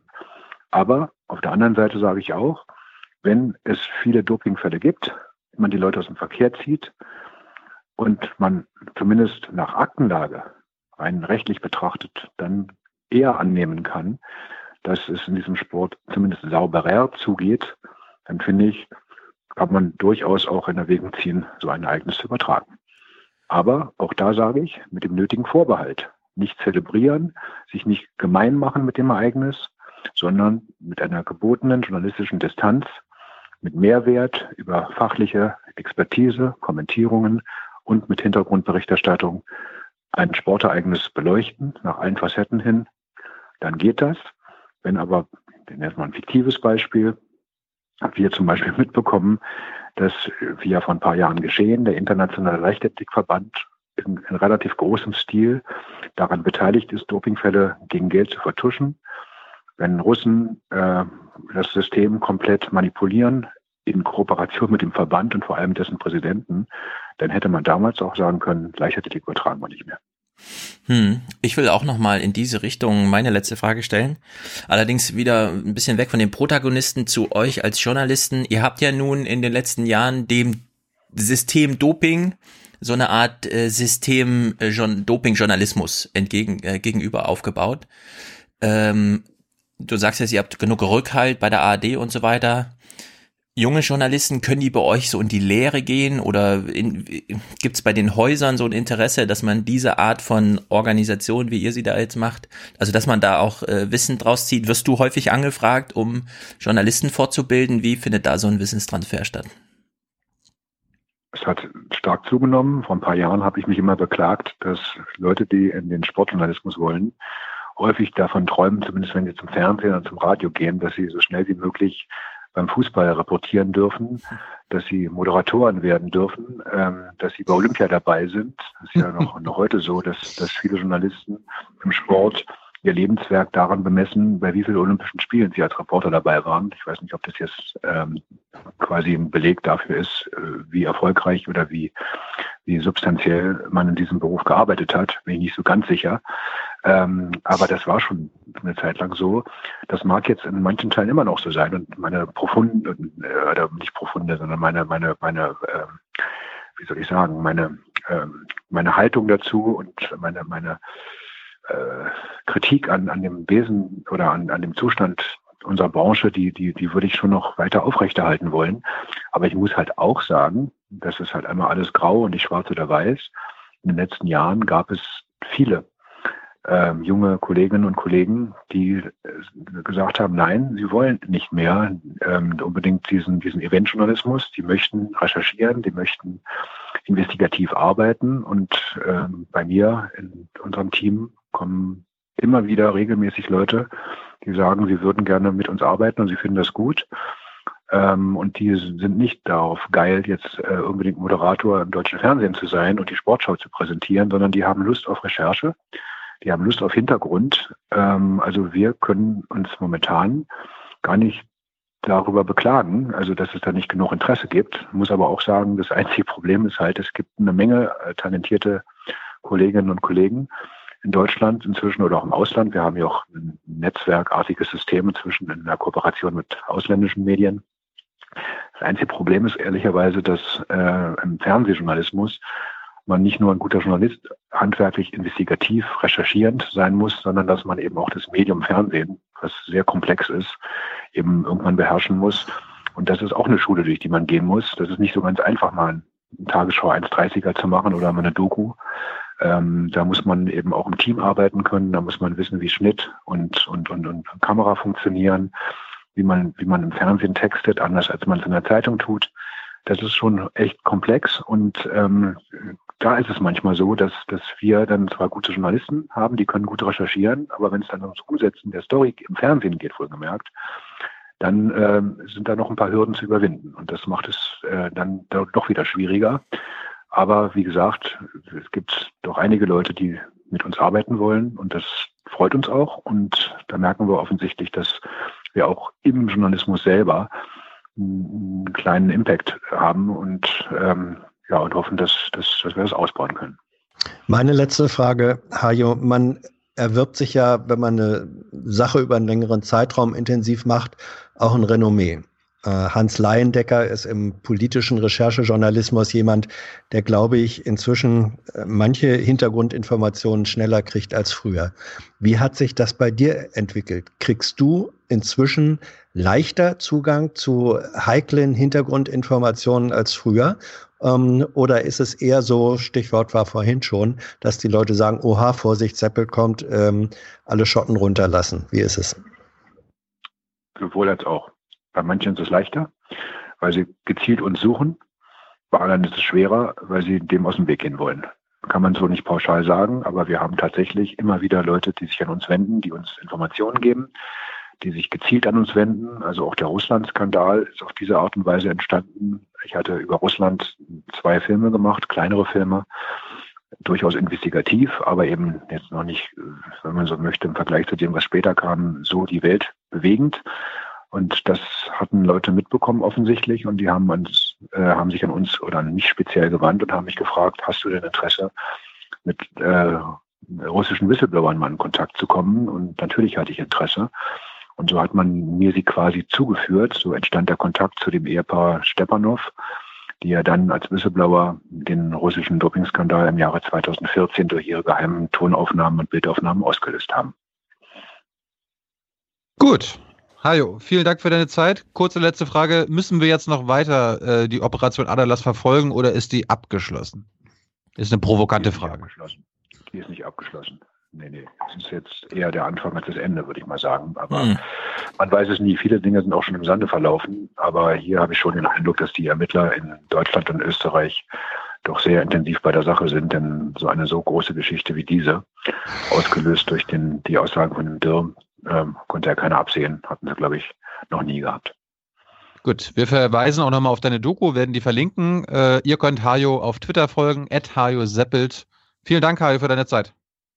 Bitte gerne. Tschüss. Tschüss. Danke, tschüss. tschüss. Ciao. So, das war Hajo Seppelt aus Potsdam. Sehr schönes Gespräch. Hat also mhm. diesen, äh, zeitlich anders hingehauen, als wir es geplant hatten, aber das ist gar kein Problem. Stefan wird das jetzt zaubern und ihr die das jetzt gerade hören, werdet das nicht mitbekommen. Nee. Zack. Genau. Hans. Ja. Wir sind ja ein medienkritischer Podcast, nicht wahr? Du kennst dich aus mit deutschen Fernsehnachrichten? Aber sowas von. Hörst du auch Radio? ja. Wir, kon wir kontrastieren ja. jetzt mal. Hashtag mhm. Mosambik. Was, was kommt euch da als erstes in den Sinn? Uganda. Nee, nee, Mosambik. Wir bleiben jetzt beim Mosambik. Mosambik, ja. da war doch gerade großes Drama, Überschwemmung. Richtig. Notlage. Anderthalb Millionen Menschen betroffen, eine Million Kinder, sie sitzen auf Bäumen, werden nicht abgeholt, nichts funktioniert, wilde Tiere, Krankheiten und so weiter und so fort. Wir hören mal in die Woche rein. Christian Sievers. Guten Abend Ihnen allen. Es braucht Guten viel Abend. Geduld und viel Glück im Moment, bis auch nur ein kurzes Telefonat möglich ist mit unserer Korrespondentin für das südliche Afrika. Sandra Theis ist eine der ersten deutschen Reporterinnen, die sich selbst ein Bild machen können von den verheerenden Folgen der Überschwemmungskatastrophe im Südosten des Kontinents. Und das, obwohl es bereits eine Woche her ist, dass der Zyklon dort wütete. Wenn technisch hochgerüstete Fernsehsender mit viel Erfahrung in der Krisenberichterstattung bereits Mühe haben, nur ein paar Bilder zu überspielen, dann kann man ein bisschen ahnen, wie es den Menschen vor Ort gehen muss angesichts der Verwüstung. So, Christian Sievers ist stolz drauf, dass er schon eine Woche nach dem Ereignis und mit dem Ereignis ist ja Sturm gemeint, der dann eigentlich erst die Tragödie verursacht hat, nämlich Überflutung und so weiter. Schon eine Woche später hat man die erste Journalistin vor Ort, die live berichten kann. Was denn da so passiert? Und so wie Thilo eben schon meinte, äh, Mosambik, dann schwenke ich mal um auf Uganda, weil was interessiert mich Mosambik? Stelle ich auch mal die Frage, äh, liebes Heute-Journal, interessiert ihr euch so wenig dafür, dass ihr eine Woche zu spät auf das Thema kommt und dann plötzlich sagt, äh, ja, es liegt an technischen Problemen, die wir irgendwie vor Ort hatten? Denn ich will das mal kontrastieren mit Deutschlandfunk heute, nee, Europa heute, so heißt die Sendung, Europa heute.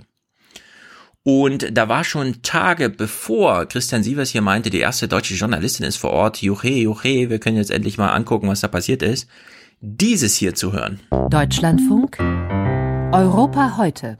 Die internationale Hilfe für das südliche Afrika läuft allmählich an, noch immer aber ist das ganze Ausmaß der Katastrophe für die Region nicht absehbar. Vor allem Mosambik ist betroffen. Hilfsorganisationen, denen es gelungen ist, ins Katastrophengebiet vorzudringen, zeichnen ein erschreckendes Bild von Flüssen, die so dramatisch über die Ufer getreten sind, dass kilometerlange Binnenmeere entstehen, von Menschen, die weit abgeschnitten von jeglicher Hilfe sind. Und das treibt Portugal in besonderem Maße um. Die Bande zur ehemaligen Kolonie sind bis heute eng. Was sich in Mosambik abspielt, besorgt Portugiesen genauso wie afrikanische Einwanderer. Thilo Wagner in Lissabon in Deutschland hat es ein paar Tage gedauert, bis es der Wirbelsturm und die Überschwemmungskatastrophe in die Nachrichten geschafft hat. War das in Portugal anders? Ja, das, das war anders in Portugal. Seit fast einer Woche laufen in den portugiesischen Nachrichtensendungen Beiträge über die Katastrophe in Mosambik. Und äh, portugiesische TV-Stationen haben bereits Journalisten in die betroffenen Gebiete entsandt. Die großen Zeitungen haben mittlerweile Live-Ticker im Internet eingerichtet. Ja, wir können uns das ungefähr vorstellen, wenn es Dauerthema in den Nachrichten ist und, äh, was weiß ich, die großen Zeitungen Live-Ticker machen. Wie kommt es zu so einem Disconnect? Wieso sind die Deutschen hier so weit hinten dran? Und reden dann noch so darüber, wie Christian Sievers im Heute-Journal, dass es erst jetzt gelungen sei und so weiter und so fort. Naja, das wurde, wurde eben schon erklärt. Äh, für die, für, für die Portugiesen, für Portugal ist äh, Mosambik relativ, ziemlich nah dran. Mhm. Weil es, weil es einfach aus der Historie und aus der Verbundenheit, ähm, äh, ist es einfach ein, ein Thema für sie. Ich, ich sag's jetzt mal so, äh, wenn in Österreich äh, sowas passieren passieren würde oder oder passiert, dann nehmen wir das auch anders wahr, als mhm. wenn es ein vergleichbarer äh, ein vergleichbarer Vorfall in Patagonien ist. Ähm, so ja. und dann sind nat und dann sind natürlich ähm, auch die Verbindungen sowohl von, die haben mehr Korrespondenten da, sie sprechen die äh, gemeinsame Sprache, ähm, sie, sie haben mehr Menschen, die sich äh, kennen. Das hm. Interessante, das Interessante ist hier und das finde ich dann wirklich gut, wenn es so ist, dass in den portugiesischen Medien sehr intensiv darüber berichtet wurde.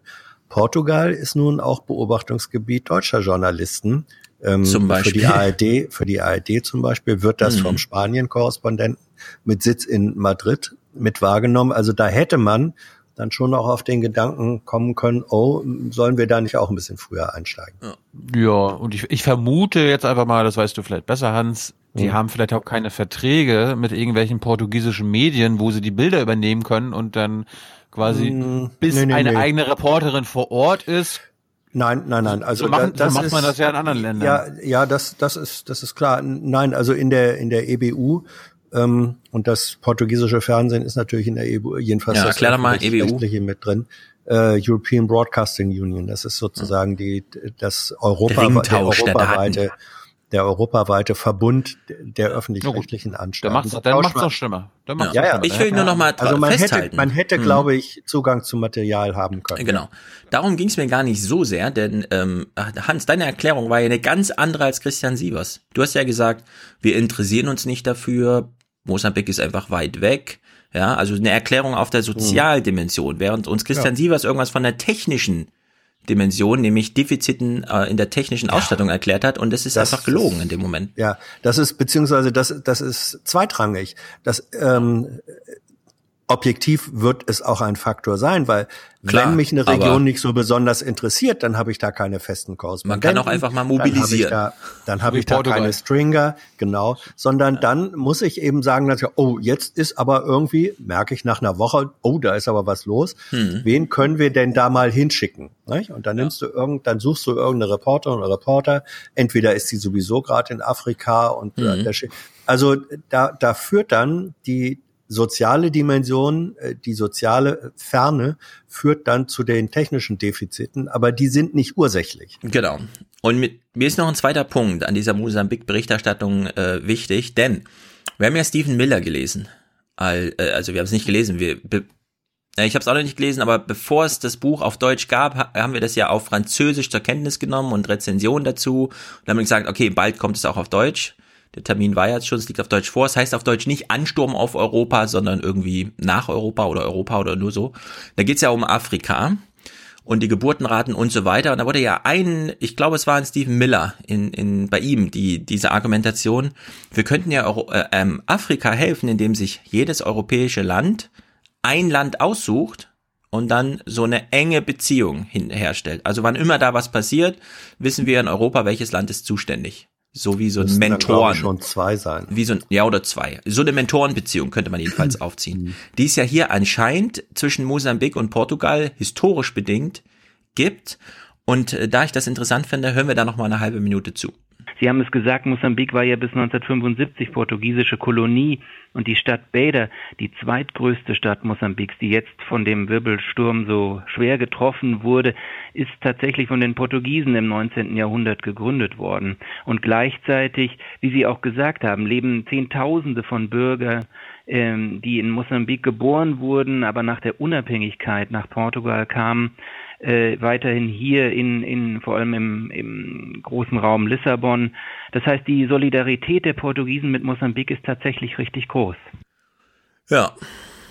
Könnte man auch institutionell einführen, muss gar nicht historisch wachsen, sondern könnte vielleicht auch so eine tatsächliche Idee sein, dass man sich sowas zum Vorbild nimmt. Ja, ist äh, schwierig. Also es gibt ja, Deutschland hat ja besondere Beziehungen historisch zu Namibia und da kriegen wir mit, wie schwierig, wie schwierig das ist, obwohl es diese, diese Tradition ja. äh, da gibt. Ja, für alle, die sich immer fragen, Aufwachen-Podcast, wie und wann macht ihr das so? Es ist gerade 12.57 Uhr und die Uploadfilter sind beschlossen im Europäischen Parlament. Woo! Also mal gucken, wie das weitergeht die das ähm, oh äh, die Datenschutzgrundverordnung hat ja auch alles durcheinander gebracht, wie vorher erwartet, ne, Leute? Jetzt bricht's Internet zusammen. YouTube wird übrigens morgen abgeschaltet. so, einen kleinen Clip noch. Brexit. Denn ich find's irgendwie, also es gab jetzt nicht viel Neues zu vermelden. Mittlerweile langweilt's mich auch, wie wirklich alle Journalisten nochmal da sitzen. Also ich dachte, ich habe schon alles gesehen, aber das war nochmal krasser als bisher. Im Heute-Journal haben sie noch mal kurz eine Psychoanalytikerin und... Darf ich? Was willst du? Darf ich anfangen? Nee, lass mich anfangen, es ist nur ganz kurz, dann darfst du Brexit einsteigen. Denn mir fiel hier nur ja, ein, ja. Dein so Clip ist nicht kürzer als meiner und deswegen gucken wir uns meinen zuerst. Ich weiß, meinst du so schlimm, dass ich dann gehofft so. hatte, dass man... Nein, nein, nein, nein. Wir, wir fangen mal hier, wir, wir stellen mal das Irre an den Anfang. Also eine Psychoanalytikerin. Man sucht die letzten Ausflüge, um noch Erklärung zu finden, ja. Aber Gut. das, wie sie hier, was sie sagt, finde ich doch dadurch, dass wir wissen, der äh, Wahlkampfslogan war Take Back Control, fand ich irgendwie witzig. Das Verhalten der Briten seit dem Referendum zeige alle Anzeichen eines Traumas, sagt die Psychoanalytikerin Susie Orbach. Der Klassiker beim Trauma, alles wird ständig wiederholt und diese Unfähigkeit zu verdauen, dass etwas kaputt gegangen ist. Eine Beziehung, auch wenn sie dysfunktional war. Das bezieht sich nicht nur auf die EU-Befürworter. Das Ganze hat zwei Traumata geschaffen, den Bruch mit Europa und die sehr schwerwiegende Spaltung des Landes. Das Wichtigste, um ein Trauma zu überwinden, so lehrt die Psychologie, ist das Gefühl, die Kontrolle zurückzuerlangen. In London nicht in Sicht. Uh, take back control! Sie tun mir alle das leid. Ist ja, das ist ja, ist ja, das ist ja eh die Ironie an sich am Brexit. Also es wurde für den Brexit gestimmt, um Kontrolle zurückzubekommen, ja. aber dadurch verfällt man in mm. die, Jetzt muss man die Kontrolle zurückgewinnen. Ja. ja. All, alles außer Kontrolle. Ja. ja. Das, ich meine, das im Moment kommt es einem ja vor, wie sagen wir mal, ein Langstreckenflug, äh, ist jetzt ökologisch nicht korrekt, aber ein Langstreckenflug von Frankfurt nach New York und die Piloten streiten sich. Ähm, in der letzten Minute des Landeanflugs mit dem mit den Fluglotsen mhm. darüber, wo sie dieses Flugzeug landen sollen, ob sie ja. überhaupt oder ähm, ob mit Fahrwerk oder doch, ohne mit Fahrwerk oder ohne oder ob es doch eine Notwasserung auf dem Hudson gibt. Äh, in so einem Flieger ja. möchte man nicht sitzen. Nee. Wir gucken uns jetzt mal die Rede von Theresa May an, die sie, mhm. glaube ich, am Donnerstagabend an die britische Nation und damit auch an uns gehalten hat. Mhm. Äh, ich bringe das mit, weil ich wusste, dass Hans kommt und Hans diese Rede jedenfalls letzte Woche, als ich in einem Regierungstagebuch nachgefragt hatte, noch nicht gesehen hatte. Und ich weiß, Hans kennt sich mit Hannah Arendt aus. Und für mit mich, wem? Ich, ich habe ein bisschen Hannah Arendt gelesen und ich würde sagen, Hannah Arendt würde aus dem aus ihrem Sitz gleiten, wenn sie Theresa Mays Rede hört. Und ähm, Hans kann uns ja mal eine Performance-Kritik danach geben, insbesondere Performance-Kritik am Ende Ihrer Rede, Hans. Nearly three years have passed since the public voted to leave the European Union. It was the biggest democratic exercise in our country's history. I came to office on a promise to deliver on that verdict. In March 2017, I triggered the Article 50 process for the UK to exit the EU and Parliament supported it overwhelmingly. Two years on, MPs have been unable to agree on a way to implement the UK's withdrawal. As a result, we will now not leave on time with a deal on the 29th of March. This delay is a matter of great personal regret for me. And of this I am absolutely sure you, the public, have had enough. You're tired of the infighting. You're tired of the political games and the arcane procedural rows. Tired of MPs talking about nothing else but Brexit when you have real concerns about our children's schools, our National Health Service, knife crime.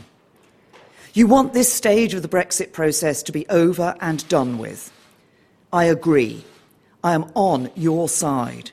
It is now time for MPs to decide.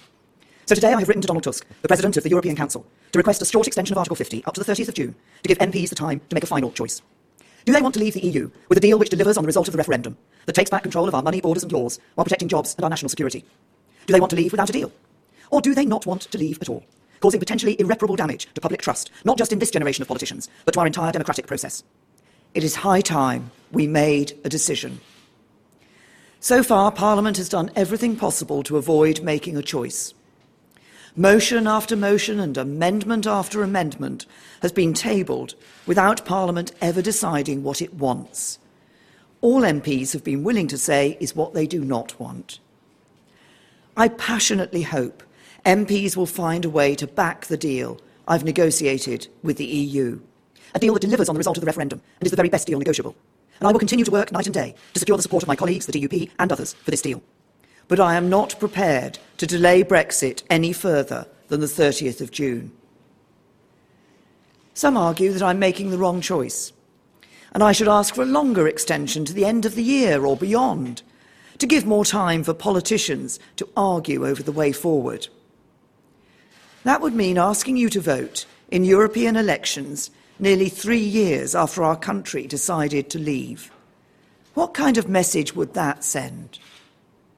And just how bitter and divisive would that election campaign be at a time when the country desperately needs bringing back together? Some have suggested holding a second referendum. I don't believe that's what you want, and it is not what I want. We asked you the question already, and you gave us your answer. Now you want us to get on with it. And that is what I am determined to do.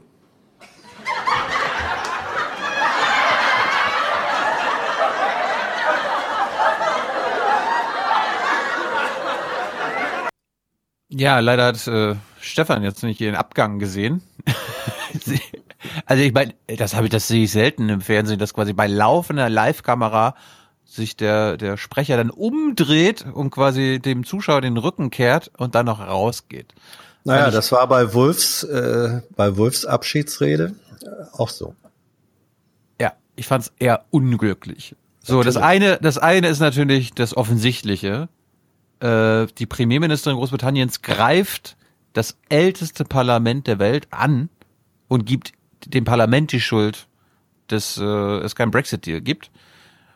Das ist allein schon bemerkenswert und wahrscheinlich auch die letzte, eine der letzten Versuche von May, noch irgendwas rumzureißen. Und dann natürlich das, was man, keine Ahnung, von Hannah Arendt, von Erich Fromm über Faschismus gelernt hat, ne? also die Routinen, wie es zum Faschismus kommt. Und das war bei mir jetzt hier, das hat sofort geklingelt, als sie sagt, you are tired. Ihr seid doch müde. Ihr seid doch auch äh, genervt von diesem Parlament, von dieser, äh, von diesen Brexit-Verhandlungen im Parlament. Lasst uns das sein. Ich bin auf eurer Seite. Ich bin auf eurer Seite gegen das Parlament, will sie damit sagen. Ja. Und also ich, ich würde da nicht, ich, ich würde da nicht den Faschismus ähm, äh, strukturell Verdacht sehen. Äh, ich finde es äh, auf einer ganz anderen Ebene geradezu obszön. Ähm, was sie macht, ist, sie entledigt sich ihrer Verantwortung. Sie ist diejenige, äh, die die Verantwortung gehabt hätte, das, was das Volk im Referendum, äh, im Brexit-Referendum beschlossen hatte, umzusetzen. Das hat sie nicht geschafft. Das hat sie komplett an die Wand gefahren. Ja, weil die Parlamentarier nicht mitgemacht haben. Ja, das, das ist, das ist der, ja, ja, das habe ich genau. Sie hat genau. keine Schuld. Das sie, hat ist, keine Schuld. Sie, sie, sie hat keine Schuld. Sie ist wie der Generalmanager eines Unternehmens, ähm, der den Auftrag hatte, ähm, etwas umzusetzen, der es nicht hingekriegt hat und dann sagt, also in der ironischen Form ist das Majestix, der bei Asterix sagt, sie sind alle so dumm und ich bin ihr Chef. Ähm, hier ist sie die, hier ist sie die, die Chefin. Sie hat es nicht hingekriegt, ähm, das umzusetzen. Sie hat es nicht hingekriegt, den Parlamentariern Vorschläge zu machen, die tatsächlich tragfähig sind. Und Natürlich ähm, äh, erkennt sie richtig, dass die Briten mehrheitlich frustriert, müde und sonst was sind. Aber sie, mhm. die das Ding an die Wand gefahren hat, macht sich jetzt zur Fürsprecherin der Opfer ihrer Politik und sagt, lasst uns mal gemeinsam gegen diese unfähigen Parlamentarier äh, vorgehen. Ja, ich bin macht eure sie, macht sie zum Opfer des Parlaments. Ja, Sie macht sich zum Opfer des Parlaments, während tatsächlich das Parlament eher ein Opfer ihrer äh, unfähigen politischen Umsetzungsversuche äh, ist. Aber ähm, ja. ich habe schon viele Leute vom Rednerpult rückwärts weglaufen. Also das ist ja ganz mhm. normal. Bei, bei Putin in Amerika gibt es auch. Ja. So selten ist Französisch. Also hier, wenn ja. Macron, die drehen sich dann um und gehen hinten durch die Tür. Peinlich ja. wird's, wenn die Tür nicht aufgeht. Da gibt's von Bush Aufnahmen. Wie er sich dann so ja, daneben stellt. Ja, das vielleicht vielleicht liegt es auch an, vielleicht liegt's auch an Theresa May, Macron, ja. Merkel, die haben einen coolen Laufstil bei May. Das sieht so ungelenk aus, wie, ja, wie ein sagt, Roboter. Sie hat ja mal gesagt, dass sie eine schlechte Tänzerin wäre und hat das auch ja. bewiesen. Ja, ja. Bad Dancer. But, ähm, aber es ist, es ist sozusagen skurril. Es ist wirklich skurril. Sie ist wie, wenn ich nochmal dieses Flugzeugbild nehme, sie ist die Pilotin, die eine Minute vorm Touchdown auf dem New Yorker Flughafen nicht weiß, wie sie den Flieger landen soll und dann die Fluglotsen dafür kritisiert, ähm, dass die ihr sagen, du weißt nicht, wie du landen kannst. Ja? Mhm. Dann sind es die Fluglotsen schuld. Nein. Ich lese, ich lese euch kurz den neuesten, ich lese euch kurz den neuesten Tweet von Ulf Poschert vor. Hm. Yeah! Europaparlament stimmt für Überrechtsreform. Bitte was? Wie war das? Europaparlament stimmt für Überrechtsreform. Ah. Mit einem Link ah. zur Nachricht oder so, keine Ahnung. Ich hatte Aspekte am Wochenende noch geguckt und da war Mascha Gessen kurz dabei. Mascha Gessen hat, glaube ich, bei der, bei der Leipziger Buchmesse einen Preis gewonnen. Ist ja eine äh, russische Exilantin. Und die hat auch nochmal an Hannah Arendt erinnert. Und was sie gesagt hat, hat mich dann wieder an den Brexit erinnert und Theresa May. Ich denke, es ist falsch, mit einem verdammten Diktator Geschäfte zu machen. Und es ist falsch, jemandem die Hand zu reichen, der Journalisten töten lässt und Oppositionelle einsperrt.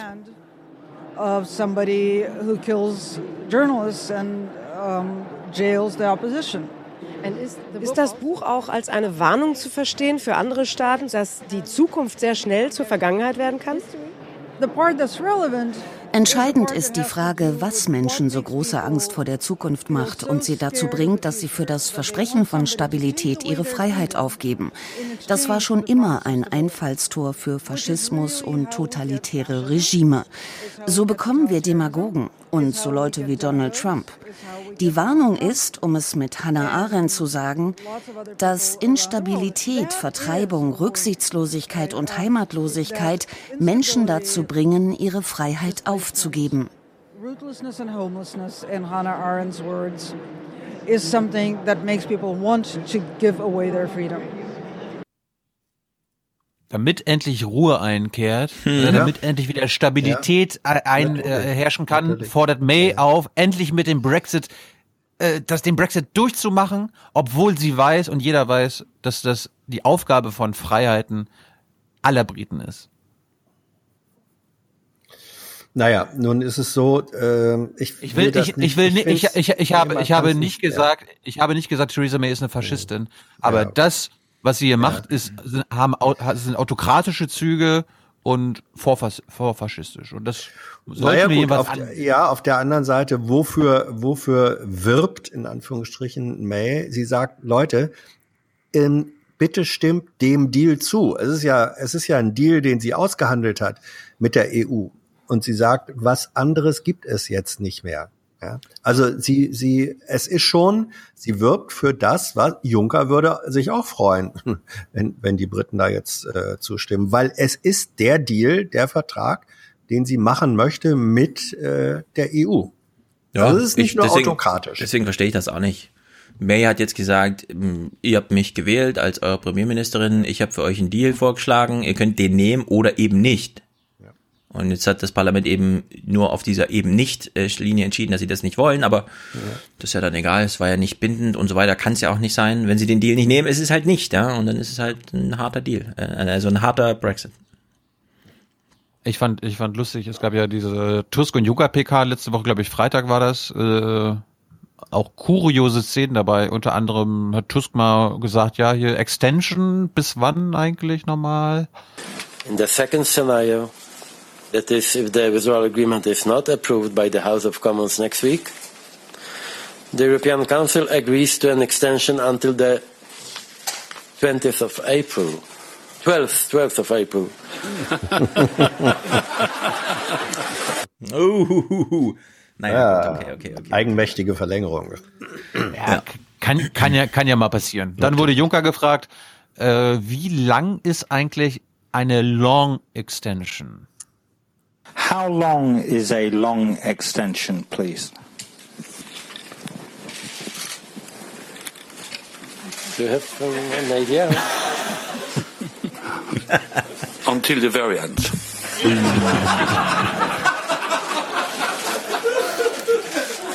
ja. Ja, ich meine, dann glaube ich Galgenhumor. Wenn Europa die Europawahl so weit abgehärtet kriegt gegen diesen Turbulenzen, dann haben wir ja auch gut lachen. Ja. Weil ich meine, was will man sonst noch machen? Ja. Und die beste Szene teilweise schon im Intro zu sehen, Tusk über die leere Hölle. President Tusk, you said a while ago uh, that there was a special place in hell for those who promoted Brexit without a plan. Well, with withdrawal agreement is part of a plan. If uh, British MPs don't vote for it next week, do you think that special place in hell should be enlarged to include more members of uh, the House of Commons? According to, to our Pope, the hell is still empty, you know, and uh, it means that, that, that, that a lot of space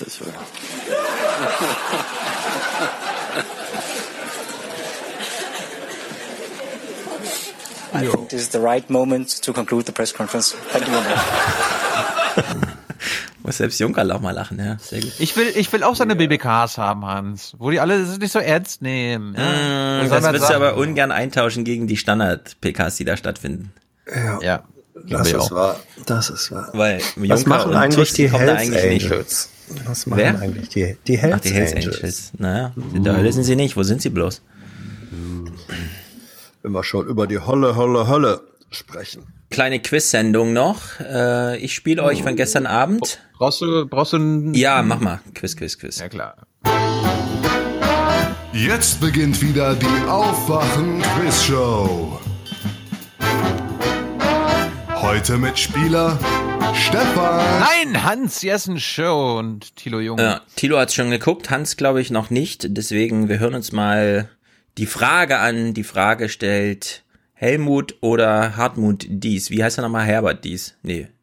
Herbert. Herbert Dies. Herbert Diesel. Wichtig ist, dass wir uns auf die entscheidenden Dinge konzentrieren. ne? Wir müssen nicht alle kein Fleisch essen und nicht mehr in Urlaub fahren, sondern die großen Dinge müssen wir ändern. Was macht Herbert Dies?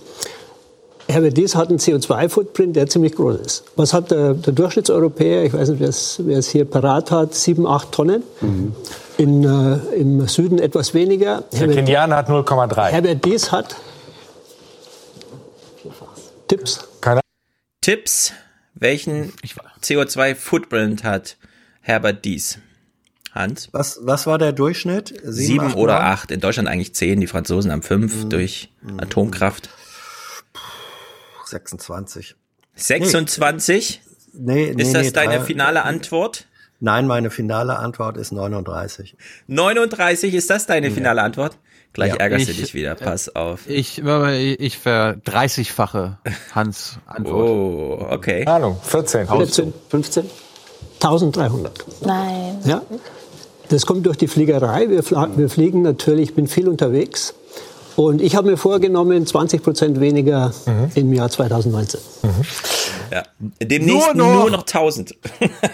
Ja, oder 800 Tonnen oder so. Wow. Ja, ist wirklich. Von 1300 Tonnen CO2. Ich meine 1300 Tonnen, ne? So viel kann man gar nicht fliegen, oder? Anscheinend doch. Aber wie geht denn das bitte? 1300 Tonnen CO2 auf eine Person. Ja, dann hat vermutlich Heiko Maas 3500 Tonnen. Der fliegt ja noch mehr. Das ist unglaublich. VW macht jedenfalls ein Prozent des ganzen weltweiten CO2s. War ja, noch so alle eine schöne VW, alle Knallermeldung, VW ne? Autos, das alle VW Autos. Ja, VW halt. Ja, alle alle produzierten und äh, Alles, alles was VW betrifft. Ja. Ja. Schade. Das ist einfach Schade, heftig. schade, schade. Naja, Dann ist es gut. einfach schade. Es ist schade für Deutschland, es ist wirklich schade für Volkswagen und auch für die Kunden. Ja, den letzten Rausschmeißer, den ich hier noch habe, ist, da wir, bevor Thilo gleich noch, da wir ja heute Internettag haben mit den ein oder anderen Meinungen zu, was wurde im Europaparlament heute abgestimmt. Es war ja am Wochenende auch großer Kampftag hinsichtlich, das Internet ist nicht verfügbar. Am Donnerstag war das, glaube ich, oder Freitag. Wikipedia zum Beispiel war nicht offline, aber hat die Seite umgestellt. Hier ein lustiger O-Ton dazu. Es ist wieder eine gute Frage, die man Passanten so stellen kann. Bleibt die Frage, ob man sich heute noch eine Welt ohne Wikipedia vorstellen könnte. Selbstverständlich, 100 Jahre vorher haben wir es ja gemacht, ohne. Die Antwort geht für alles. Können Sie sich Sex ohne Kondom vorstellen? Pff, keine Ahnung, vor 100 Jahren haben wir es auch gemacht ohne. Ah, vorher rausgezogen. Ja, Aber- können Sie sich, können Sie sich ein Krankenhaus ohne Geräte vorstellen? Na, pff, vor 100 Jahren haben wir es auch gemacht ohne. können Sie sich ein Haus ohne Rolltreppen vorstellen? Na, vor 100 Jahren haben wir es auch gemacht ohne. Können, können Sie sich ein Land ohne Wolf vorstellen? Ja. Natürlich. Vor 100 Jahren haben wir ihn auch ausgerottet. Ja, die anderen lustigen O-Töne habe ich nicht drin, aber der Tenor war so bei den jungen Leuten äh, wie ohne Wikipedia. Was, was gab's denn noch? Ja, Brockhaus. Was gab's noch? Wie heißt das? Brockhaus? Kenne ich schon nicht mehr. Sehr, es ist wirklich erstaunlich. Ja. Gute gehört auch zu den aussterbenden Berufen. Mhm. So, so ähnlich wie ähm, so ähnlich wie Getriebebauer, Brockhausvertreter. Brockhausvertreter, genau, genau, genau. Früher genau. haben Menschen damit ihren Lebensunterhalt gesichert, indem Ja. sie wahlweise den großen oder den kleinen Brockhaus in. Haustürgeschäften Mit Goldrand oder ohne? ja, ja, ja, ja, den äh, Menschen angedreht haben, die ihn dann nur als äh, Waldfrevel ins Regal gestellt haben. Mhm. Na dann, Tilo, hau uns mal raus hier. Ich habe nur ein paar kulturelle wichtige Sachen, zum Beispiel aus Hans Heimat Niedersachsen. Sag Mal, welche, welche Rolle spielt da bei euch der Grünkohlkönig? Oh, ähm, also Oh. da sind wir, da sind wir. Ich höre schon, ich höre schon. Jetzt da sind wir, da sind wir. Jetzt kommen wir zum Doping. Da Doping, sind wir in Oldenburg. Das ist äh, also nicht Niedersachsen insgesamt, sondern Grünkohl ist eine Spezialität des Ammerlandes, Oldenburg. Und da spielt das eine, eine riesengroße Rolle in der kalten Jahreszeit. Und der Grünkohlkönig, das ist sozusagen so wie anderswo das Prinzenpaar im Karneval, die Hm. in der in der Grünkohl-Saison, also wenn du da als Grünkohlkönig, das ist ein, ein Akt gesellschaftlicher Anerkennung. Wenn, der- wenn der anerkannt wird und ihm die Würde anerkannt wird und ihm die Würde verliehen wird, findet das dann in Oldenburg statt? In Berlin. Warum? Weil, äh, weiß ich jetzt auch nicht. Ähm, Ich kann's erklären. Ich kann's erklären. Der, der Grün, Soll ich einen der Tipp Grün- abgeben? Ja. Ja, der, der, der Stefan, du, der, dein, dein, deine Aufgabe ist, wer ist denn der neue Grünkohlkönig? Ne? Keine Ahnung. Jemand aus? Oldenburg. Ja, weiß ich nicht. Äh, äh, Ja. Peter Meyer. du? Den kennst du. Ach so. Keine Ahnung. Ein Politiker. Aha, äh, da kenne ich immer noch viele. Erster Buchstabe? Ich dachte, bei Grünkohlkönig wäre es eindeutig. Wir wollen den Kontakt mit den Ministern, mit den Ministerien haben, um für Oldenburg das Bestmögliche herauszuholen. Und da das ganz schwierig ist, Minister nach Oldenburg zu kriegen oder entsprechende Entscheidungsleute nach Oldenburg zu kriegen, haben wir gesagt, wir kommen zu Ihnen und bringen unser traditionelles Essen, das ist der Oldenburger Grünkohl, mit. Das Kurfürstenkollegium hat getagt. Es ist ungefähr 300 Mal schon gesagt worden, wer der Grünkohlkönig wird. Also die Überraschung ist hier ganz groß. Mit dem Grünkohlkönig Robert Mhm. Habeck betreten wir eine neue Ära, in der es nicht mehr wichtig ist, ob die Grünkohlmajestät ein Mann ist oder eine Frau. Und damit erkläre ich nun endlich und feierlich, bevor Sie es alle nochmal sagen, Robert Habeck zur neuen Oldenburger Kohlkönigin für die kommende Wachstumsperiode bis 2020. Es lebe Ihre Majestät der Erste. Sehr gut. Robert, es lebe Oldenburg, munter bleiben. Ein grünen Vorsitzender als Grünkohlmajestät. Auf der Habenseite, Robert Habeck ist ja schon eher jung und dynamisch. Aber andererseits ein Schleswig-Holsteiner. Kennt sich so einer überhaupt aus mit Oldenburg? Wahlgeschichten weiß ich, ungefähre Einwohnerzahl habe ich auch im Blick drauf. Die Geschichte des Wappens hat mir gerade die Bürgermeisterin erzählt. Und ähm, es liegt ja so halb auf dem Weg, nicht wirklich. Ne? Aber wenn ich von Berlin nach Norden fahre, dann ist das eine Beule. Das ist nicht Baden-Württemberg, insofern passt es ganz gut. Da, da muss er aber einen großen Bogen fahren, wenn er, jedenfalls wenn er Oldenburg in Oldenburg meint. Vor es gibt ja auch Oldenburg in Schleswig-Holstein. Mit seinem neuen Orden, den er schleppen muss wie ein Kartoffelsack. Vor allem, wenn er dann den, den Grünkohl mit der dazugehörigen äh, Brägenwurst essen muss. Nee, Grünkohl und Pinkel, so. Oh, ich sehe gerade, äh, Welt lenkt mich ab von Artikel 13 Beschäftigung, äh, denn äh, neues Klickmaterial ist angekommen. Horrorverletzung sorgt für pures Entsetzen in der NBA. Klicken Sie sofort auf diesen Link. Mache ich natürlich nicht. Ich wollte nur noch kurz melden. Man muss dann auch die Kraft haben, es einfach zu ignorieren und die Furche Genau. weiterzuziehen. Äh, die entscheidende Frage ist ja jetzt, Hans, wie oft wurdest du Grünkohlkönig? Ja, die Antwort ist ganz einfach. Ein ovaler Kreis, Null. Aufrecht, ja. Aufrechter Kreis, ja. Die aufrechte Null. Ich bin die aufrechte Null. Shame. Also da hat Niedersachsen was verpasst. Ja, aber ich war, ich war gelegentlich auch schon mal Gast bei der Verleihung der Grünkohl-Königskrone. Musste Habeck dann noch irgendeine Rede halten oder ist er da irgendwie Das, eingebunden? äh, also man muss schon eine Rede äh, halten. Ich war Mhm. mal dabei, als, als Funke, der damalige erst niedersächsische und dann später Bundeslandwirtschaftsminister, Grünkohlkönig wurde. Das passte, weil der kam sowieso aus dem Ammerland, also aus der Oldenburger Region. Da haben die echt Mhm. mal einen Minister getroffen, der auch noch nicht nur Geschichten von Oldenburg wusste, sondern sie selber geschrieben hat.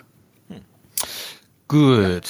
Während wir weiter auf unseren Gast warten, können wir ja auch mal transparent machen. Wir, wir überbrücken gerade die Zeit, die wir eigentlich mit unserem Gast Mhm. hätten verbringen wollen am Telefon. Und verabschieden uns schon mal, ja.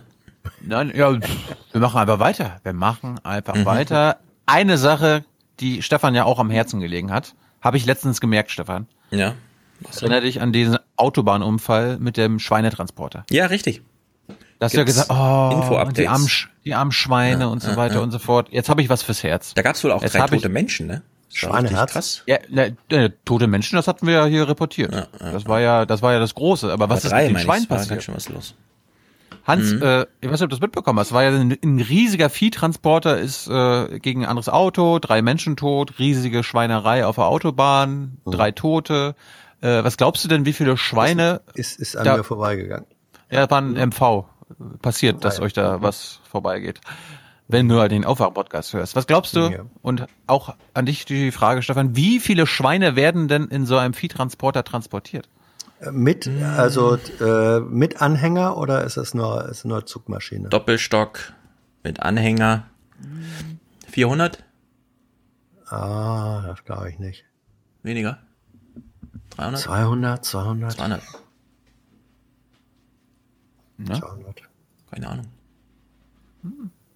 Ihr habt euch verschätzt. Knut, Felix und Helge, die drei Ferkel von der Autobahn. Sie haben den Horrorunfall überlebt. Mit 700 ihrer Artgenossen waren sie in dem LKW. Als der auf der A24 bei Wittenburg umkippte, sind sie abgehauen. Waren Jetzt haben die drei Ferkel? Ferkel bei Jürgen Voss und seiner Frau Tanja ein echtes Zuhause gefunden im Land der Tiere. Die beiden waren nach der Unfallnachricht in den Wald an der Autobahn gefahren und hatten die entlaufenen Ferkel gefunden. Ja, tatsächlich äh, lagen sie in, in, in der Mulde und waren am Schlafen. Und ähm, als wir uns genähert haben, sind sie natürlich wach geworden. Aber ähm, sie waren immer noch so, dass sie nicht weggelaufen sind. Ja, es war ein Ferkeltransport. Ähm, Ja, gut, das ist dann Wir haben ja, das ist ja erstaunlich, ne? Wir haben Ferkelerzeugung, dann den Masthof und dann den Schlachthof. Also die werden alle zweimal transportiert. Ja, die haben, haben auch eine CO2-Bilanz. Ja. Die waren, die waren übrigens äh, vom, aus, dem, aus Dänemark auf dem Weg zur Endmast. Also da, wo sie dann die letzten Monate ihres Lebens nochmal richtig schön Ja, das würde ich mal gefüttert. verbieten. Wir haben ja häufiger mit steilen Thesen dann hier und so, aber das würde ich einfach grundsätzlich mal verbieten. Ja. Gerade dänische Schweine. Ja, es muss ein integrierter Hof sein. Die Ferkelerzeugung muss da stattfinden, dann ist das Tier da. Ja, aber der- das Ding ist, was passiert das mit den Schweinen? Haben sie jetzt den, den, sind sie dem Tod von der Schippe gesprungen? Weil, nee, die gehören doch wenn sie, jemanden. ja, vielleicht sagt der Besitzer ja, er will die, er will die Ferkel zurückhaben, er will die schlachten, er will damit noch Geld verdienen, oder Die sagt sind ja er, 7,50 Euro werden. liebe Land der Tiere, die drei Ferkel könnt ihr dann auch noch behalten. Mit den vier großen Säulen sollen die drei Ferkel nach ihrer Quarantäne auf 20.000 Quadratmetern Fläche nach Herzenslust wühlen und ein echtes Schweineleben führen. Noch sind sie zu klein dafür und wären es beinahe auch geblieben. Etwas über drei Monate sind Knut, Helge und Felix alt, wiegen knapp 30 Kilo. Sie waren auf dem Weg vom dänischen Züchter zur Endmast, hätten dort im Juni ihr Schlachtgewicht von 100 Kilo erreicht. Mit dem Züchter ist aber geklärt, die drei dürfen in Filan bleiben. Ein Ferkel kostet, ich glaube, 40 bis 50 Euro etwa im Moment. Und äh, allein aus Kostengründen war das für ihn überhaupt kein Thema, dass die Tiere hier bleiben können.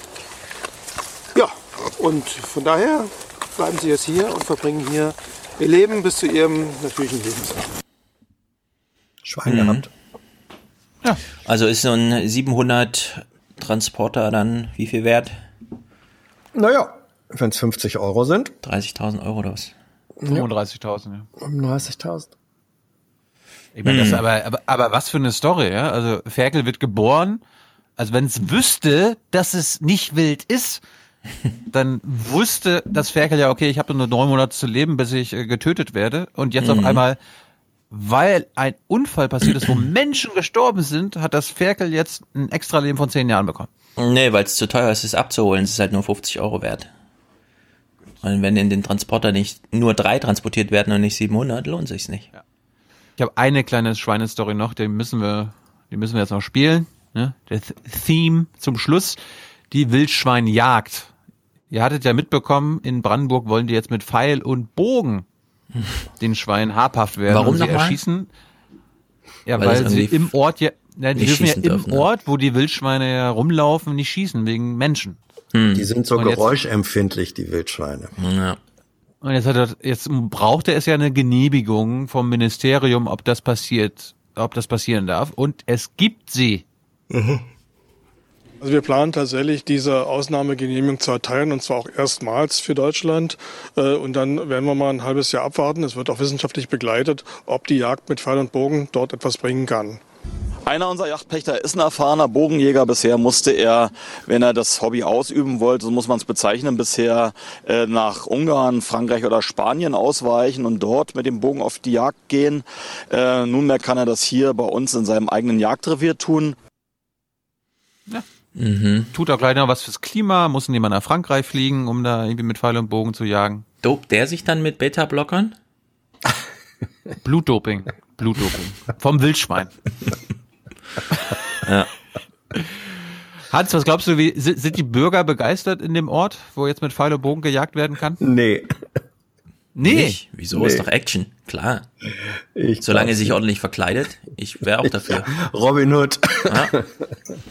Also bin mal gespannt. Gibt's Ja. ähm, Stefan Schulz oder Hans Jessen Antworten? Doch einen Jäger mit Pfeil und Bogen können sich nicht alle vorstellen. Ich weiß ja nicht, wer darf denn das machen? Mit Pfeil und Bogen darf das jeder machen, oder? Das ist der Förster. Aber geht dann, das haben wir früher gemacht, zu Urmenschen. Da sind wir mit Pfeil und Bogen jagen gegangen. Aber jetzt haben wir doch Gewehre und alles sowas, kann man doch schießen.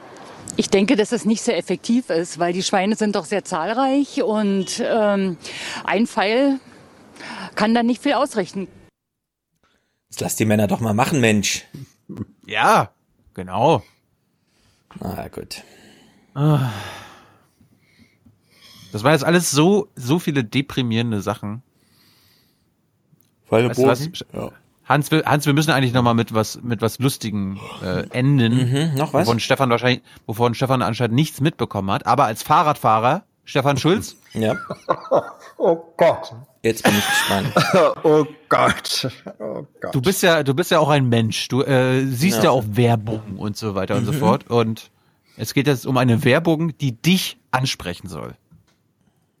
Wir gucken mal, wir gucken jetzt mal RTL aktuell, weil warum Ja. RTL aktuell? Na natürlich, weil die Boulevardmedien natürlich Okay, dankbar okay, sind okay, für ich bin gespannt. diese für diese politische Aktion, Herr Keine Schulz. Klamotten an, aber einen Fahrradhelm auf. So will das Bundesverkehrsministerium für mehr Sicherheit im Straßenverkehr werben. Garniert mit dem Slogan Looks like shit, but saves my life. Heißt auf Deutsch so viel wie sieht scheiße aus, aber rettet mein Leben. Nachfrage in Hamburg. Wie kommt die Kampagne an? Das sieht eher nach Kondom aus. Schwachsinnig, ne? Im Bett mit Helm. Ich denke, dass äh, wenn man ein bisschen provoziert, dass es eher ankommt bei den Leuten. Die Kampagne soll vor allem junge Menschen animieren, einen Helm zu tragen und das Helm-Image verbessern.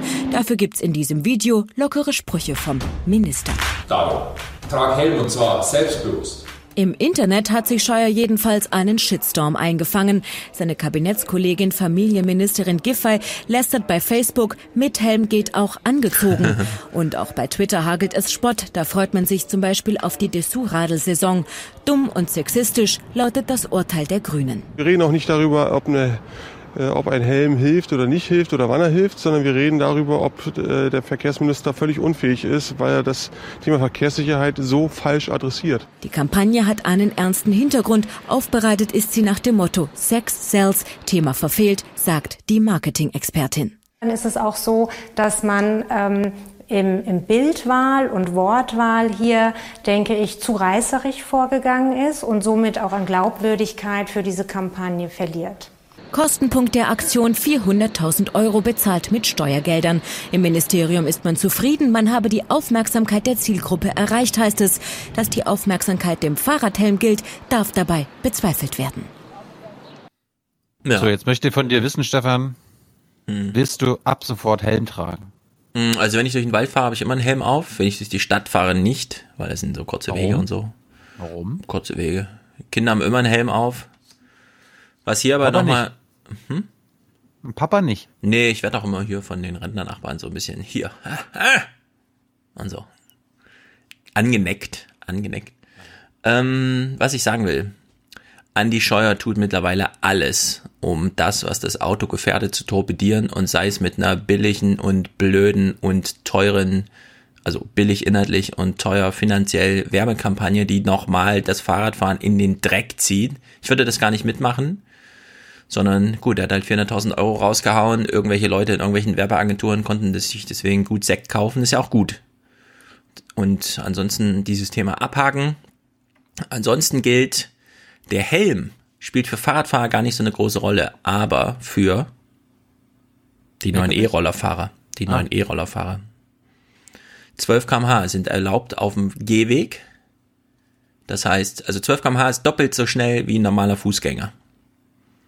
Wir können uns darauf einstellen, dass wir die Diskussion dann so richtig bekommen, wenn die E-Roller erstmal hier aus Austin und so rübergeschwappt sind durchs Internet nach Deutschland. Auf jeden Fall, äh, wer sich interessiert, wie das BMVI diese Kampagne verteidigt, verweise ich auf die gestrige Bundespressekonferenz. Ja, mir ist auch noch was aufgefallen, jetzt wo ich noch mal kurz, wo wir schon beim Thema sind. Wir reden ja mal vom Radweg, ne? Radweg. Es Ja. fehlt Radweg und so weiter. Es fehlt, Fahr es, fahrt, es, es fehlt Fahrradstraße, Radstraße. Wir müssen das umlabeln von Weg auf Straße. Wir wollen die Straße erobern, nicht die Gehwege, die Straßen.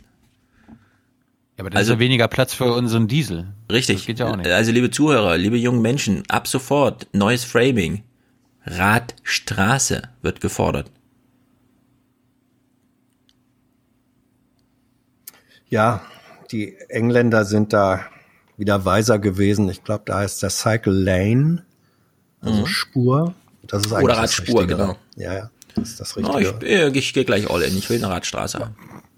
die Straßen sind ja schon da und jetzt auch für die Räder halt. Radstraße. Auf dem Fußweg musst du bisher auch immer nur so ein Auto eine Linie ziehen. Warum nicht auch auf der Straße? Ich bin für eine Radstraße. Gut. Das war's mit Folge 366. Ich hoffe, dass unser Gast äh, das ungedopt überstanden hat. Wenn ich der Gast bin, ja, Tein, Koffein fällt nicht unter Doping, ne? Ritalin. Hm. Endorphine wurden ausgeschüttet. Endorphin. Was kriegen die Oh Kinder ja. hier nochmal? Ritalin. Vox, Votex, nee, nee, was wir hier vorhin im Bericht Womex. hatten. Womex. Das Womex. klingt so, Womex, ja. Ist das zum Kotzen da oder was? Ähm, ja. Nee, nee. Das Gegenkotzen Gegen, wahrscheinlich. gegens Kotzen. Naja. Das brauche ich jetzt bei dieser Fahrradkampagne. Helmkampagne. Ja. Oh Mann, oh Mann. Äh, ja. Gut. Da, da war ja in, in, in einigen Forumkommentaren war ja auch schon, wir warten jetzt mal auf die nächste entsprechende Kampagne der Bundeswehr. Mhm. Aber da war doch sowieso schon immer Helmpflicht, ne? Na, egal. Straße ist auch Krieg. Ja, Gut. Haben wir Musik, haben wir Audiokommentare? Ja, wir haben ganz hervorragende Musik. Matthias hat uns den Müller vertont. Ja. Müller. Also Müller. bleibt dran, Müller. Und danach gute Kommentare. Äh, Ich will noch mal, weil ein Kommentar ist von Christian drin über die Schülerdemos und er sagt dann immer so Halbsätze wie und da bin ich ganz bei Stefan und da bin ich ganz bei Stefan und da bin ich ganz bei Stefan und so. Ich will noch mal deswegen gerade biegen, wie ich zu den Schülerdemos stand, nämlich mir geht's hier um das individuelle Schicksal nicht um irgendwas Allgemeines, dass das nicht kein Schulstreik, sondern Schuldemo ist, weil es sinnlos ist, eine Schule zu bestreiken, aber eben eine Demo für die Öffentlichkeit, für die ruhende, schlafende Rentnerrepublik aufzuführen. Ja, also mir ging es nur darum, verpassen Kinder freitags Unterricht in einem Maße, dass es sich für ihre Biografie nieder, äh, ne- negativ ausschlägt. Und da finde ich halt Thilos äh, Wort äh, von wieso für eine Zukunft lernen, wenn sie untergeht, ja, albern, sondern da muss man an sich selber denken. Wenn das aber mittlerweile so weit drin ist, dass es von der Schule aus als äh, Exkursion und so weiter geht, ja, und man das nicht jede Woche macht, sondern eben, aber das, das war mein Punkt, ja. Also wenn Christian da gleich so sagt, ich bin da auf Stefans Seite, dann muss man das nochmal kurz im Hinterkopf behalten. Er meint nicht, er meint nicht dich, Stefan. Er meint Ja. einen anderen Stefan. Okay. Ja. Das kann natürlich auch sein. Gut. Gut, ansonsten andere Audiokommentare? Ja, viele. Hört's euch an. Ich wollte nur auf den einen noch mal hinweisen. Spiel uns doch Der, nochmal Hans Jessen der, Show dich missversteht. Spiel uns doch nochmal Hans Jessen Show in Stereo. Jawohl. Wer hat den Verstand? Wer ist gut für unser Land? Die anderen Reporter kann man alle vergessen. Hier ist die Hans-Jessen-Show.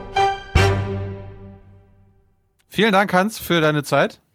Da nicht für, danke für die Einladung. Hat wieder Spaß gemacht. Wir hören uns Ja. dann mal am Ende der Woche wieder, werden nochmal ein bisschen über Christchurch und seine Folgen reden. Ja, wir sind jetzt Ich wieder im Zwei-Wochen-Rhythmus, Leute. Schnallt euch an, dreht die Geschwindigkeit aufs Doppelte hoch. Ich bringe mal wieder ein bisschen Wolfs-Content mit, wurde sich jetzt ja beschwert, dass es zu wenig gab. Bringe ich wieder mit nächste Woche. Warte mal, oder es gab Beschwerden darüber, Folge. dass wir zu wenig Wolf machen hier im Podcast. Ja, ja, ja. Das sind Ja. diese Lonely meint- Wolves, ne? Die fühlen sich einsam. Ganz bestimmt. Ganz bestimmt. Gut, dann brauchen wir für Folge 367 noch ein Intro-Intro. oder Intro-Intros könnt ihr uns gerne äh, schicken. Wer schon für 368 vorsorgen will, liebe Hörerinnen, kann das auch schon machen für nächste Woche. Und ansonsten brauchen wir eine Unterstützung ab dem ersten Euro. Wir brauchen Produzenten und Produzentinnen. Das werdet ihr ab 42 Euro. Und wer sogar Präsentator oder Präsentatorin werden will, äh, schickt uns 250 Euro oder sogar die Folgenzahl. Danke dafür. Schönen Abend. Bye bye. Herzlichen Dank und Ihnen und Ihren Zuschauerinnen und Zuschauern einen schönen Abend. Herzlichen Dank und äh, Deutschland alles Gute. So viel heute von uns. Ihnen noch einen schönen Abend bei uns im Ersten. Selbstverständlich werden Sie die Tagesschau und die Tagesthemen auf dem Laufenden halten. Machen Sie es gut. Ähm, erst der Podcast, dann das Land, dann die Partei und dann man selbst. Es ist schön, dass der Wolf zurück ist. Das ist mit Sicherheit schön, hier wieder so ein Wildtier zu haben. Wenn der Wolf auch wüsste, ähm, dass er wild ist. Er sollte, wenn er im Wald bleibt, ist gar kein Problem. Es kommen die Ausländer hier rein, machen die Hand auf und kriegen Handy, kriegen Klamotten und wisst Kuckuck, das kann nicht sein so. Our civilization is being sacrificed for the opportunity of a very small number of people to continue making enormous amounts of money. But they ask, and rightly so, what about Vietnam? They ask if our own nation wasn't using massive doses of violence to solve its problems, to bring about the changes it wanted. Their questions hit home, and I knew that I could never again raise my voice against the violence of the oppressed in the ghettos without having first spoken clearly to the greatest purveyor of violence in the world today, my own government. Also die Bundesregierung verurteilt jedwede Form immer und überall gegen Gewalt, äh, verurteilt Gewalt. Immer und in jedweder Form. Tschüss zusammen. Wiedersehen. Ciao. Vielen Dank.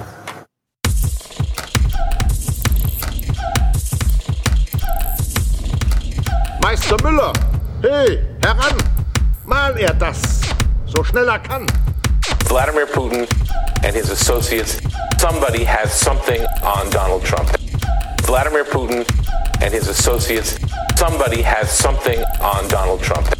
Ob es dabei um dunkle Finanzgeschäfte oder ein schlüpfriges Video geht, wäre dann egal. President Trump could be uh, indicted and possibly face jail time. I mean, there is no question uh, that what he is doing is giving aid and comfort to the enemy.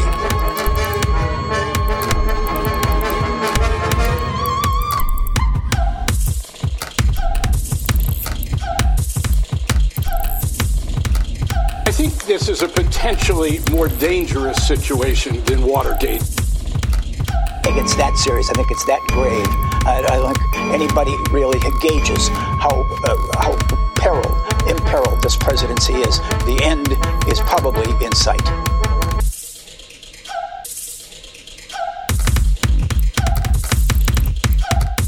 This is really good news for a lot of people around Donald Trump. Donald Trump Jr., Jared Kushner, Jerome Corsi. Let's be fair here.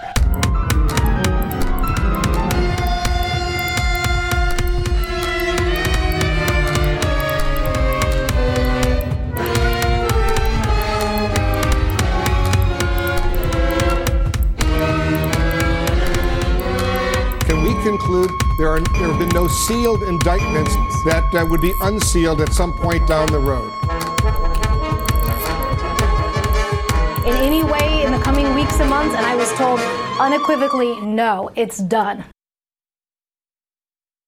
But at the same time, the New York Times did an epic analysis that found President Trump has attacked the Russia investigation, get this, more than 1,100 times since taking office. And it seems like he's Trump lashing out more. But beyond that scale, the separate investigations, Ermittlungen laufen to auf Verfahren wegen world, Trump legal Trump Gerichtsverfahren campaign,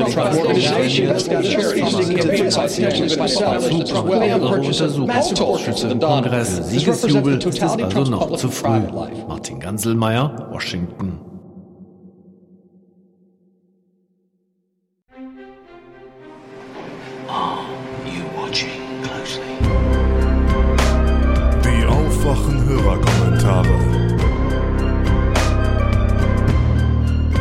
Stage is yours.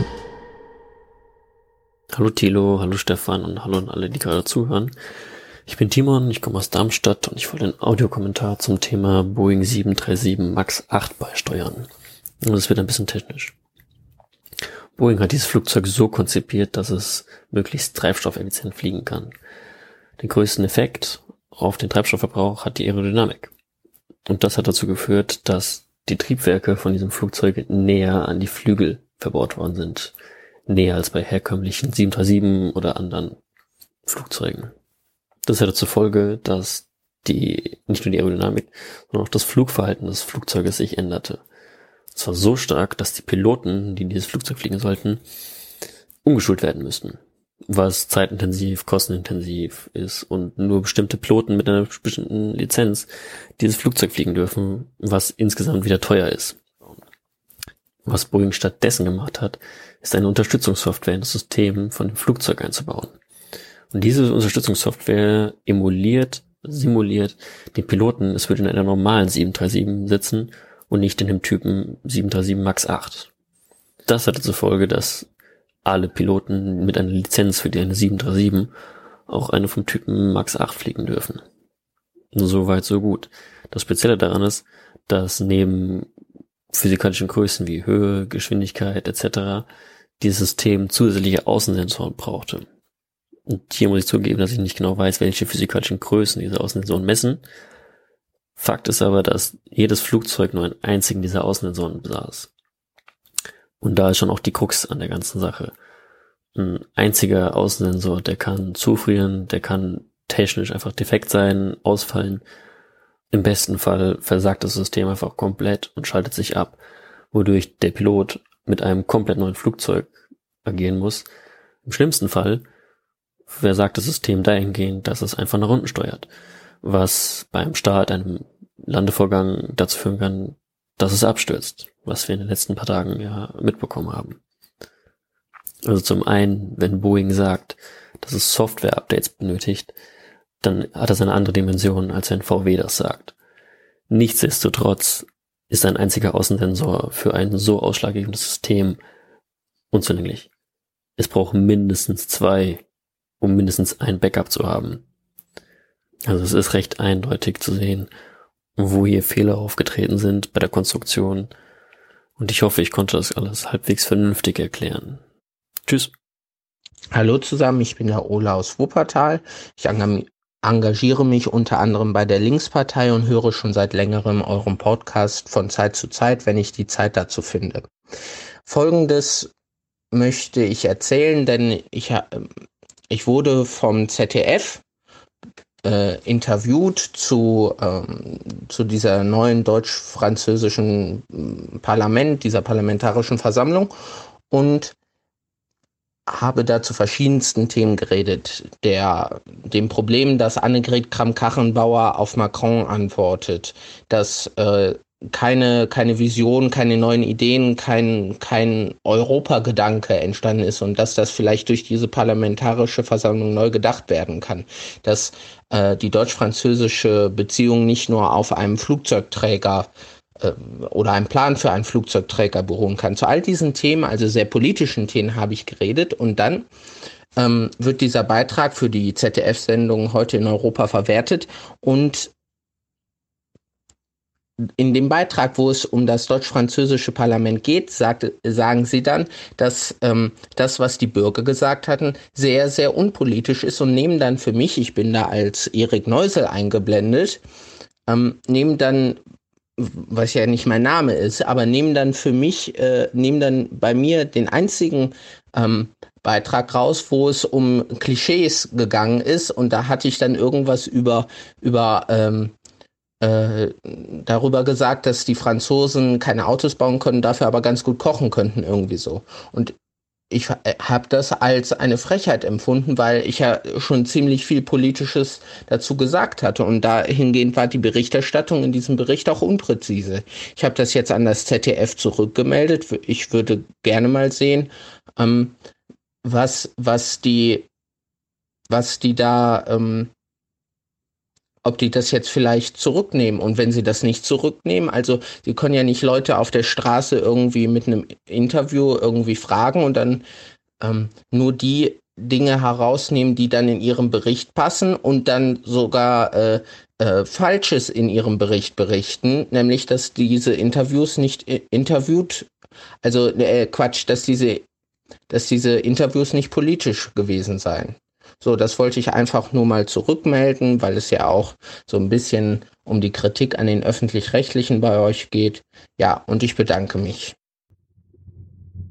Hallo liebe Aufwachengemeinde, ich würde gerne über Umweltschutz und Leben auf dem Land berichten. Und ähm, mir ist hier bei meinem Besuch bei meiner Mutter, ähm, wo ich auch geboren bin, unweit von Stuttgart in einem kleinen Dorf, wieder mal aufgefallen, es total schwierig ist, hier mobil zu sein, ohne das Auto anzuschmeißen. Der letzte Bus fährt um 20 Uhr und ähm, ist auch recht teuer für die kurzen Strecken. Und ähm, ich habe das auch ausprobiert äh, mit dem Bus und ähm, ich war auch die Einzige und ähm, es rauschen unglaublich viele Autos dann an einem vorbei und es ist wirklich viel los auf den Verbindungsstraßen. Und ähm, irgendwie soll das auch, also es, es, es kann irgendwie, es kann nicht verbunden werden. Leben auf dem Land und noch ähm, soziale Kontakte außerhalb des Dorfes können nicht mit einem, mit einem, können nicht mit dem mit dem Öko-Gedanken verbunden werden mit gutem Gewissen und ähm, deshalb soll das irgendwie auch ein Aufruf sein. Lasst uns doch die Städte ziehen und einfach dieses, ähm, dieses, ja, sagen wir mal, die Illusion von der Idylle auf dem Land irgendwie begraben ich meine, Stefan oder so hat sie bestimmt schon lang begraben, aber diese ganzen Einfamilienhäuser, die hier stehen und dann sowieso nur 20 Jahre genutzt werden und dann zwei Stockwerke äh, leer stehen, weil die Kinder zum Studieren gehen. Und ähm, das ist alles total quark. Und ähm, ich kann das total verstehen, dass Familien die Idylle suchen und die Ruhe und den Platz. Aber ich plädiere dafür, dass man wirklich ähm, ja, sich von diesem Einfamiliengedanken auf dem Land löst und weil man muss letztendlich ein Auto haben und jede Familie hat hier zwei Autos und ähm, es wird irgendwie, also auch gar nicht darüber, ich habe das Gefühl, es ist einfach ganz normal und es ist natürlich das beste Argument, ja, ich brauche ja ein Auto, weil ich hier sonst nicht wegkomme. Und es ist auch hier keine, in keiner Weise ähm, in Sicht, dass sich da irgendwas ändern würde oder dass der, geschweige denn, dass der Bus jetzt endlich mal nach 20 Uhr auch fährt und so musste, oder ja, so bin ich jetzt gerade auch wieder im Auto, um hier meine sozialen Kontakte pflegen zu können und nicht nur ähm, im Haus zu bleiben. Und ähm, genau, ich bin wirklich fürs Leben in der Stadt, auch wenn ich jetzt hier in der Pampa rumgurke, aber Öko-Gedanke und Leben auf dem Land in einem riesigen Haus ist nicht vereinbar. Und ähm, genau, das wollte ich loswerden. Und ganz liebe Grüße und bis ganz bald. Tschüss. Hallo, hier ist Tobi. In den letzten Folgen wurde ja immer mal wieder über das Thema äh, Oberleitungen auf Autobahnen für Lkw ja diskutiert, äh, nachdem Stefan das Thema mal ähm, ja erwähnt hatte und davon recht begeistert war. Es gab ja viele äh, zweifelnde Stimmen auch äh, und grundsätzlich ist das auch äh, ein ziemlich aufwendiges Projekt, wenn man sich vorstellt, alle Autobahnen mit den Oberleitungen auszustatten. Ähm, ich wollte noch mal ganz kurz äh, ein äh, Alternativprojekt erwähnen. In Schweden gibt es schon seit einiger Zeit eine Teststrecke mit äh, elektrifizierten Autobahnen. Ich glaube auf zwei Kilometern bisher. Und zwar wird das nicht mit Oberleitungen gemacht in dem Fall, sondern mit einer Schiene, die in die Straße eingelassen wird. Also man kann das wohl sehr schnell installieren. Die schreiben von äh, ja pro Stunde äh, ein Autobahnkilometer. Also es wird einfach reingesetzt. Und ähm, das ganze Projekt ist jetzt in der Testphase. Also es äh, ist außerhalb von Stockholm sind einige Kilometer äh, verlegt worden. Und es funktioniert so, dass dann der LKW da drüber fährt und es wird dann ein äh, Stromabnehmer runtergelassen und in die Schiene eingelassen. Äh, und das heißt dann also, wie bei dem anderen Modell mit den Oberleitungen, kann der LKW elektrisch fahren, braucht keine großen Akkus, kann eventuell mit einem kleinen Akku dann einige Kilometer ohne die Schiene fahren oder äh, kann auch mit Verbrenner eventuell fahren. Es klingt eigentlich recht vielversprechend und ähm, jetzt soll anscheinend erstmal der Test abgewartet werden und dann sind die Überlegungen schon äh, quasi die restlichen Autobahnkilometer in Schweden damit äh, auszustatten, wenn der Test erfolgreich war. Das ganze Projekt heißt äh, E-Road Arlanda. Ist halt äh, außerhalb von Stockholm äh, beim Airport Arlanda äh, in der Nähe. Ähm, Schweden möchte ja bis 2030 komplett aus den fossilen Brennstoffen aussteigen oder bis dahin ausgestiegen sein. Die machen da sehr viel und sind ja auch schon mit den erneuerbaren Energien viel weiter als zum Beispiel Deutschland. Und ja, ich bin gespannt, wie es da klappt. Wollte nur mal kurz darauf hinweisen, dass es auch andere Ideen gibt als Oberleitungen äh, und wenn äh, so etwas gemacht wird, Elektrifizierung auf äh, quasi Autobahn für Lkw, finde ich diese Schiene in der Straße äh, also klingt irgendwie sinnvoller und einfacher umzusetzen, als riesige Masten mit, äh, mit Stromkabeln und so weiter über jede Straße zu hängen. Ähm, ja, schaut euch das sonst mal an. Kann man äh, unter E-Road Alanda finden. Und mal schauen, was der Test ergibt. Bis dann mal. Ciao. Hallo lieber Aufwachen-Podcast. Hallo liebes Rudel. Ich habe hier mal einen kleinen Kommentar zum Thema CDU zu Beginn der letzten Folge. Dort ging es ja darum, dass die CDU alles tun will, um das Menschenleben vor dem Wolf zu schützen. Da frage ich mich doch, wie passt das ins Verhältnis, dass man seit Jahren gegen ein Tempolimit auf deutschen Straßen ankämpft, mit dem man sofort innerhalb jedes Jahr 100 Menschenleben retten könnte. Stattdessen versucht man hier irgendwie irgendwas zu bekämpfen, was nicht mal einen einzigen Todesfall verursacht hat. Ja, kann man ja mal drüber nachdenken. Gut, das war's. Danke und tschüss. Ja, servus, da ist der Full. Ähm, ich habe die Beiträge und Kommentare zu dem Problem Bienen und Behandlung mit organischen Säuren gehört und da habe ich mich an einen Fernsehbeitrag zurückerinnert, ähm, in dem es darum ging, dass man sich eigentlich über die Jahre äh, genau dieses Problem äh, mit der Varroa-Milbe selber geschaffen hat, eben durch den Einsatz von äh, den organisch, organischen Säuren, wie es halt eben meistens ist, äh, hat man das ja nur gemacht, um äh, noch mehr Effizienz in so einen Bienenstock reinzubringen, was man dabei aber übersehen hat, dass man durch den Einsatz von ähm, den Säuren auch den natürlichen Feind der Varroa-Milbe, ähm, einen äh, kleinen Skorpion, Büch, Bücherskorpion, glaube ich, hieß der. Bin ich mir jetzt nicht mehr genau so sicher. Ähm, den Bücherskorpion hat man sich dadurch, äh, hat man dadurch gleichzeitig mit vernichtet. Und ähm, der war eigentlich dafür zuständig, dass Bienen äh, in Symbiose mit dem Skorpion sich einigermaßen diese Milben vom Leib halten konnten. Und äh, ja, somit hat man eigentlich sich da mehr Probleme geschaffen äh, als gelöst. Hi, hier ist der Moritz und ich antworte auf den Hörerkommentar von Thilo zum Thema Milch, also Kuhmilch, und sage allgemein was zu Tiermilch. Bitte kauft keine Demetermilch. Nachhaltig ist daran nämlich überhaupt nichts, weil Kühe auch und gerade bei hohem Grasanteil in ihrer Nahrung Unmengen Treibhausgase ausstoßen und außerdem viel Fläche brauchen. Wer flächeneffiziente Kuhmilch möchte, kauft bitte die härteste Massentierhaltung, in der idealerweise nur Mais und Soja gefüttert wird. Dass die Kühe bei Demeter nicht enthornt werden, ist ganz nett, aber eine Kuh muss auch bei Demeter und auch auf dem allerschönsten Bauernhof hoch in den Bergen Jahr für Jahr immer wieder geschwängert werden, damit sie Milch gibt es ist ja auch bei Menschen nicht so, dass eine Frau einfach so zum Spaß Milch in ihren Brüsten produziert. Die männlichen Kälber, die dann notwendigerweise auch geboren werden, kommen dann auch bei Demeter alle früher oder später, meistens ziemlich früh, ins Schlachthaus, weil sie natürlich keine Milch geben können. Die weiblichen werden aufgezogen und dann, wie schon ihre Mütter, Jahr für Jahr geschwängert.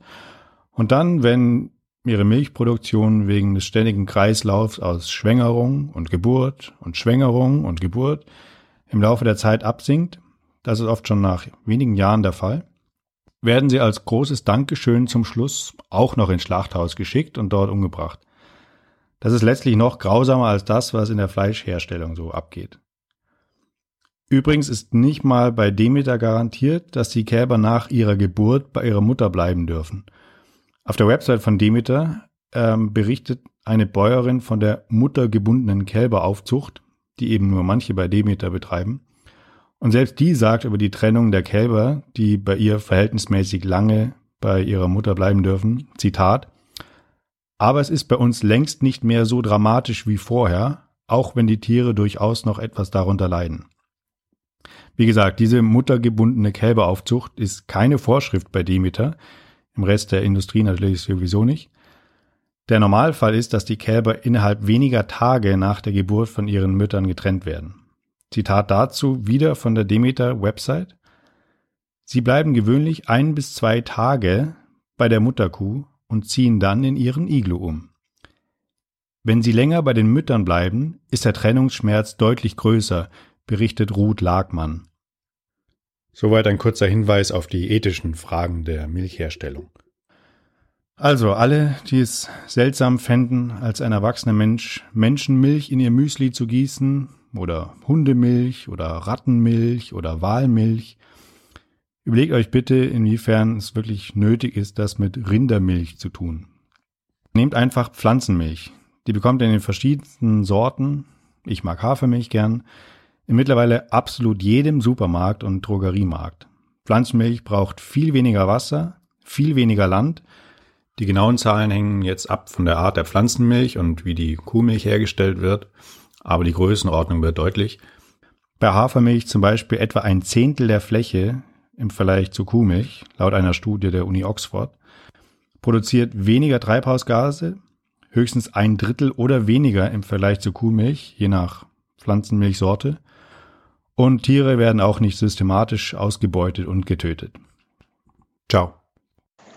Hoi benannt aus der Schweiz nur schnell die Information, dass CH für Confederatio Helvetica steht, die Schweizerische Eidgenossenschaft.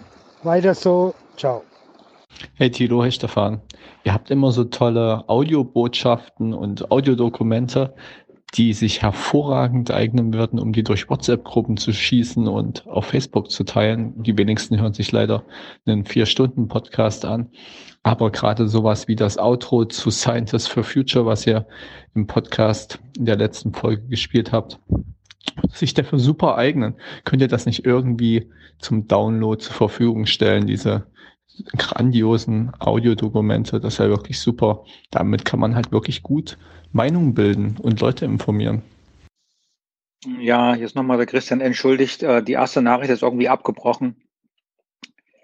Ich versuche es jetzt nochmal auf zum Neuen. Ja, also ich möchte nochmal kurz Kommentar sagen zu der Aktion Fridays for Future, also diesen Schülerstreiks. Und da gab es ja auch bei euch viele Kommentare. Ja, ich glaube, es funktioniert jetzt. Die äh, äh das gut fanden, diese Aktion, auch während der Schulzeit. Da muss ich wirklich sagen, ich sehe das auch völlig anders und da bin ich äh, ganz weit bei Stefan, wo ich ja selten bin. Ja, man muss mal überlegen, man sollte mal die Kirche im Dorf lassen und mal überlegen, was ist da eigentlich der Unterschied zwischen Streik und Demo? Wenn man da mal ins Wörterbuch schaut, steht da drinnen, bei, einer, bei einem Streik handelt es sich äh, meist um gemeinsames, gewerkschaftlich organisiertes Einstellen der Arbeit, in Klammern durch Arbeitnehmer, zur Durchsetzung bestimmter Forderungen gegenüber dem Arbeitgeber. Jetzt ist die große Frage, die Schüler streiken während der regulären Unterrichtszeit, das heißt, sie bestreiken eigentlich die Schule. Und da muss man sich fragen, was für einen Sinn soll das haben? Die Schule wird keine klima, klimafreundlichen Maßnahmen durchsetzen können. Das heißt, man könnte ja auch sagen, dass der Begriff des Streiks eigentlich missbräuchlich verwendet wird. Äh, viel besser wäre da eine Demonstration. Das wäre die richtige Maßnahme für die Förderung der Schüler, so wie es ja auch viele andere Demos gibt, sei es gegen TTIP oder sonst was. Auch ich war bei der TTIP-Demo und da war ich nicht während meiner Arbeitszeit. Denn wenn ich zu meinem Chef sagen würde, hey Chef, ich komme am Freitag nicht, denn ich streike für den Klimaschutz, dann wäre ich ganz schnell raus aus der Firma. Der Chef sagt, damit habe ich gar nichts zu tun. Ja, also wie ich schon sagte, ich bin ja völlig auf Stefans Seite und ich denke mal auch mit dieser ganzen Aktion, auch mit dieser Kreta wird im Grunde nichts weiter gemacht, als die nächste Sau durchs Dorf getrieben. Besser die Schüler beschäftigen sich mit Klimawandel, als dass sie sich vielleicht mal mit diesen wirklich schlechten Bedingungen in den Schulen beschäftigen würden, mit den fehlenden Lehrern, mit der immer weiter um sich greifenden Liberalisierung und Privatisierung des Schulstoffes und auch der Schulen an sich. Das wäre eigentlich ein Thema für die Schüler. Da wäre vielleicht auch die Schule der richtige Punkt äh, zum Streik wo ich mich da nicht festlegen soll. Also hier muss, sollte man wirklich mal, mal trennen, was eigentlich stattfindet und die Frage auch stellen, warum, warum machen die Schüler nicht eine Demo am Wochenende? Ja, TTV auch am Sonnabend. Und es würde genauso eine Wirkung zeigen, wenn Tausende in Berlin oder sonst was in irgendwelchen wichtigen Orten vor dem Bundestag, äh, Reichstag demonstrieren würden und würden da, was ich jedes Wochenende dann eine große Show abziehen. Das hätte viel mehr Effekte das hier finde ich eigentlich auch totalen Schwachsinn. Ja, okay, das soll es gewesen sein. Übrigens war das für den Podcast Folge 356. Ich weiß, ich hänge ein bisschen hinterher, aber das ist wirklich nicht leicht, bei euch mitzukommen. Ihr macht ja so lange und so viel, da ist es schwierig, hinterherzukommen. Jo, ansonsten noch äh, schönen Gruß äh, an euch alle. Äh, macht weiter so. Immer wieder schön, euch zu hören. Und an alle anderen Hörer da draußen, äh, denen das ebenfalls gefällt. Bis zum nächsten Mal. Ciao. Hören Sie abschließend Lektion 7 der saubere Diesel. Beginnen wir direkt mit dem Wichtigsten.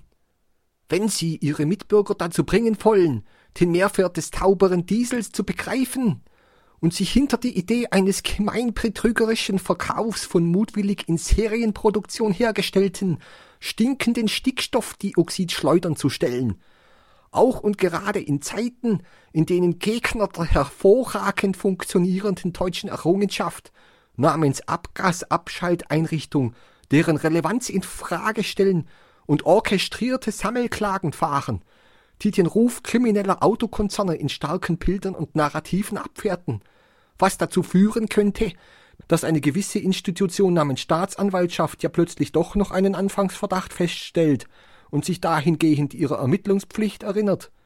Dann muss ihre Kommunikation immer in Form von Softwarenachrüstungen stattfinden in Form von Nachrüstungen also, die eine moralische Dringlichkeit der Sicherung von Arbeitsplätzen am Standort Baden-Württemberg Deutschland kommunizieren und deren Einbau es den, Betrü den Herstellern ermöglicht, ihre Kunden ein weiteres Mal dienlich zu sein und zusätzlichen Profit zu generieren. Softwarelösungen also, die eine Antwort auf die Frage geben, wieso ist der Diesel sauber, nicht dreckig, wie es die Umwelthilfe und manche Verwaltungsgerichte behaupten. Und wieso ist es wichtig und richtig, den unter anderem auf dem BER-Gelände zwischengelagerten Dieselschrott erst gewinnbringend an ausländische Investoren zu verhökern, bevorzugt in Länder, in denen sich die Stickstoffdioxid-Grenzwerte so, wie sich das eigentlich gehört, nach dem Ausstoß des deutschen Diesels außerhalb des Prüfstands richten, bevor das Wort Verkehrswende auch nur einmal in den Mund genommen werden kann und wieso ist es auch wichtig und richtig, solange wie auch nur ein Diesel irgendwohin verscherbelt werden kann, unsere fundamental unbeirrbar auf den Verbrennungsmotor setzende Autoindustrie in ihrer Form zu erhalten, nicht überflüssig, wie ihre in Sachen E-Mobilität bereits um Lichtjahre vorausgeeilte Konkurrenz aus Skandinavien und Fernost ohne Angst vor Arbeitsplatzverlusten es erfolgreich produziert?